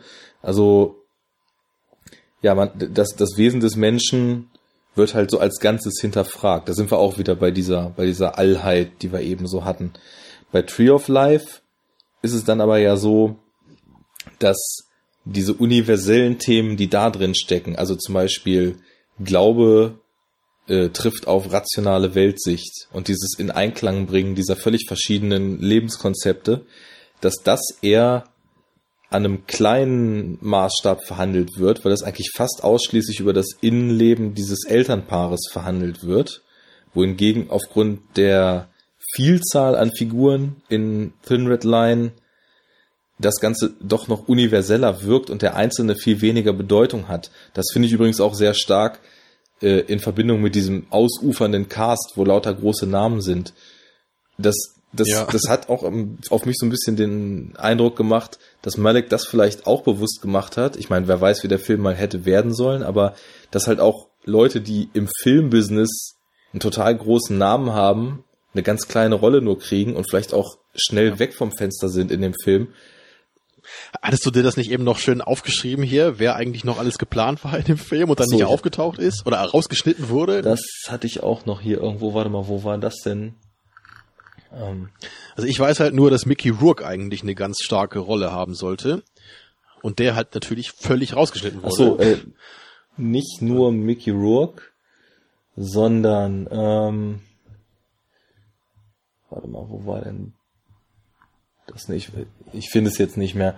Ich habe nur zumindest hier irgendwie noch gelesen, dass Martin Sheen auch noch dabei sei. Ach genau, Gary Oldman, Bill Pullman, Mickey Rourke, Lukas Haas und Viggo Mortensen waren alle noch dabei. Ja, das ist echt krass. Ja. Und es waren auch noch ein ja, Haufen anderer Leute im Gespräch, die dann teilweise wegen anderen Rollen, die sie zu der Zeit gedreht haben, nicht so richtig mitgemacht haben, aber wohl auch teilweise am Set waren. Also da gibt's auch schöne Artikel zu. Na gut, aber ähm, jetzt bin ich schon wieder abgeschwiffen von dem, was ich mhm. eigentlich sagen wollte. Lass mich das nochmal kurz. Ja, ich habe nee, nicht ich schon ich selber. Lass mich das mal noch kurz zu Ende führen. Genau, bei Tree of Life sind es dann diese universellen Themen, die am, am Beispiel von eigentlich nur noch zwei Menschen verhandelt werden. Und bei To the Wonder geht es ja schon eigentlich gar nicht mehr um universelle Themen, sondern eigentlich fast nur noch um einzelne, also um diese konkrete Zwischenmenschlichkeit zwischen den zwei Hauptfiguren oder vielleicht auch, ja gut, ich, ich würde jetzt glaube ich diese Storyline mit Javier Bardem da einfach mal komplett rauslassen, weil der, der die macht einfach keinen Sinn, also das ist, ja, klar, die kann man, kann man immer, immer skippen, wenn der, wenn er kommt im Film. Also der Film nur 80 Minuten lang, ne? Kleines Futter für zwischendurch. Tja. Aber ich finde das interessant, dass du das so sagst. Also ich, ich kann das schon verstehen, was du meinst.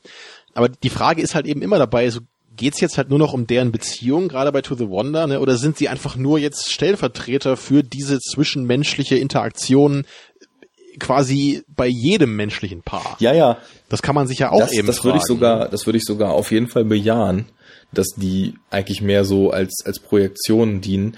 Nur die Art der Thematik, meinte ich, hat sich so ein bisschen verändert, weil ich meine, in, in äh, Thin Red Line, das sind halt schon so die großen Fragen nach dem Wesen des Menschen, nach der Art, wie man mit seinem Schicksal umgeht und wie man sich irgendwelchen Dingen stellt. Also ich, das, wie gesagt, das hat, das ist alles unheimlich viel. Der Film dauert ja auch sowieso schon drei Stunden und ist dann auch noch mit Konzepten und Ideen und Denkansätzen und kleinen Momenten vollgestopft. Also ich fühle mich nicht in der Lage, das jetzt nach einem Mal schauen auch nur annähernd in Gänze zu erfassen. Aber bei Tree of Life habe ich ja halt schon öfter gesehen und da sind es halt auch die universellen Fragen.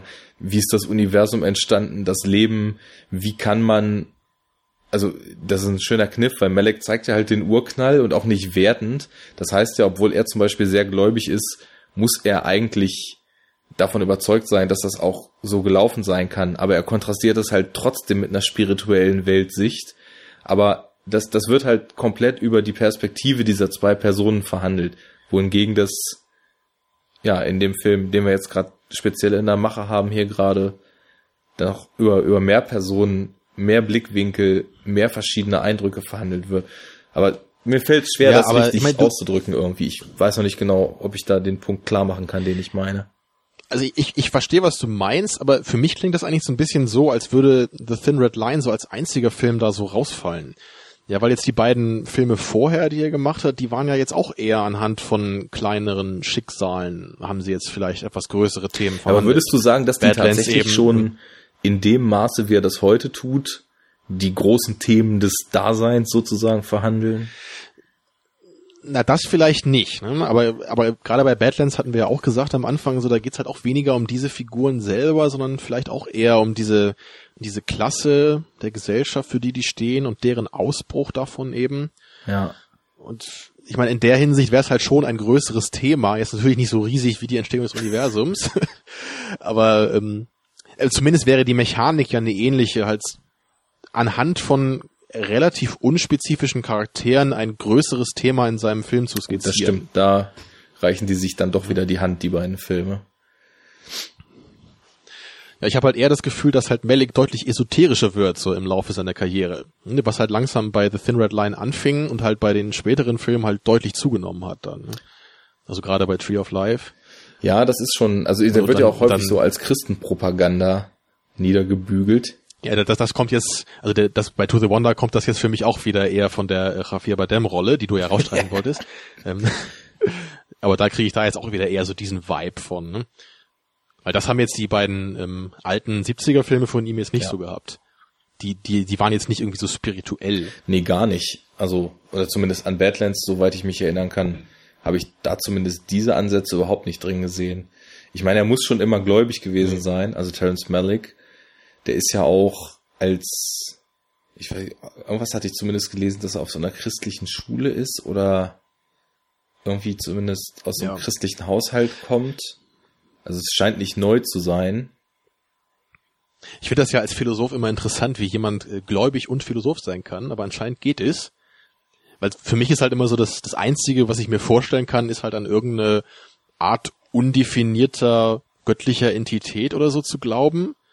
Aber ich kann mir halt irgendwie nicht vorstellen, wie man irgendwie einem konkreten Glauben folgen kann und dann gleichzeitig sich noch als Philosoph bezeichnet. Weil Glaube ist halt Dogma. Ich meine, das ist, ne, das bedeutet im Grunde das Wort Glauben. Ja. so. Also wenn man, wenn man es zumindest auf eine spezifische Religion bezieht. Ne? Ich meine, die Diskussion können wir jetzt nicht anfangen, ne? Aber ja gut, ich, da bin ich wahrscheinlich auch nicht derjenige, der den Rieseninput dagegen, also außer aus dem Bauch raus äh, geben kann. Ich meine, ich finde auch immer das schwierig, überhaupt das, dieses Konzept Religion finde ich schwierig. Ich finde das Konzept Glaube nicht so schwierig, aber das, das in solche ja, das Formen und vorgefertigte Mechanismen pressen zu lassen, stößt mir sehr, sehr übel auf. Weißt du, das, das Problem ist einfach an dem Begriff Glaube, dass ich in meinen gesamten Jahren des Philosophiestudiums noch nie verstanden habe, was es eigentlich bedeutet. Das, weil es, es, es heißt halt manchmal eher sowas wie Hoffnung und manchmal heißt es halt eher sowas wie engständiges Wissen oder Wissen glauben, ja, wo dann Glauben wieder drin ja. ist. Sagen wir zu wissen meinen. Und das ist halt, äh, im Grunde sind das zwei Aspekte, die ja völlig unabhängig voneinander auch bewertet werden könnten. Ich habe ja nichts gegen Leute, die irgendwie auf was hoffen. Ja. Ja, ich habe ja, ich habe ja, ich, ich, mein, ich bin selber jemand, der auch hofft, dass sowas wie Moral auch wirklich eine Bedeutung hat und deswegen auch äh, nett zu sein mit Menschen ist, soweit es mir möglich ist als Bluthund. Der herzlose aber, Klumpen aber das heißt, sich an. Oh ja, der herzlose Klumpen. ja, das bin ich sowieso, ja.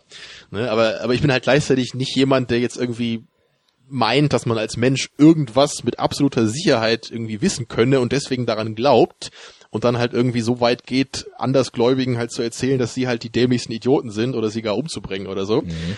Was natürlich auch nur ein winziger Bruchteil von gläubigen Menschen macht. Aber das ist für mich so eine, so eine Gedankenart, mit der ich halt einfach wenig anfangen kann. Und um das jetzt wieder auf den Film zurückzubringen, ähm, oder vielleicht bei Tree of Life erstmal, als ich den Film halt damals gesehen hatte, habe ich ihn halt schon eher so als Pro-Christenfilm empfunden. Aber du hattest dich da ja für sehr stark eingesetzt, dass ähm, du der Meinung bist, dass Malik da wenig werten will, sondern eher die beiden Sachen gegenüberstellt. Also darauf würde ich auf jeden Fall am meisten achten, glaube ich, wenn ich den Film nochmal schaue. Ja.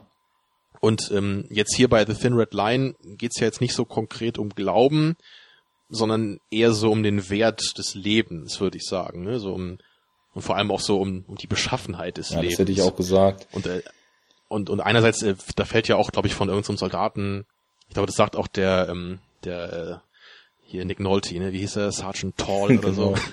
Er, er sagt jetzt selber, glaube ich, auch mal so, Nature is cruel. Ne? Also du hast so die, die Lianen im Dschungel, die halt den, den großen Baum umschlingen, um halt von ihm so die Nährstoffe zu entziehen und sowas. Das hat er, glaube ich, so als Beispiel. Ne? Und das, das passt natürlich auch so zu seinem Charakter, wie er halt eben diese Sache sieht. Ja, und das ist auch Also wieder er, für, für ihn ist Leben, glaube ich, eher der, der Kampf, ne? der, der Konflikt. Genau, und so wundervoll wie das jetzt im Kontrast zu zum Beispiel dem Wit gesetzt werden kann, sind halt dann auch diese, Genau. diese Bilder, die, ist eigentlich da schon Lubetzky Kameramann gewesen? Bei, Ich glaube schon, aber das kann ich jetzt. Ich das würde mich fast offen? wundern, wenn nicht, weil das ist schon, also so, Hätte ich nämlich jetzt auch gedacht. nee, ist John Toll noch. Der sagt mir jetzt gar nichts, aber mit Kameramännern bin ich auch nicht so fit. Nee, ich kenne nur die, die irgendwann mal Regisseure werden. Und dann so tolle Sachen wie den Johnny Depp Film letztens drehen. Transcendence Mhm. machen. Ja, gut. Ähm, auf jeden Fall ein Ja, sehr war- fähiger Kameramann war der- auch. Ja, war der Jan de Bond nicht früher auch irgendwie Kameramann? Oder der war doch, glaube ich, früher irgendwie von dem Verhoeven der Kameramann, oder? Hat dann irgendwann Speed gedreht. Das War ist das gut nicht so? möglich. Bin ich Aber- mir jetzt auch nicht hundertprozentig sicher. Kleiner Wink mit dem Zaunpfahl an dich. Die Kameraarbeit in Thin Red Line ist ja 1A. Der Mann hat auch die Pilotepisode zu Breaking Bad gedreht. Jetzt, Ja, ja. jetzt wirklich? Ah, Ja, dann melde ich mich mal kurz irgendwie vom Studium ab und guck eine Er wurde für Serie. einen Emmy Award für nominiert. Hallo.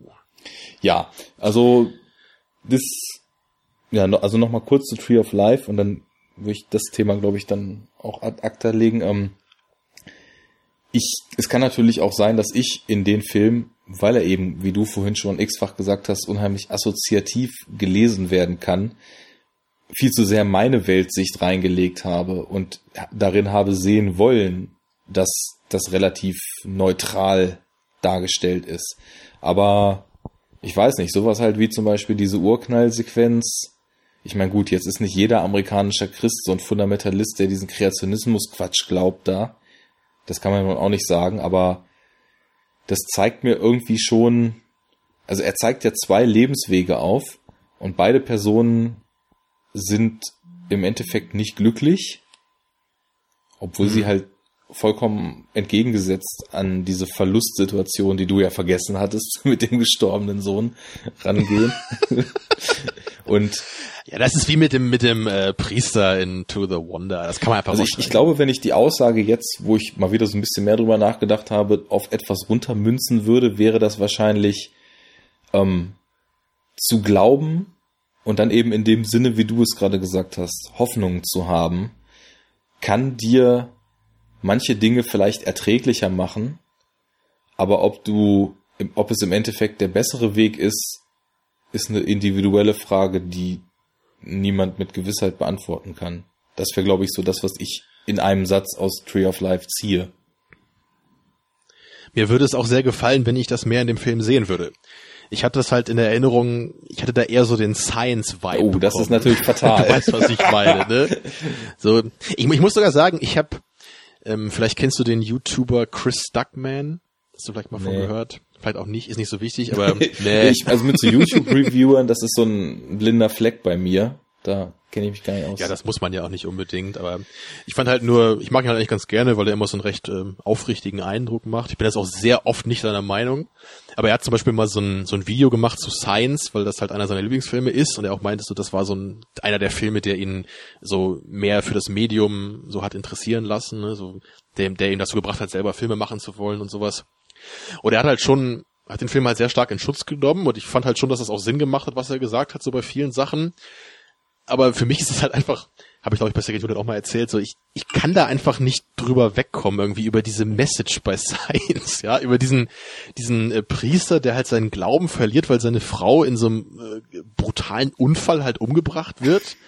Und dann gibt's halt diese total irre Geschichte, dass halt irgendwie seine Tochter eine Wasserallergie hat und irgendwie sein Sohn nicht beim Profi-Baseball angenommen wurde, ja.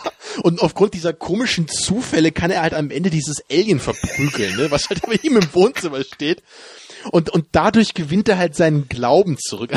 Das ist halt so unfassbar dämlich, finde ich einfach. So, weil das, ich meine jetzt irgendwie Religion hin oder her irgendwie, das ist für mich so eine, so eine abstruse Denkweise, halt irgendwie zu behaupten, so, ich meine, ich ich kann jetzt halt durch Glauben mir, mir jeden noch so bescheuerten Bullshit erklären und, und dann erzähle ich in diesem Film so eine komische Alien-Geschichte und am Ende hat halt der Priester seinen Glauben zurück. So, das, weißt du, da, da kann ich einfach nicht mitgehen. Das ist für mich halt irgendwie lachhaft und dämlich. Manchmal ist das so geil, Ja. weil man das Gefühl hat, das, was da so passiert und was die Leute da so an Aufgaben meistern müssen, da haben ein paar Leute auf dem Besoffenen zusammengesessen und haben so ausgewürfelt, was das Absurdeste ist, was irgendwem einfällt. Das wird dann ins Drehbuch geschrieben, so Wette verloren, haha, du musst die Football-Geschichte bei Science reinnehmen. Genau, ja. ja. dafür verfilmst du beim nächsten Mal aber auch dies und das. So, das ist echt Ja. Ich meine, es, es stimmt halt schon, so dass Science ja auch so eine gewisse Atmosphäre hat und auch eine gewisse Bildsprache so und da hat man sich ja auch was bei gedacht, so bei der Kameraarbeit und vielen Shots und so. Aber das ist da auch wieder so ein Beispiel, so das, ich muss einfach darüber lachen. Also, also diese, diese ist halt Message wirklich dabei, so eine ne? Sache für sich auch, ne? Ja. Ich, also ich fand Science, jetzt muss ich mal gerade überlegen. Science ist der mit den Kornfeldern. The Village ist der andere, der auch so richtig mies ist, ne? Den habe ich nie gesehen, aber ich weiß da alles drüber, weil ich Das mal war auch gesehen wirklich so ein Trailer, der einen voll gekickt hat und man das Gefühl vermittelt bekommen hat, da würde die unheimlich creepigste Atmosphäre auf einen warten und ich bin ja wirklich so mit der Erwartung, einen ziemlich straighten Horrorfilm zu sehen, dann damals ins Kino gegangen. Dann wohnen halt eine Stunde lang oder anderthalb Stunden lang irgendwelche Leute in einem Dorf, wo nachts ab und zu mal irgendwer um die Häuser schleicht und alle unfassbar große Angst haben. Und am Ende, also du wirst ja wahrscheinlich nie gucken, am Ende finden sie halt raus, Ja, ich, ich ja, kenne die Auflösung. In ja. so einem Must, in so einer Musterhaussiedlung mehr oder weniger im Wald eingesperrt sind. und dann klettern sie halt über den Zaun und alles ist gut.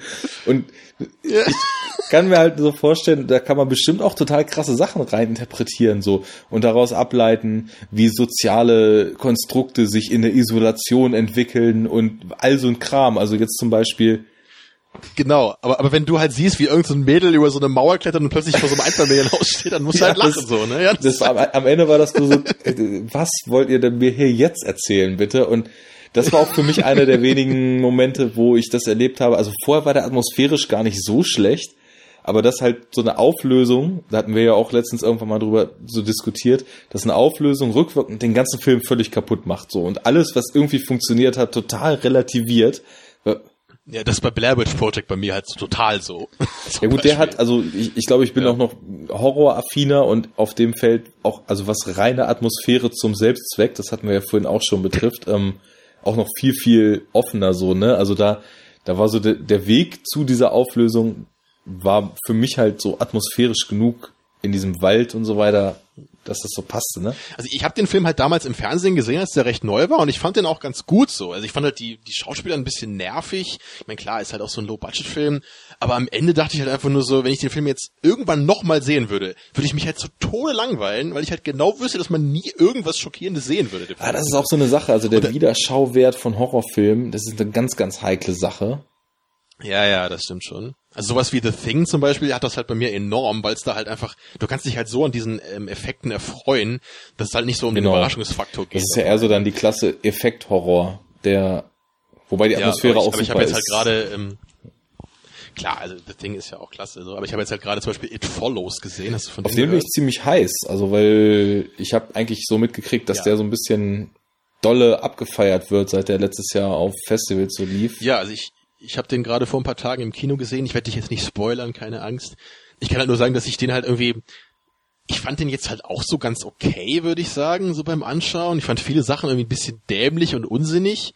Aber wenn ich mir halt vorstelle, den nochmal gucken zu müssen, der würde halt jedwedes irgendwie ähm, Viewing Pleasure bei mir verlieren. So, weil ich halt genau weiß, was wann passiert. Ne, und, und ich finde halt diese Horrorfilme, die leben halt immer nur so von Suspense oder, oder meistens. Ne? Du, es geht ja immer darum, so, was passiert jetzt? Ne? Wie wird sich der Charakter entscheiden? So, was wird als nächstes auf ihn um, hinter der Ecke lauern oder so, ja? Und wenn das halt alles genau weiß, ist es halt irgendwie so, pff, dann hast du halt nur noch die recht flachen Teenie-Charaktere und das, Na, äh, das, naja, äh, ist gut, nicht wenn, so geil. wenn die Charaktere dann halt nicht so gut sind, ist das so eine Sache. Aber ich meine, Aber das hast du ja fast immer bei Horrorfilmen, ne? dass die halt sehr funktional ihr habt sind. ja auch, so. ähm, ich glaube, am Ende eurer Vertigo-Episode damals auch so festgestellt, ja. warum es zum Beispiel auch diesen Hitchcock-Twist gibt, die Auflösung eigentlich schon in der Mitte zu zeigen und dann den Weg zur Auflösung hin als das Spannende zu verkaufen. Und Genau. Was mir aber trotzdem halt nicht so ja, gefällt. stimmt, ich ne? glaube, es war auch Christian, der da mehr mit anfangen konnte damals, ne? Ist auch egal, auf jeden Fall. Ja. Ich weiß nur, dass, Da- dass äh, David Christian, wollte ich schon sagen, nee, dass Christian mir erzählt hat, dass er in dem Audiokommentar von Gone Girl, dass äh, David Fincher da auch über Vertigo spricht und er genau das gleiche an Vertigo kritisiert hat, wie das, was ich an dem Film kritisiert habe. Das heißt also, dass ich genauso viel von Filmen verstehe wie David Fincher. Ja, deswegen fandst du ja auch Gone Girl so gut. Richtig. Und so viele Filme von ihm so scheiße. Ja, ist sein Nee, Sinneswandel. äh, ich wollte gerade noch eine Sache zu, zu Blair Witch Project, dann gehen wir auch wieder zurück zum Film hier. Aber ich fand dieses ähm, How It Should Have Ended, kennst du das wenigstens bei. YouTube? Also sie machen halt immer nur so ganz kurze Comic-Clips irgendwie, wie sie sich halt vorstellen könnten, dass Filme geendet seien. Was halt oft sehr lustig ist. Das sind immer nur so zwei, drei Minuten. Und die haben das halt auch mal bei Blair Witch Project gemacht, was ich halt super geil fand, weil sie dann auch so die letzte Szene halt zeigen, wie der Typ so, ne, so an der Wand steht, ja, mit dem Rücken zum Bild und fällt so die Kamera um. Und dann siehst du halt nur so, wie, wie halt dann plötzlich die Leute da stehen, so, oh mein Gott, mir ist die Kamera runtergefallen. Und dann, und dann kommt halt so ein Typ mit so einer extrem abgefahrenen Hexenmaske ins Bild, sagt nur, ey, jetzt könnt ihr mich gar nicht mehr filmen, oder was? So. Und das fand ich einfach nur so, das hat das halt auf, auf äh, humorvolle Weise genau auf den Punkt gebracht, so was mich halt an dem Film am Ende gestört hat. So. Klar war das halt so intendiert, so, aber für mich war es einfach nur die völlige Entladung der Spannung und nicht dieses coole, ambivalente Ende, was halt manche darin sehen können. Ja, aber das ist auch, glaube ich, Ja, ja. das ist ein Punkt eigentlich für eine komplett eigene Sendung, nur ganz kurz.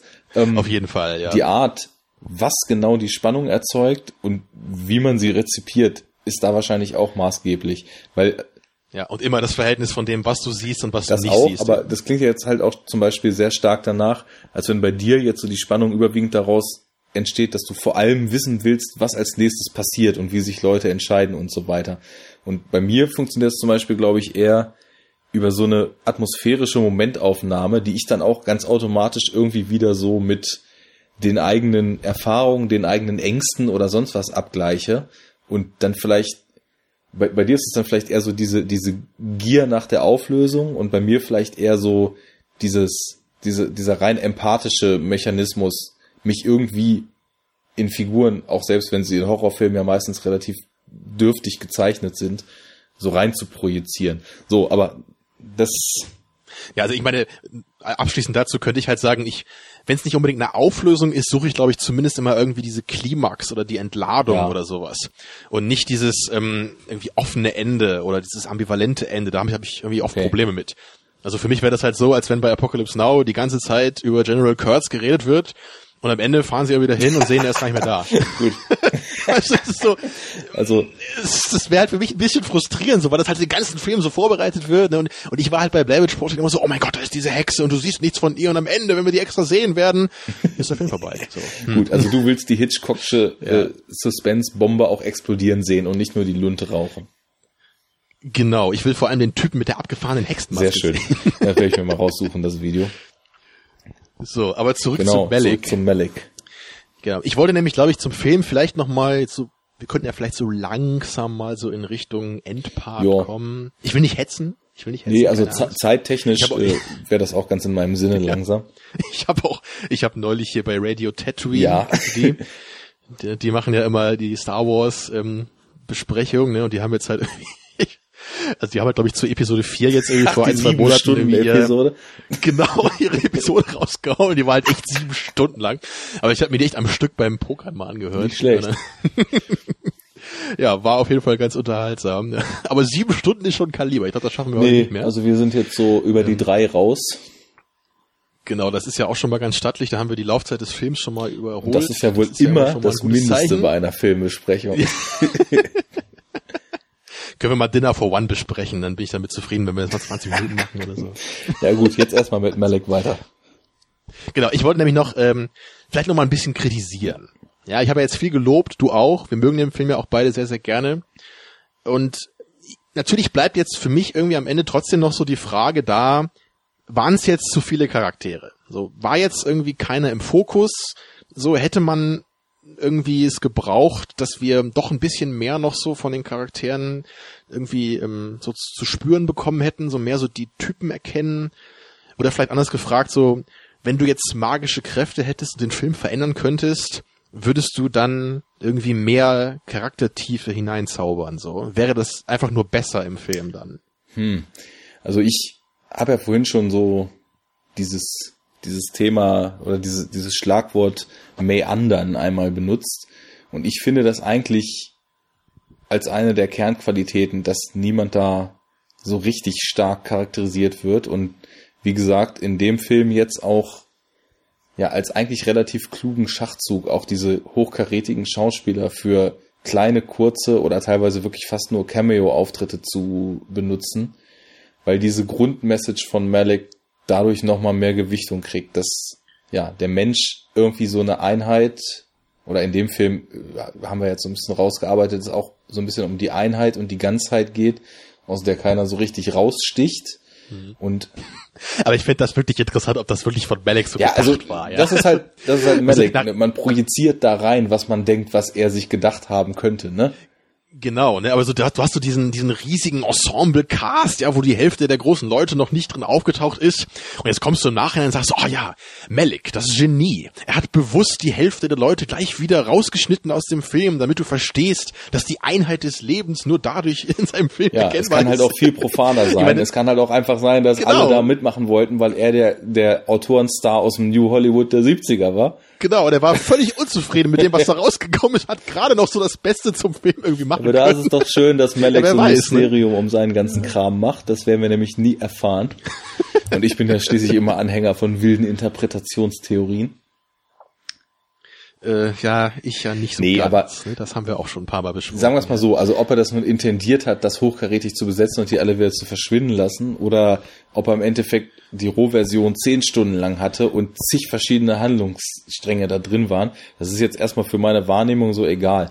Ich finde halt, ich meine, klar, es funktioniert Genau. irgendwie, ne? Und es hat irgendwie einen gewissen genau, Charme und, bei äh, dem Film. ich, ich finde halt diese Fülle auch eben gut, weil, ja, wie gesagt, vorhin der Waking Life Vergleich, also man, man kriegt so verschiedene Sichtweisen, größtenteils bis an den Punkt, wo man das Gefühl hat, ich kann das nachvollziehen, wie der Mensch denkt, warum er so denkt und was ihn dazu getrieben hat. Bis zu, bis zu dem Punkt kriegt man die Sachen so vorgesetzt.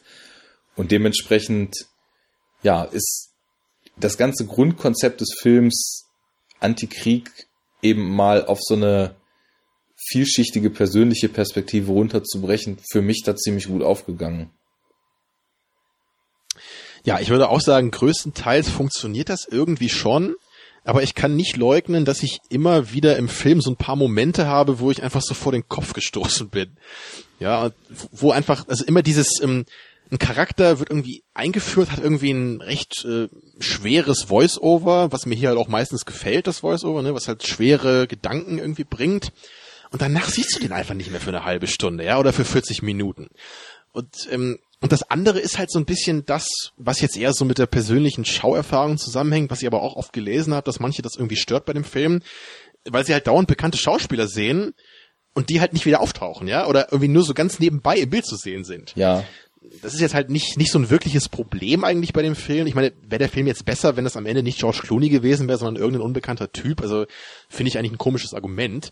Aber dennoch kann ich das schon verstehen, wenn Leute einfach verwirrt sind, wenn halt dauernd bekannte Schauspieler da sind, die einfach nur im Hintergrund sitzen und nichts ja, machen. Das kann ich auch so, total gut nachvollziehen, die Perspektive. Ähm, es, äh, man kann es wahrscheinlich auch, wenn man sich von der anderen Richtung nähert, also wir fanden den jetzt beide sehr gut, aber wer mit dem Film nicht wirklich was anfangen kann, kann man gerade dieses ständige Einstreuen von neuen Konzepten, von neuer Weltsicht, von, von neueren Ansätzen mit dem Kriegsgrauen umzugehen, kann man das sicherlich auch einfach als so ein Staccato des Abarbeitens empfinden, wo einfach so ein, ein Konzept nach dem nächsten ja, durchgejubelt so ein, wird. So, so, ein exzessives visuelles Brainstorming. Ja, genau, ein Konzept sowas. nach dem nächsten, zack, zack, mhm. zack. So kann man mit Krieg umgehen, so kann man traumatisiert werden, so kann man spirituell die ganze Sache sehen. So, und hier ist noch ein Vogel und Schmetterling genau. und fertig ist der Film. ja, da, da muss ich jetzt eigentlich auch nochmal den Waking Live Vergleich bringen, den, den wollte ich ja eigentlich auch nochmal noch mal bringen heute weil du den Film ja ziemlich gerne magst und ich überhaupt nicht äh, den abkonnte. das ist wieder, wieder mal, ja. Der schöne Dreisilber, genau.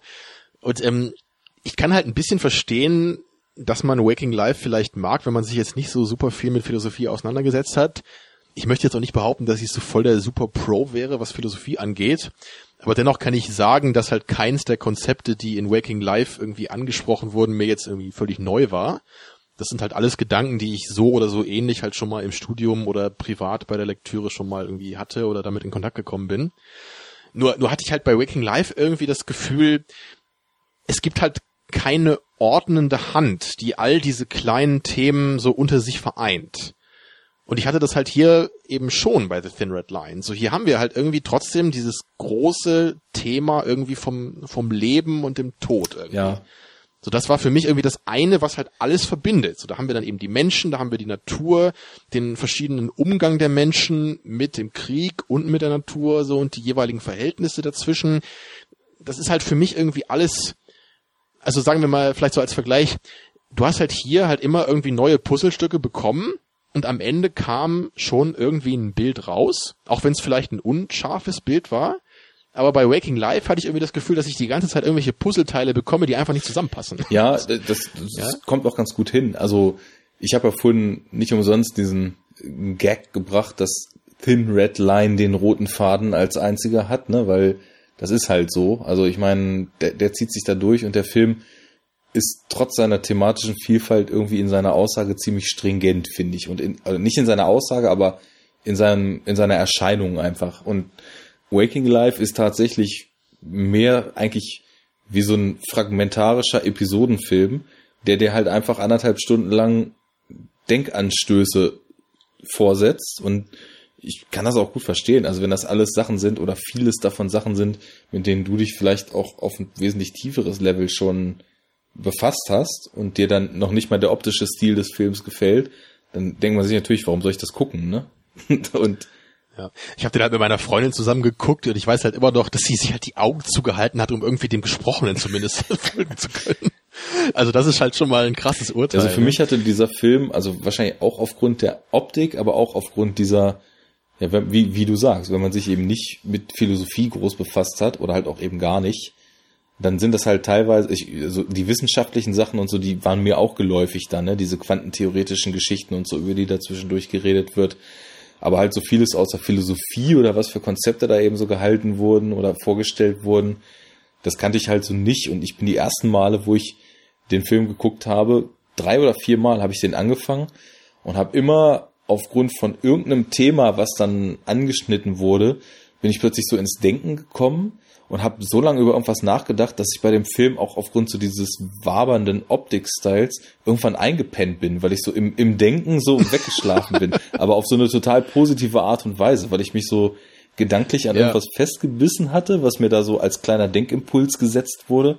Ja, und dann bin ich so, meistens war es auch zu spät und dann so in diesem Gedankenkonstrukt, wie man halt meistens so einpennt nachts. Ne? Man denkt über irgendwas nach und irgendwann pennt man dann halt. Und naja, Ja, ich meine, das ist ja auch eine Leistung von dem Film, die man dann auch lobend anerkennen kann. So selbst ich als Hasser des Films, also wenn er halt Leute so auf diese Gedanken bringt, ist es ja auf jeden Fall was Positives. Ne? Ich war halt einfach eher so beim Film so, dann, dann wurde irgendwas Interessantes angerissen, dachte ich, ah ja, cool. Und dann war es halt vorbei und es wurde was Neues Interessantes angerissen. Und ich, ich hatte damals halt irgendwie so das Gefühl, dass der Film für mich so so ist wie, als wenn ich mir von 20 Themen irgendwie den ersten Wikipedia-Absatz durchlesen Kann ja auch würde, sogar so. sein, also dass es nicht, ja. nicht viel tiefer als das geht, wie auch in der Zeit, ne? Aber ja, ja, ich meine, ein Film, der, der muss ja auch nicht jetzt irgendwie immer super tief äh, irgendwie liefern, jetzt was so Themen angeht. Das kann ein Film ja meist auch gar nicht. Ne? Aber dennoch entscheidet sich ja ein Film meistens für eines dieser Themen und versucht das dann irgendwie dem Zuschauer so ein bisschen nahe zu bringen. Vielleicht irgendwie so mit, genau, ja, vielleicht noch irgendwie mit einem Plot oder so, wenn noch Zeit ist, ja, so mit, mit Figuren, die etwas erleben und anhand dieser Erlebnisse kann man sich irgendwie in die Geschichte einfühlen und versteht dann die Gedankengänge dieser Figuren besser und sowas, ne? Aber so diese Art des Filmemachens, was ja eigentlich so das meistens jetzt das Normale ist, macht der Film halt eben nicht. Ne? Ist halt auch experimental, ne? Also so ein Ding. Jo. Selbst äh, Tree of Life wird manchmal als experimental gezeichnet, was ich jetzt auch gar nicht so gedacht hätte. Ja, das ist dann wahrscheinlich unter dem Label läuft wahrscheinlich alles, was nicht der klassische Dreiakter ist irgendwie, ne? unter dem unter dem Tag verstehe ich nicht. experimental. Ja. Jo. So was ich noch als allerletztes, so. glaube ich, jetzt noch mhm. aufmachen würde. Kurz wird das wahrscheinlich nicht gehen, vielleicht geht es auch gar nicht. Ich, ja. Klingt gut. Schieß los. ich habe ja, ähm, also ihr habt ja bei Second Unit auch schon mal erzählt, dass es eigentlich total schwierig ist, so über Philosophie im Film wirklich so zu sprechen oder so, so auszumachen, was ist jetzt an Film philosophisch oder so, ne? Aber was ja. ich mich halt so ein bisschen gefragt habe, weil, weil ich da einfach nicht genug Ahnung oder mich nicht genug schlau gelesen habe drüber. Wenn jetzt Malik tatsächlich Philosoph ist, wie viel davon, abgesehen von allem, was wir jetzt schon so gesprochen haben und so dieser, dieser Sinn des Lebensgeschichte, die er da oft verpackt, wie viel davon merkt man denn tatsächlich in seinen Filmen? Kannst du da? Ja, ne, also, also es, es wirkt halt für mich immer so, als hätte jemand diesen Film gemacht, der sich für diese Themen interessiert. Das ist ganz klar aber ich, ich weiß halt nicht, ob es für mich so wirkt, als hätte es jemand gemacht, der so unglaublich viel Ahnung davon ja. hätte. Was jetzt irgendwie auch negativer klingt, als ich es meine. Also vielleicht, um es ein bisschen positiver zu formulieren, es für mich wirken Maliks Filme, glaube ich, so wie jemand, der sich einfach mit diesem Thema auseinandersetzt. Ne, das, das, also es hat fast so was Persönliches, denke ich. Also gerade Tree of Life, ne, wenn du da gerade sagst, so dieses, ähm, so rationaler Lebensstil versus Glauben, so ungefähr. Ich kann mir einfach vorstellen, dass das eine Frage ist, die Malik vielleicht in seiner Jugend oder so, so sehr stark bewegt hat einfach. Wenn er eben auf einer katholischen Schule war, aber trotzdem Philosophie studiert hat. Und ich kann mir halt total vorstellen, dass das für ihn immer auch so diese, diese Zweiheit irgendwie war, wo er vielleicht selber nicht genau wusste, so auf welche Seite er eher gehört, so, ne? Und dann wäre das eher so ein, so ein Erforschen so dieses Themas mit diesem Film, ja. also was sehr persönlich ist dann. Oh, jetzt ist etwas passiert. Also, also zum Beispiel jetzt ähm, als als Gegenbeispiel wäre ja zum Beispiel der Ex Machina, ne, der jetzt recht neu ist, den wir beide gesehen haben. Das wirkt halt eher wie ein Film, finde ich, wo jetzt ein, ein philosophischer Aspekt relativ ähm, zentral und in gewisser Weise auch fundiert dargestellt ja. wird. Ne? Da geht's ja dann auch gerade um diesen, oh, wie heißt dieser Test? Turing Test. vergessen. Natürlich ist natürlich ja, jetzt guck mal, der, der Chemiker weiß es und der Philosoph weiß es nicht mehr. Genau, ne? Also das wird ja alles so relativ deutlich beschrieben, worum es da geht und dann, ähm, ich meine, das wird ja sogar eine Handlung entwickelt, weil ich meine, ein Großteil des Films ist ja eigentlich der Turing-Test. Genau. Das, das macht er ja eben mit dieser, mit den Gesprächen mit der Ava, eben mit dieser künstlichen Intelligenz. Also das wäre halt für mich ein Beispiel für einen Film, den ich halt sehr klar als ja, philosophischen Film eben bezeichnen kann.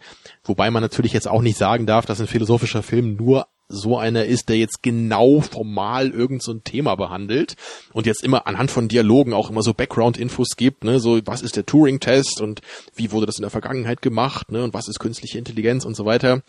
Ich glaube, halt auch ein philosophischer Film. Eher so ein bisschen vielleicht auf einer noch weiter runtergebrochenen Ebene um die Grundsubstanz. Also setzt, wird sich mit derartigen Fragen auseinandergesetzt und regt es vielleicht da, dazu an, sich über derartige Fragen Gedanken zu machen. Ja.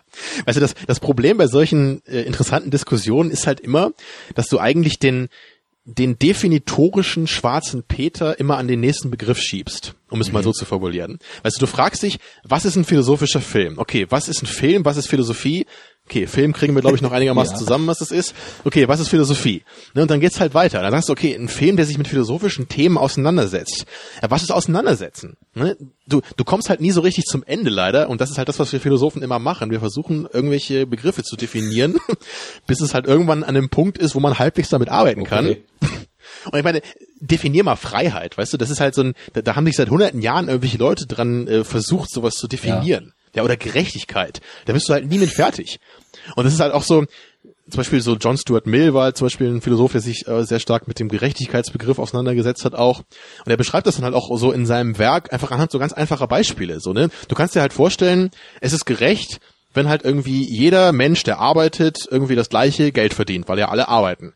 Aber du kannst dir halt auch vorstellen, dass es gerecht ist, wenn jeder Mensch halt anhand irgendwie äh, der Schwierigkeit oder der Unannehmlichkeit seines Berufes irgendwie bezahlt wird. Das ist halt auch gerecht. Ja. Also du kannst es halt alles irgendwie gerecht nennen, weil es immer nur irgendwie um ein bestimmtes Verhältnis äh, von einzelnen Aspekten geht.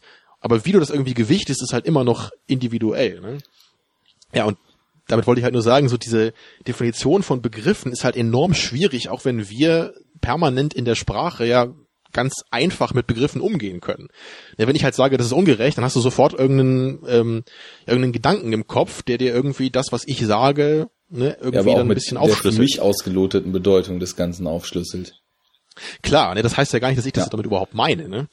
Und genau das haben wir jetzt halt eben auch, wenn ich sage, so was ist ein philosophischer Film? Okay. So, ne? Und vielleicht reicht es halt schon zu sagen, ein philosophischer Film ist ein Film, der dich in irgendeiner Weise dazu anregt, über das Leben nachzudenken, ja. Und das wäre halt ein super weiter Begriff, der ja für fast jeden Film wahrscheinlich zutrifft, äh, außer irgendwie für Jack und Jill. Obwohl da, da, selbst da vielleicht über die ähm, Dummheit gewisser Menschen äh, nachdenken könntest. ja, ähm, Gut, also ich sehe die, also die Probleme in der Auslotung dieser Begrifflichkeit ja. überhaupt.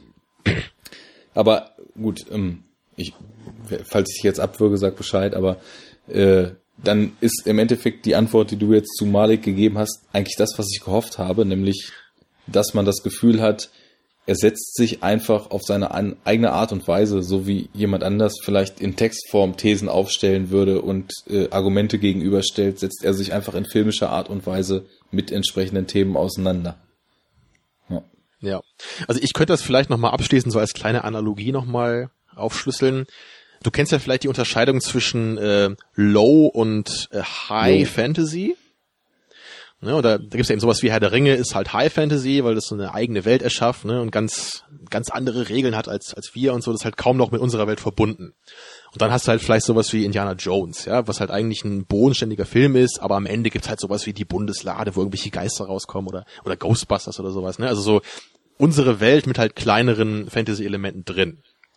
Und vielleicht könnte man das so ähnlich auch mit äh, der Frage nach philosophischen Filmen machen. Weil dann würde ich halt sagen, sowas wie Ex Machina oder Blade Runner meinetwegen auch, das sind halt so, so hard Philosophy-Filme, also, ne, da sind halt ganz viele philosophische Gedanken drin, es wird halt dauernd ergründet, ne, da werden halt Fragen auch explizit in Dialogen so erörtert, ne, was halt philosophische Aspekte sind. Und dann gibt es halt vielleicht sowas wie, wie, wie low philosophische Filme, was halt dann low jetzt weniger im Sinne von nicht gehaltvoll, sondern einfach weniger ausformuliert bedeuten soll. Ne, wo halt eher so diese, die Entwicklung von irgendeiner Kontroverse oder so im Vordergrund steht. Oder einfach dieses, dieses, ähm, ja, wie sagt man so, dass, dass einfach Gedanken beim Zuschauer ausgelöst werden, ne? sodass du halt als Zuschauer den Drang bekommst, mehr dich mit irgendeiner gewissen Richtung zu befassen. Ne? Aber dass der Film jetzt nicht irgendwie den Anspruch hat, das irgendwie erklären zu können oder selbst ein bisschen erklären zu können. Ne? Mhm. Und ich meine, für mich zum Beispiel ist halt Apocalypse Now halt auch ein total philosophischer Film. So, da, da geht's für mich halt kaum um den Krieg. So, da geht's für mich halt um das Gute und um das Böse im Menschen. Und nicht mal nur anhand des Krieges.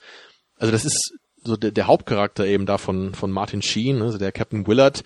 Das ist für mich einfach, die, die Figur ist eigentlich das, was der Film hauptsächlich ausmacht. So, ne? so diese, diese Faszination, die er dann von diesem General Kurtz da entwickelt und wie er selber halt auch am Anfang ja eigentlich so als der Held eingeführt wird, auf dessen Seite wir sind. Und dann gibt's in der Mitte des Films diese Szene, wo die da so ein Boot kontrollieren und dann bricht da so eine Schießerei aus und eine Vietnamesin überlebt und dann fragen sie sich, okay, was machen wir jetzt mit der? Nehmen wir die gefangen?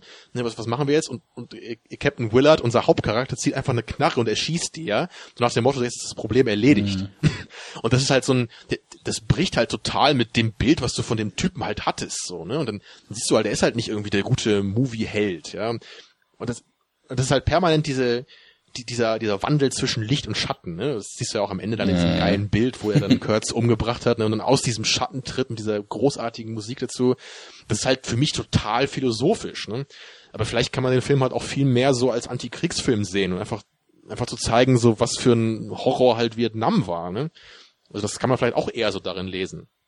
Also deswegen wollte ich halt nur sagen, so ich glaube, bei, bei vielen philosophischen oder nicht philosophischen Filmen kannst du dich eben darüber streiten. So, ne? Bei Ex Machina würde es mir jetzt halt schwerfallen, wenn jemand meint, das ist auch kein philosophischer Film. Ne, so was, was soll man denn noch machen? So, soll ich da irgendwie Nietzsche vorlesen im Film, so, ja. damit es irgendwie, irgendwie philosophisch ist, ja? Ja, wunderbar. Wo würdest du denn dann abschließend Terence Malick da reinstopfen in deine Einordnung? Ja, für mich wäre er halt eher in dieser Low Philosophy Fraktion oder in der undefinierten Philosophie Fraktion. Ja. Ne? So, ist halt auch natürlich von Film zu Film wird das da äh, steigen und äh, fallen, so das Niveau wahrscheinlich von konkreter Philosophie, die man drin finden kann. Und das ist halt eben das Ding, ne? Die sind halt nicht so leicht zugänglich. Wahrscheinlich wird halt bei mir, wenn ich irgendwie Tree of Life nochmal gucke, wahrscheinlich werde ich da auch mehr philosophische Sachen noch drin sehen als beim ersten Mal, ne? Durch die ganzen Diskussionen darüber, einfach dadurch, dass ich jetzt mehr Malik-Filme gesehen habe, natürlich auch. So. Ne? Ja, aber es ist halt eben, es, es ja, wird halt alles viel wird irgendwie gestriffen und wie du schon meinst, nicht konkret ausformuliert, sondern da steckt zwischen den Teilen überall fragmentarisch was drin, aber ja. was genau das ist, das puzzelt man sich erstmal selber zusammen, wo. Ja, und für, für, die einen ist es unglaublich viel und für die anderen ist es unglaublich wenig. Ja. die zwei Positionen Spiel. haben wir nun hier heute vertreten gehabt. ja, die, die, die Gleichung Mensch muss noch gelöst werden. Genau. Ja, ich muss jetzt leider ja. unsere Skype-Verbindung gleich mal auflösen, weil ich nämlich sonst morgen nicht aus dem Bett komme. Ähm, ich würde aber mal sagen, mach noch mal kurz Werbung für deinen eigenen Podcast, bevor wir das hier abschließen. ja, ich habe es ja am Anfang ja. schon kurz erwähnt. das ist schon lange her. Mich und Christian, genau. Vielleicht sind ja inzwischen schon manche Hörer abgesprungen und neue dazugekommen. Also man findet mich und äh, Christian Steiner, also ich bin Tamino Mut, um es nochmal zu erwähnen, für die, die es vergessen haben in den dreieinhalb Stunden. Man findet uns auf secondunit-podcast.de äh, oder Bindestrich Podcast.de. ich glaube, man, man wird es finden, man wird es finden, ja. Aber wie gesagt, wir sind gerade so ein bisschen im Ferienmodus und äh, in den nächsten Monat werden wir auch unseren Output deutlich runterfahren. Aber natürlich wird's immer noch zu Highlights irgendwie wie Star Wars oder so eine Second Unit. Ich habe gehört, da gibt's momentan so ein paar abgefahrene Podcaster, die euch vertreten. ja, ja. Soll man auch von gehört haben, ja. Wir haben uns da ein ganz kreatives Ferienprogramm ausgedacht. Aber zwischendurch gibt's auch immer noch uns, wie wir über die Star Wars Prequels ablästern. Das sollte man sich eigentlich nicht. Das ging schon mal mit dem Episode 1 Einstieg sehr gut los, obwohl ich dich da noch relativ zahm fand, muss ich sagen. Es wird schlimmer, das kann ich schon sagen, die haben wir Sehr schon gut. produziert. Ich habe mich ja auch bemüht, möglichst sachlich zu bleiben und ich habe natürlich auch mal gesagt, ich, ich habe mich um sachliches Gehate bemüht oder so. Man soll ja auch verstehen, was ich sage und ich, ich sage ja nicht einfach nur, alles ist doof, sondern ich versuche es ja auch ein bisschen zu begründen. Das ist auch gut so, denn so wollen wir uns doch schließlich mit Filmen auseinandersetzen. Und ich kann dir, Arnen, auf jeden Fall noch sagen, es hat mir sehr viel Spaß gemacht. Das freut mich, heute. mir auch. Jetzt Unser lang überfälliges endlich erstes mal Gespräch. ein weltliches Gespräch. Genau, das haben wir diesen Podcast wahrscheinlich auch deswegen ne, in dieser überschwänglichen Länge produziert, weil wir uns selber einfach mal austoben Ja, aber ich habe das Gefühl, das werden wir noch das eine oder andere mal schaffen und auch dann überschwängliche ja, Länge produzieren. also wir haben auf jeden Fall noch einige Filme, bei denen wir beide so eine ziemlich andere Meinung haben, über die ich auch gerne Geht reden mir genauso. Würde. Und das ist ja eigentlich immer so das Produktive, finde ich. So, wenn man halt produktiv unterschiedlicher Meinung ist, irgendwie äh, aufeinander zugehen kann, verstehen kann, was der andere am Film mag oder eben nicht, ne? Und dann kommt ja eigentlich eine gute Diskussion raus. So, weil wenn, ich meine, natürlich, manchmal ist man sich einfach einig, wenn beide den Film halt klasse finden, dann kann man halt nichts machen. Aber naja, die Produktivität ist meistens eher so bei dem. Ja, ich habe es auch gemerkt. Also ich bin mir bis jetzt äh, bei Enough Talk jetzt mit René eigentlich noch nie wirklich uneinig gewesen. Das waren dann eher so Nuancen bei The Winter's Bone zum Beispiel. Ja. Das habe ich sogar mal kritisiert bei euch. Ja, aber das, da müssen wir vielleicht mal andere Filme ja. auswählen. Vielleicht muss ich einfach mal anfangen, regelmäßig mit ihm in die Sneak zu, zu gehen und wenn wir dann irgendeinen Scheiß sehen da, dann ja, du, geht's richtig ab. Du, guck, du guckst irgendwelche komischen Arzi-Emo-Filme und, und er zeigt dir irgendwelche Motorrad. Genau, das kriegen wir hin für die zukünftige Planung. Ja. Ja, ich freue mich auf jeden Fall auf die Zukunft. Hoffentlich machen auf jeden wir das Fall. Mal hier ein paar Mir hat es nämlich auch sehr viel Spaß gemacht. Dann würde ich mal sagen, bis zum nächsten Mal und für die Hörer nochmal kurz unser Werbeblock. Wenn ihr da, ich weiß nicht, wie ihr hier drauf gekommen seid, aber auf jeden Fall findet ihr unseren Blog auf enoughtalk.de. Da könnt ihr dann zum Beispiel die Filme, die wir jetzt hier gerade im Podcast besprochen haben, in unserem Store kaufen für ein bisschen Provision und können unseren Server bezahlen. Bitte auch zu Second Unit gehen und da mal die Flatter-Taste drücken. Dürft ihr bei uns auch machen. Und natürlich auf den üblichen sozialen Netzwerken folgen, liken, retweeten, teilen, äh, sharen, faven und was dazu gehört. Genau. Und wenn noch Zeit ist, vielleicht mal das Archiv durchwühlen, sowohl bei Second Unit als auch genau. bei Enough Talk. Du hast ja da auch schon jetzt inzwischen so ein paar Episoden angesammelt. ja, bei uns sind es 10, bei euch 160, also es gibt genug Hörfutter. Ja, ist eigentlich immer ganz nett, ne, wenn man sich so vielleicht zum Einstieg auch dann irgendwie die Filme raussuchen kann, die man ein bisschen besser kennt oder sich mehr für interessiert. Ne? Genau, da gibt's bei euch reichlich Auswahl. Ihr habt schon einiges an relevanten Kram besprochen. Gut, dann bringen wir das Ding zu Ende. Ja. Genau, dann wünsche ich dir eine gute Nacht, Arne, dass du morgen auch wieder dir auch zur Arbeit kommst. Und genau, und ich in Ruhe ausschlafen kann, wie sich das für Studenten gehört. Diese pokernden Studenten. Genau, nachdem ich jetzt noch drei Stunden irgendwelche Filme geguckt ja, habe. Viel Spaß dabei. So, bis zum nächsten Mal. Ciao. Jo, mach's gut. Ciao. So, bist du noch da?